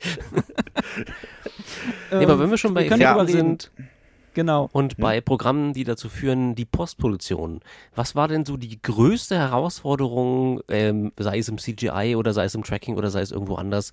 Ähm, ich kann mir vorstellen, zum Beispiel, also, ähm, das ist ja nur geraten, aber die Szene, in der McLean halt durch diesen Sturm rennt und die Blitze in ihm ihm einschlagen, ich kann mir gut vorstellen, dass das relativ aufwendig gewesen sein muss in der Postproduktion. Äh, nein. Okay. Vergiss, was ich gesagt habe. Ja, das ist, das ist ja das, was wir sagten. Wir haben diese Szene ja mit, der, mit, der, mit dem iPhone gedreht und Ja. hatten somit quasi alle Tracking-Informationen für diese Szene. Und weil sie auch mit dem Gimbal gedreht worden ist, hatten wir genau die Tracking-Informationen drin und brauchten dann, und dann wird in After Effects ja quasi nur äh, an, an bestimmten, also kann man sich Notes einfach schon vorher festlegen. Also das funktioniert nach dem Prinzip, das Programm. Man läuft äh, das Gebiet, wo man sich bewegt, vorher ab mit dem iPhone. Ja. Und dann trackt er quasi schon das ganze Areal mit, Rea mit Realgrößen. Basti, Und dann kann ich mir Ich dann kann ich quasi mir äh, Notes abstecken. Und diese Notes sind nachher dann auch quasi meine äh, Null-Notes in After Effects. Cool. Und, und dann kann ich einfach an diesen Null-Note eine pre-gerenderte Blitzanimation oder Stock-Footage einfach dran heften und das Mhm. sitzt halt. Technobubble, der Podcast. Guten Tag. Und, und das, ja, wir sind ja Star Trek-Fans, Ja, ja. da dürfen wir Ja, das eben, ja, das muss halt sein. äh, mal auch Techno-Bubbeln. Ja, Und also es hat, und das hat natürlich äh, sehr viel Zeit gekackt, äh, also gebracht in dem Sinne, weil das, es war schon aufwendig. Es hat natürlich viel, bis das alles so äh, platziert war. Aber es sind tatsächlich äh, alles Stock-Footage gewesen, was da benutzt worden ist in der Szene. Und so das ähm, Schlimmste, was, was du machen musstest in der, in der Postproduktion, wo, du- wo du wirklich gesagt hast, so, das kostet mich jetzt wirklich Nerven, ich kann, hab schlaflose Nächte deswegen? der, die Blitz, also die Wolkenszene. Also das ähm, Shuttle, das durch die Wolken fliegt Mhm. und dann halt in die Wolken hinein. Ähm, also die Wolken waren extrem aufwendig. Äh, ich habe sie vorher simuliert. Also das ist halt quasi vorher eine Simulation erstellt, um diese Wolken halt zu machen. Dann habe ich sie als äh, Voxel Cloud quasi exportiert, habe sie wieder woanders eingefügt. Ähm, das hat, die Renderzeit sind ja absurd, weil das sind ja alles Voxel-Animationen, das sind ja alles kleine Punktwolken im Grunde genommen. Mhm. Und die Renderzeiten sind absurd und die ganze Szene, wie das Shuttle durch diese Wolken fliegt, also nur die eine Szene davon, hat tatsächlich äh, fünf Tage am Stück gerendert. Also fünf mal 24 Stunden. Und Wow. während ich auf der FedCon war, habe ich über Teamviewer noch die Ränder kontrolliert, dass auch nichts abbricht. Okay. Also nenne das- ich, also das dieses- Initiative. Also diese, diese Szene hat mir wirklich, äh, die hat mir wirklich schlaflose Nächte äh, gemacht, weil halt, ne, wenn dann irgendwas schief geht und das Problem ist, du kannst äh, nur ähm, gerade so eine Animation nur in einem gewissen Maß pre-rendern, ne? Du kannst nicht sehen, was sich in da drinne passiert und wenn dann irgendwelche Render-Artefakte gibt, Mhm. oder irgendwas, was, was dir die Szene kaputt macht, dann ist alles die Zeit weg. Also die ist Ja. dann, dann sind halt tagelang Renderzeiten und bei den heutigen äh, Strompreisen ist das ja alles nicht so. Der Kohleausstieg ver, ähm, verzögert sich noch, weil da noch ein paar Sachen gerendert werden müssen. ähm, ja, aber es sieht, aber es hat sich ja ähm, gelohnt. Also es sieht auf jeden Fall wahnsinnig cool aus. Ähm, jetzt haben wir sehr viel äh, über Technik geredet. ähm, was war oder wie waren denn so die Kritiken oder was äh, ähm, die, die Reaktionen nach der Veröffentlichung ähm, des Films? Ähm, sowohl innerhalb ähm, eurer Crew vielleicht und auch ähm, gab es da Reaktionen von Leuten, wo ihr gar nicht mit gerechnet hättet, dass die sich den Film vielleicht auch überhaupt angucken oder? Oh, das ist eine sehr, sehr schwierige Fa äh, Frage für mich eigentlich. Ähm, weil jetzt sagt man natürlich normalerweise doch immer, ja, alles super, alles geil. ähm, also innerhalb des Teams ist halt natürlich klar, jeder war halt glücklich, dass äh, der Film draußen war, ähm, dass sie endlich mal zeigen konnten, was sie machen, weil das war, also das Team wusste teilweise, also wusste nicht, wie der Film ist. Also wir haben nur ganz, ganz wenig Material äh, den normalen Darstellern, normal in Anführungsstrichen, also den Darstellern gezeigt, die jetzt nicht in der Post-Production involviert waren, haben nur sehr, sehr wenige äh, fertiges Material gesehen. Mhm. Also sie haben wirklich alle erst den fertigen Film gesehen, wo auch wirklich fertig war mit der Musik drin und ab und zu, klar, natürlich mal ein Soundtrack-Schnipsel oder mal eine Szene, das, äh, aber sonst generell den ganzen Film, eben, wo er wirklich fertig war. Ähm, wo ich tatsächlich extrem überrascht war, muss ich sagen, war in meiner Familie. Ähm, mein Vater ist zum Beispiel so ein Mensch, der sagt dir, also wenn, wenn er irgendwas scheiße findet, dann äh, sagt er dir das auch sofort. Und ähm, oder redet einfach dazwischen, wenn er, wenn du ihm was vorführen willst und ihm gefällt das nicht oder und so weiter, äh, redet er auch da sofort dazwischen. Und ich war fasziniert, dass halt mein Vater und auch mein Opa ähm, sich den Film angeguckt haben und komplett äh, begeistert waren, also richtig reingezogen worden, obwohl sie nichts mit Star Trek zu tun haben. Mhm. Und das war so einer der Momente, wo ich richtig glücklich war, dass der Film auch für Nicht-Star Trek-Fans funktioniert. Das vergrößert und dann auch schon mal die, die, die Zielgruppe. Das ist schön. äh, ja, und es ist, es ist halt einfach nur dieser Stein vom Herzen ja. fällt, wenn eigentlich immer die größten Kritiker, wo man selber weiß, dass die das auch sofort zeigen, wenn die irgendwas kein Interesse mhm. haben. Und äh, dass die dann halt doch wirklich diese zehn Minuten am Stück durchgucken könnten, ohne Ton zu sagen, mit in die mit äh, reingezogen worden sind. Das war so ein echt schönes Gefühl. Und wir, also das war ja nicht nur bei meinen Eltern so, mhm. auch bei Heikos Eltern. Ähm, da war das ganz genauso. Die haben nichts mit Star Trek zu tun. Die kennen uns nicht, die kennen das Team nicht. Ähm, die waren komplett reingezogen und das war eigentlich so mit die schönste Kritik, die wir eigentlich hatten, ohne was reingeschrieben mhm. worden ist. Also ohne, dass irgendjemand was geschrieben hat, weil ähm, bei YouTube sind die Kommentare ja komplett ähm, positiv. Ja. Äh, aber das sind sie ja eigentlich ja immer. Ne? Gerade am Anfang und gerade in der Fanfilmszene müssen wir halt ja auch sagen, die Leute sind ja alle befangen. Ja, gerade im deutschen Bereich. Ja wir, wir sind ja nur froh, dass es überhaupt was gibt im deutschen Bereich. Das, deswegen, und, ja, ja, deswegen meinte ich vorhin, äh, waren wir auch so, so ja. ähm, begeistert, dass ihr denn da auch plötzlich ähm, kamt, weil es sind, ja, was du meinst, im deutschen Fanfilmbereich gibt es nicht so viele, die regelmäßig was produzieren. Ja, und das war ja aber wirklich krass, äh, wie das alles sich so äh, zusammengefügt haben. Ne? Dann kamt ihr mit eurem Film Star ja. Trek Legends, wo ich übrigens auch die Effekte gemacht habe. Ähm, dann äh, die, dann unser Film und das kam ja alles auf einmal das, und dann dachte man so, hey, ja, das, Weihnachten, juhu. Eben, also das, das, das, war ein sehr gutes Timing von allen drei äh, Gruppen zusammen. Ja. Ähm, das rauszubringen. Und ich fand das halt auch so cool, dass man sich das dann so untereinander halt auch überall geteilt hat und äh, den Leuten gezeigt hat, ey, guck mal, was hier gerade los ist und ähm, was hier gerade Neues kommt. Auch wirklich aus, aus deutschen äh, oder von deutschen Teams oder Gruppen. Das war schon cool. Ähm, ihr habt aber auch ähm, englische Untertitel drin, ne? Oh ja. Hoffe ich doch, dass sie immer noch da sind. ja, haben wir ja. Ähm, war, war das, äh, wie, wie schwierig war das? Oder ähm, wart ihr da firm? Hattet ihr da jemanden, der das ähm, für euch erledigt hat? Habt ihr das selbst gemacht oder? Ähm, ja, also selbst gemacht haben wir ja alles. Also irgendjemand hat es ja von ja, uns selbst gemacht. Ähm, aber wir hatten das tatsächlich, äh, Dennis, seine Frau, ist halt, äh, hat auch einen Master ah, in Englisch. Und die hat uns das dann auch gemacht. Und wir haben auch tschechische Untertitel. Ah, cool. Sehr gut. Sehr gut. Weil ich, ähm, wo wir eben auf Squadron zurückkommen, mhm. ähm, habe ich eine, auch über, über den Fanfilm habe ich jemanden kennengelernt aus Tschechien, ähm, mit der ich mich auch super verstanden habe. Und Victoria Walderon heißt sie. Ah. Ich weiß nicht, ob die euch was sagt. Äh, so grob. Die ist, sie ist halt von, auch, doch von dieser, dieser Squadron-Gruppe, ne? Genau, genau richtig, ja. genau. Und sie macht auch eigene Fanfilme, auch als Regisseur. Ähm, und die, wir sind irgendwie ins Gespräch gekommen über Fanfilme und ich habe ihr das halt erzählt und sie hat das halt angeboten.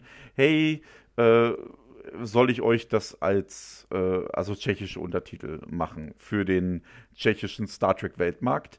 Und ähm, ja, und habe ich gesagt, ja, auf, ja klar, also äh, quid pro quo, ne, wenn irgendwas ist, machen wir dir auch natürlich ja. gerne Deutsche. Also dadurch, dass halt äh, Sandra, also Dennis, seine Frau Sandra, die, die ist es halt also ne, Deutschlehrerin und Englischlehrerin, also das kriegen okay, wir schon hin. Da, da sind Leute, die Ahnung haben, genau. Genau, richtig. Und das war halt auch ein großer Vorteil. Und ähm, dann hatten wir auch noch eine, die ist Lektorin, die hat das dann auch alles nochmal gegengelesen, damit wir hoffentlich so wenig Rechtschreibfehler wie möglich drin haben. Und das hat uns dann doch schon wirklich geholfen. Und es ist auch schön, halt dieses, dieses Netzwerken aufbauen. Ne? Gerade das, ja. was wie wir auch zueinander gekommen ja. sind. Das ist ja auch das typische Netzwerken. Total. Deswegen, also deswegen. Dann, ja? Ja. Ja, und dann wollte ich gerade, ich bin auch eine Schlabbertasse, das ist unglaublich. ähm, da wollte ich mal Antje Simon äh, nochmal grüßen, weil ja. die hat mich letztendlich auf den Podcast aufmerksam gemacht. Ach, verrückt. Ja, nee, deswegen, ja, dieses Netzwerken ist äh, echt verrückt. Ähm, vor allem, weil man dann auch merkt, ja, eigentlich ist diese Star Trek-Fan- Welt in Deutschland oder generell auf der Welt relativ groß, aber dann irgendwie dann doch nicht. Also weil man irgendwie findet man die Leute dann doch über drei Ecken oder ist mit denen bekannt und ähm, nee, das, das ist schon, schon Wahnsinn und deswegen finde ich, äh, macht auch dieser Podcast so Spaß, weil man dann irgendwie dann auch mal so die ähm, ja, Verbindung so nachvollziehen kann und über, über wen, wen man dann doch noch kennt und ach, den kenne kenn, kenn ich auch und mit dem habe ich auch schon mal was gemacht. Ähm, und, und was, was du jetzt auch gerade meintest mit, mit der Viktoria aus, äh, aus Tschechien, weil die hat man natürlich auch verfolgt, ähm, schon seit den ersten Trailern. Ähm, ist schon Wahnsinn, wie das alles so ineinander verwoben ist. Und nee, macht Spaß. Finde ich cool. Ist ja, und das ist ja auch das, was wir eigentlich ja wollen mit ja, Star Trek und eben. den Fanfilm erreichen. Wir machen die Filme zwar in gewisser Weise auch für uns selbst natürlich, Klar. Ähm, aber im Endeffekt äh, wollen wir ja auch nur den Leuten unser Hobby auch weitergeben und zeigen und ähm, mit ihnen das zelebrieren. Ja. Genau. Und deswegen ist es ja auch so eine Sache, wie man kann ja auch sagen, ja, das sieht nicht so gut aus an dem Fanfilm und das und das, das ist ja eigentlich, wenn man selber Fanfilmmacher ist, ist das einen ja alles gar nicht so wichtig, weil man ja auch selber weiß, was für Arbeit ja. bei vielen Sachen dahinter steckt und gerade wenn du anfängst, ja. Ähm, es ist ja, wie gesagt, wir sind, also Heiko und ich und wir sind ja schon in dem Bereich aktiv gewesen. Das ist ja nicht unser erster Film. Mhm. Ja, und gerade Heiko, der hat ja wirklich im, im äh, mit äh, Filme mitgearbeitet als Kameramann und als äh, in der Postproduction. Die sind äh, in, auf Filmfestivals cool. in den Staaten gelaufen. Okay. Ja, und das ist natürlich klar, dass das äh, bei bestimmten Dingen wir eine ganz andere äh, Art von Qualität haben. Ähm, aber das heißt ja noch lange nicht, dass jemand, äh, der damit anfängt, diese Qualität sofort erreichen kann. Das geht ja gar nee, nicht. Woher du denn? Musst dich, ja. Du, genau, du musst dich ja ranarbeiten. Und da, da ist es halt das, dieses Netzwerken so unheimlich wichtig, ja. dass man dann eben sich sagt und so, komm, äh, ich kann dir da helfen. Und äh, so bin ich ja auch zu, zu Legends letztendlich gekommen, ne, übers Netzwerken. Ne. Ja. Es war äh, auch so, ja, es, ich glaube, ähm, Ach, jetzt habe ich den Namen vergessen. Äh, du hast ihn vorhin gesagt. Äh, ähm, ich habe so viele. Äh, Thorsten Ralf Pick? ja, genau. Äh, der hatte Effekte gezeigt und hatte gesagt, ja, er hat Probleme mit äh, Cinema 4D oder was ja, auch immer das war. Ich glaube, er hat Cinema 4D. Und ich ja. sage, ja, ja, komm, ich, ich mach dir das und äh, ich, ich zeig dir das oder ich mache meinen Effekt, wie ich es machen mhm. würde.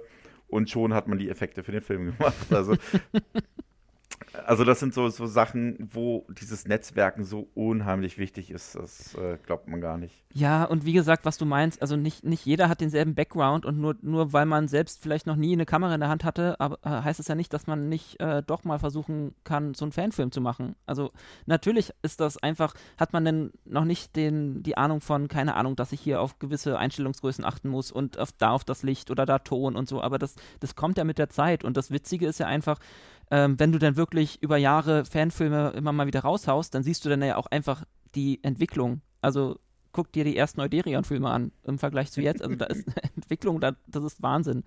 Ähm, und was ich vorhin meinte und auch eigentlich immer wieder sage, jeder Fanfilm, der rauskommt, ist ein kleines Wunder. Also vor allem, wenn man dann ja, also einfach in dieser Materie steckt und das ist ja, das wie gesagt, es ist ein Hobby und da ist, jeder hat nochmal das, das eigene Leben, dass das Real Life irgendwie was nebenbei auch noch läuft und dann muss man sich dann noch oder möchte man sich um diesen Fanfilm kümmern und die, die Nachbearbeitung. Das, das ist immer ein Wunder, dass da was, dass so eine Fanfilme überhaupt noch gemacht werden und rauskommen. Und ähm, das zeigt einfach, wie viel Liebe da drin steckt, finde ich. Ähm, und was du halt meintest mit diesen, wir zelebrieren einfach zusammen Star Trek. Und das. Ähm, genau, ja. Und das ist das Wichtigste genau, eigentlich. Ne? Genau. Und ähm, und das ist ja das auch, auch wenn natürlich, ich habe natürlich, wir haben natürlich überall gehört, äh, JJ Universe. Und dann kriegst du schon die ersten Daumen nach unten, alleine nur, weil du JJ Universe ausgewählt hast für deinen Fanfilm. Ähm, was dann aber tatsächlich nicht passiert ist, weil es eigentlich am Ende doch keine Rolle gespielt hat. Es hätte auch im Prime Universe spielen können. Und ja. ähm, ich glaube, das große Problem was die Leute eigentlich generell auch mit Discovery und so weiter haben, ist, dass sie ja immer nur ähm, eine gewisse Vorstellung haben, wie etwas zu sein ist. Ja. Und wenn denn etwas doch denn anders ist, dann fühlen sie sich davon abgeschreckt. Es ja. ist ja auch ähm, bei, bei äh, Discovery gut, das hat auch noch viele andere Probleme. Und zwar wenn du mit den Klingonen zum Beispiel. Ne? Also ich gehe geh jetzt gar nicht auf die Story ein, sondern da wurden die Klingonen das Design geändert. Ja. Und ähm, an sich ist das eigentlich komplett egal, wie die äh, Klingonen letztendlich wirklich aussehen in der Serie. Es spielt für die Story eigentlich Null. überhaupt keine Rolle. Ja. Genau. Und, und das Gleiche, das, das ist auch bei, bei, bei unserem Fanfilm, auch beim JJ Universe. Das ist, spielt eigentlich keine Rolle, dass das in der Timeline spielt. Hauptsache halt, die Geschichte dahinter ist gut. Eben. Und ähm, ich hoffe, das werden die Leute dann auch honorieren, wenn die Geschichten gut sind. Eben, das meine ich ja auch immer. Also im Grunde ist das, die größten Kritikpunkte sind eigentlich Blödsinn, weil es ist immer nur eine Stilsache und ähm, der eine mag halt den Look, der andere mag den Look. Und ja, Star Trek-Fans sind da nochmal besonders, weil Star Trek-Fans wollen immer Neues, aber bloß nicht zu neu. Also es soll dann irgendwie doch sein, wie es früher immer war, aber halt doch neu, aber irgendwie dann doch nicht. Also ja, und was ich halt immer sage, es kommt auf die Story an und ähm, die sollte halbwegs logisch und, und gut erzählt sein. Und das ist halt so mein größter Kritikpunkt bei sowohl JJ als auch Disco, dass das im Moment einfach ähm, nicht der Fall ist. Und dass da auch irgendwie der nicht der rote Faden wirklich da ist, den man sich gerne wünschen würde. Du möchtest also sagen, dass, dass Fans, wenn sie etwas Neues fordern, also Star Trek-Fans, wenn sie etwas Neues fordern, dann doch irgendwie konservativ sind in dem, was sie erwarten. Ja, naja, klar. Also man, man hat ja so eine gewisse Vorstellung, was Star Trek, also die hat wahrscheinlich jeder ein bisschen anders, weil er das immer anders definiert, aber was Star, Star Trek halt zu sein hat. Das, das, heißt ja dann auch immer, das ist nicht mehr mein Star Trek. Ja, aber es war ja auch nie dein Star Trek. Aber, äh, ne? Richtig.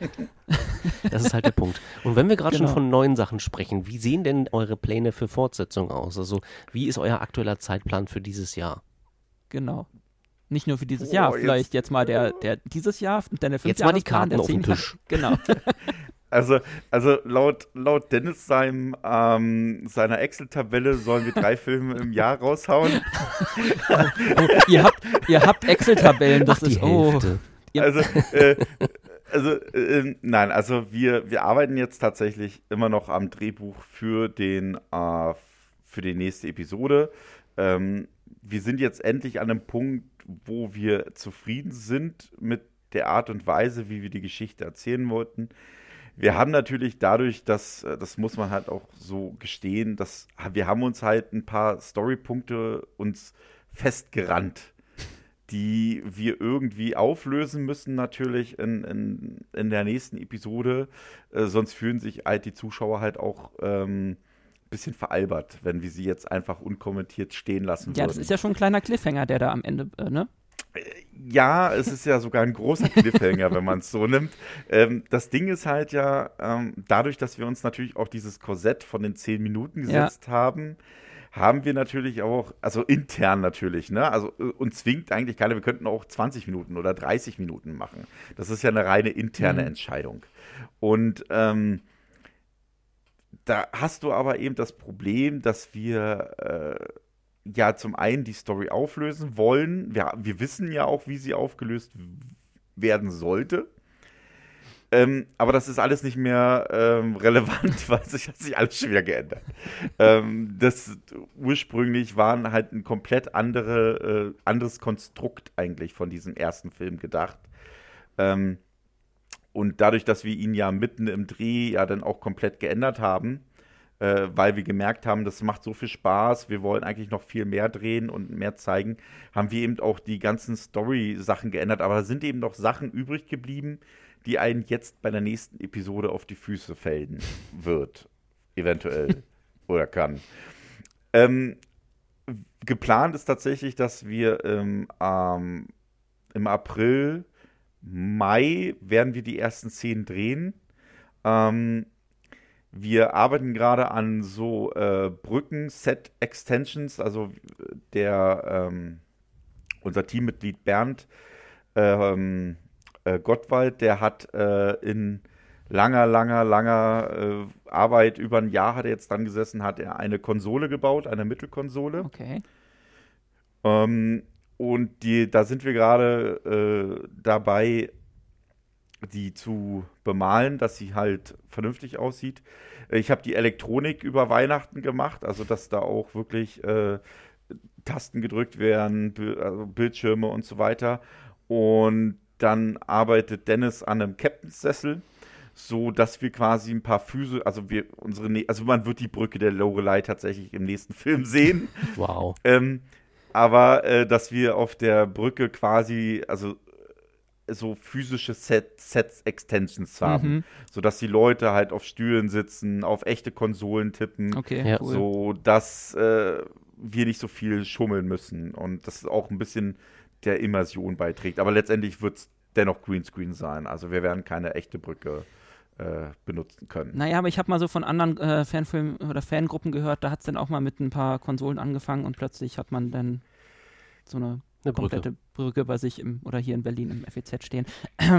ja. ja, die ist ja nun wirklich Hammer, diese Brücke, da muss man halt auch wirklich sagen. Ja, die, äh, liebe Grüße an die Kela, die äh, Brücke wo wir, äh, könnt ihr im letzten Podcast von uns mal äh, reinhören, da gibt es auch das, äh, ein etwas äh, längeres Gespräch.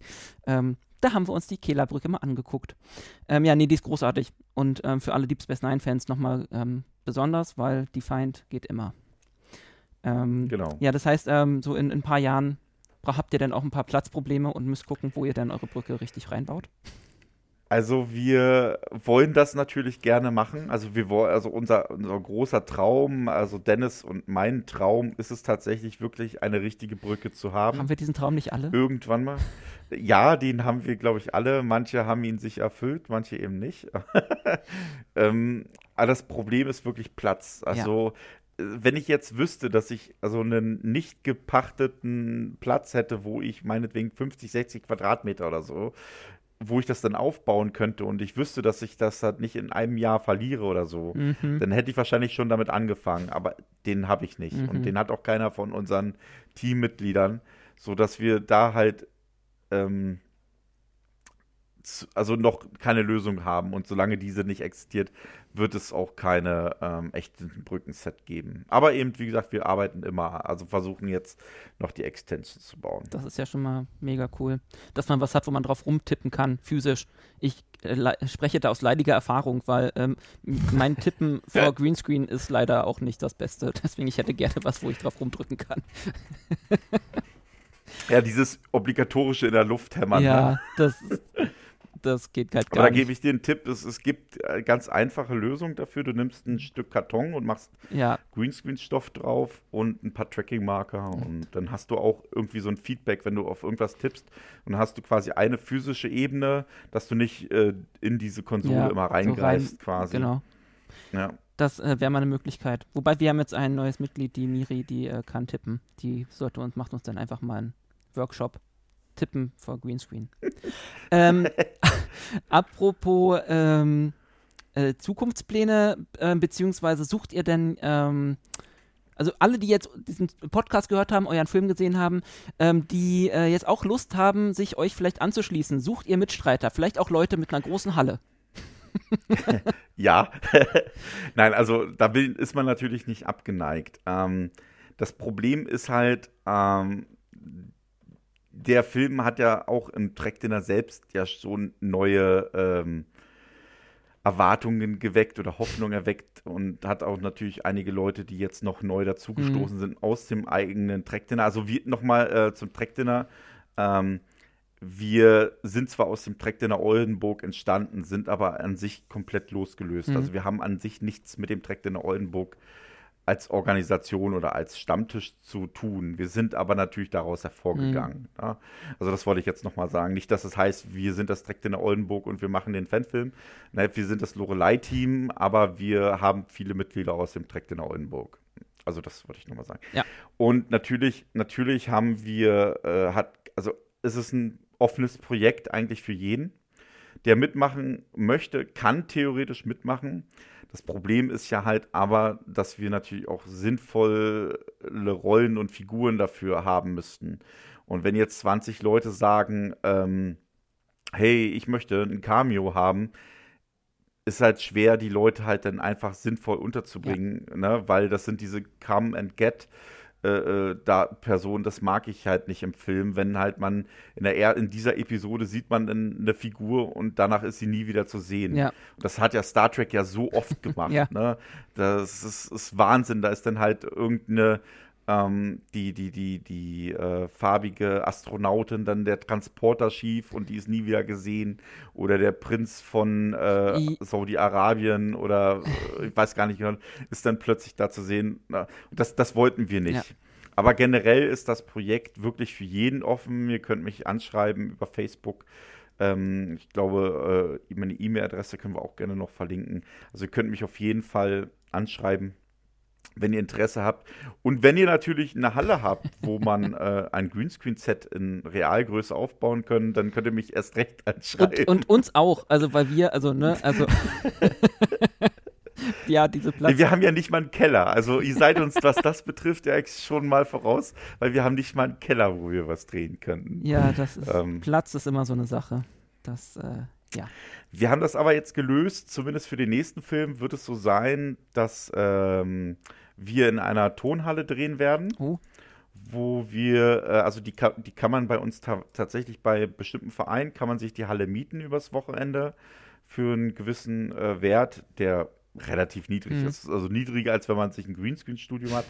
Und da wir ja, Heiko und ich, äh, sehr viel Greenscreen-Materialien haben und so weiter, werden wir für den Film dann tatsächlich ein Set aufbauen, ein Greenscreen-Set, was äh, Realgröße hat der Brücke. Oh, sehr cool. Also, Dass wir also auch mit den realen Abmessungen drehen Ja, können, ja. Ne? auch mit der F Fokuslänge und so weiter. ah, super. Ja, weil, ja, wir haben zwar einen Keller, aber auch da kämpft man wirklich um jeden Millimeter, was ich da schon auf dem Boden rumgekraucht bin, äh, den richtigen Winkel zu finden. Das ist halt alles nicht so einfach. Und wenn ihr da so eine Halle habt, das ist natürlich mega. So. Ja, aber das ist halt jetzt, ist natürlich so halt, äh, dass das halt auch alles Geld kostet. Ja. Und letztendlich, äh, ne, da so ein Keller ist halt, okay, ja, kostet natürlich auch Miete in dem Sinne, aber es ist halt deiner und ähm, du kannst es dann auch stehen lassen und Eben. wenn dann halt wieder soweit ist, dann, dann machst du halt das Licht an und drehst. Ja, Und das- den Vorteil haben wir halt nicht. Also wir, wir bauen das dann auf, filmen den ganzen Tag und bauen das dann wieder ab. Und da geht nochmal eine ähm, Menge Zeit denk- mit in, ja, Genau, Verloren. richtig, ja. das stimmt. Ähm, Gibt du hast gerade schon. Ach so, bitte, Tim, los. Nö, nö, alles was, du hast bestimmt noch einen Einwurf. Nee, äh, zu dem Thema gerade nicht. Äh, los, Tim, hau rein. Nee, ich wollte nur fragen, ob, ähm, wir, denn wir sind am Ende unserer Fragerunde angekommen, es sei denn, Basti hat gleich noch was. Ähm, gibt es noch irgendetwas, was du in den Äther blasen möchtest, was du unbedingt loswerden möchtest, gerade bezüglich Star Trek oder bezüglich Fanfilmen, egal was? Also eigentlich äh, würde ich nur eins sagen und ich denke, damit ist äh, alles gesagt und das ist Live Long and Prosper und das meine ich wirklich von Herzen, gerade in der Zeit äh, von Corona und wir uns ja alle sehr schnell anstecken und so weiter. Bleibt alle gesund, ähm, bleibt Star Trek treu, auch wenn vielleicht ähm, Discovery oder Picard nicht eure Serie sein wird und auch vielleicht ihr mit Lower Decks Probleme habt. Ihr habt immer noch die alten Episoden, ihr habt immer noch die alten Filme. Ähm, das reicht auch. Das kann reichen und das wird reichen und bleibt Star Trek treu und bleibt alle gesund und das war's. Dann ähm, danken wir dir, Benjamin, und ähm, erstmal für diesen, äh, für dieses inzwischen anderthalbstündige Gespräch. Ähm, hat auf jeden Fall sehr viel Spaß gemacht, auch mit dir ein bisschen zu fachsimpeln. Und ähm, ich habe jetzt ein paar ähm, neue Sachen, über die ich mich mal äh, so erkundigen so müsse, ähm, muss, so technikmäßig. Äh, wie gesagt, ähm, Adobe, äh, Blackmagic und äh, Apple, wenn ihr da draußen noch äh, jemanden sponsern möchtet, immer, ähm, ne? Ihr wisst, ja, wie ihr uns da, erreicht. da schließe ich mich natürlich, da schließe ich mich auch an. Also, also über Sponsoring bin ich halt natürlich äh, immer begeistert. Nein, aber mir hat das Gespräch auch unheimlich viel Spaß gemacht, auch wenn ich natürlich wahrscheinlich mich wieder von den eineinhalb Stunden eine Stunde selbst gequatscht habe. Weil das wird mir ja immer vorgeworfen im Team, dass ich ja alle immer zu Tode reden kann. Ich, das ist halt auch meine Art von Stressbewältigung. ich kenne das und ich habe noch Puls. Also zu, Tod bin ich, zu Tode bin ich nicht geredet worden. ähm, was die technische Sachen betrifft, äh, würde ich mich natürlich anbieten, wenn du irgendwelche Fragen habt, wenn ihr Fragen habt, auch, äh, auch für Effekte, wenn ihr da Hilfe braucht oder mal ein effekttechnisches Cameo haben wollt, kann ich euch gerne helfen. Also ähm, also da bin ich natürlich. Ähm, vielen Dank. Da werden wir auf jeden Fall mal drauf zurückkommen, denke ich. Also wir werden uns auf jeden Fall an geeigneter Stelle nochmal unterhalten. Ähm, sieht man sich eigentlich auf der FedCon? Wo, das habe ich gar nicht gefragt, wo sieht man euch? Äh, seid, seid ihr irgendwie in Deutschland unterwegs demnächst oder ähm, eher weniger? Ja, auf der FedCon. Gut, dann. Also ich habe Tickets, ich habe äh, äh, GSI. Ich weiß nicht, wo schlaft ihr dann? Äh, in unserem Euderion Camper Shuttle, was äh, sehr leicht äh, zu erkennen ist. Also einfach mal. Ein, ein VW-Bus oder was? Äh, was ist denn das? ich glaube, der ist was, ist, was hat ein Tom? Was ist denn das? das ist ein Camper. Steht, ja, aber ich weiß nicht, welche, was ist das ein Vor? Ich weiß nicht. So. Steht groß Euderion nee, drauf. Ich, ich habe ich hab neulich, hab neulich halt äh, mit meinem Sohn Autos angeguckt gehabt und da hatten wir so einen VW-Bus gesehen, wo man oben noch äh, so eine äh, Liegefläche ausklatzen, ausklappen kann und dann halt über das äh, übers Dach hineinklettern kann. Also total absurd. Aber es war witzig. Nein, das ist doch cool. Ja. ja. das ist doch schön. Dann spart ihr auch einen Haufen Geld natürlich. Genau. Ähm. Und äh, im besten Fall haben wir wieder einen guten Parkplatz wie letztes Mal. Dann stehen wir direkt in äh, Sichtweite vom Maritim. Also äh, da seht, seht ihr dann uns und äh, dann sehen wir uns da. Das ist sehr cool. Da freue ich mich drauf.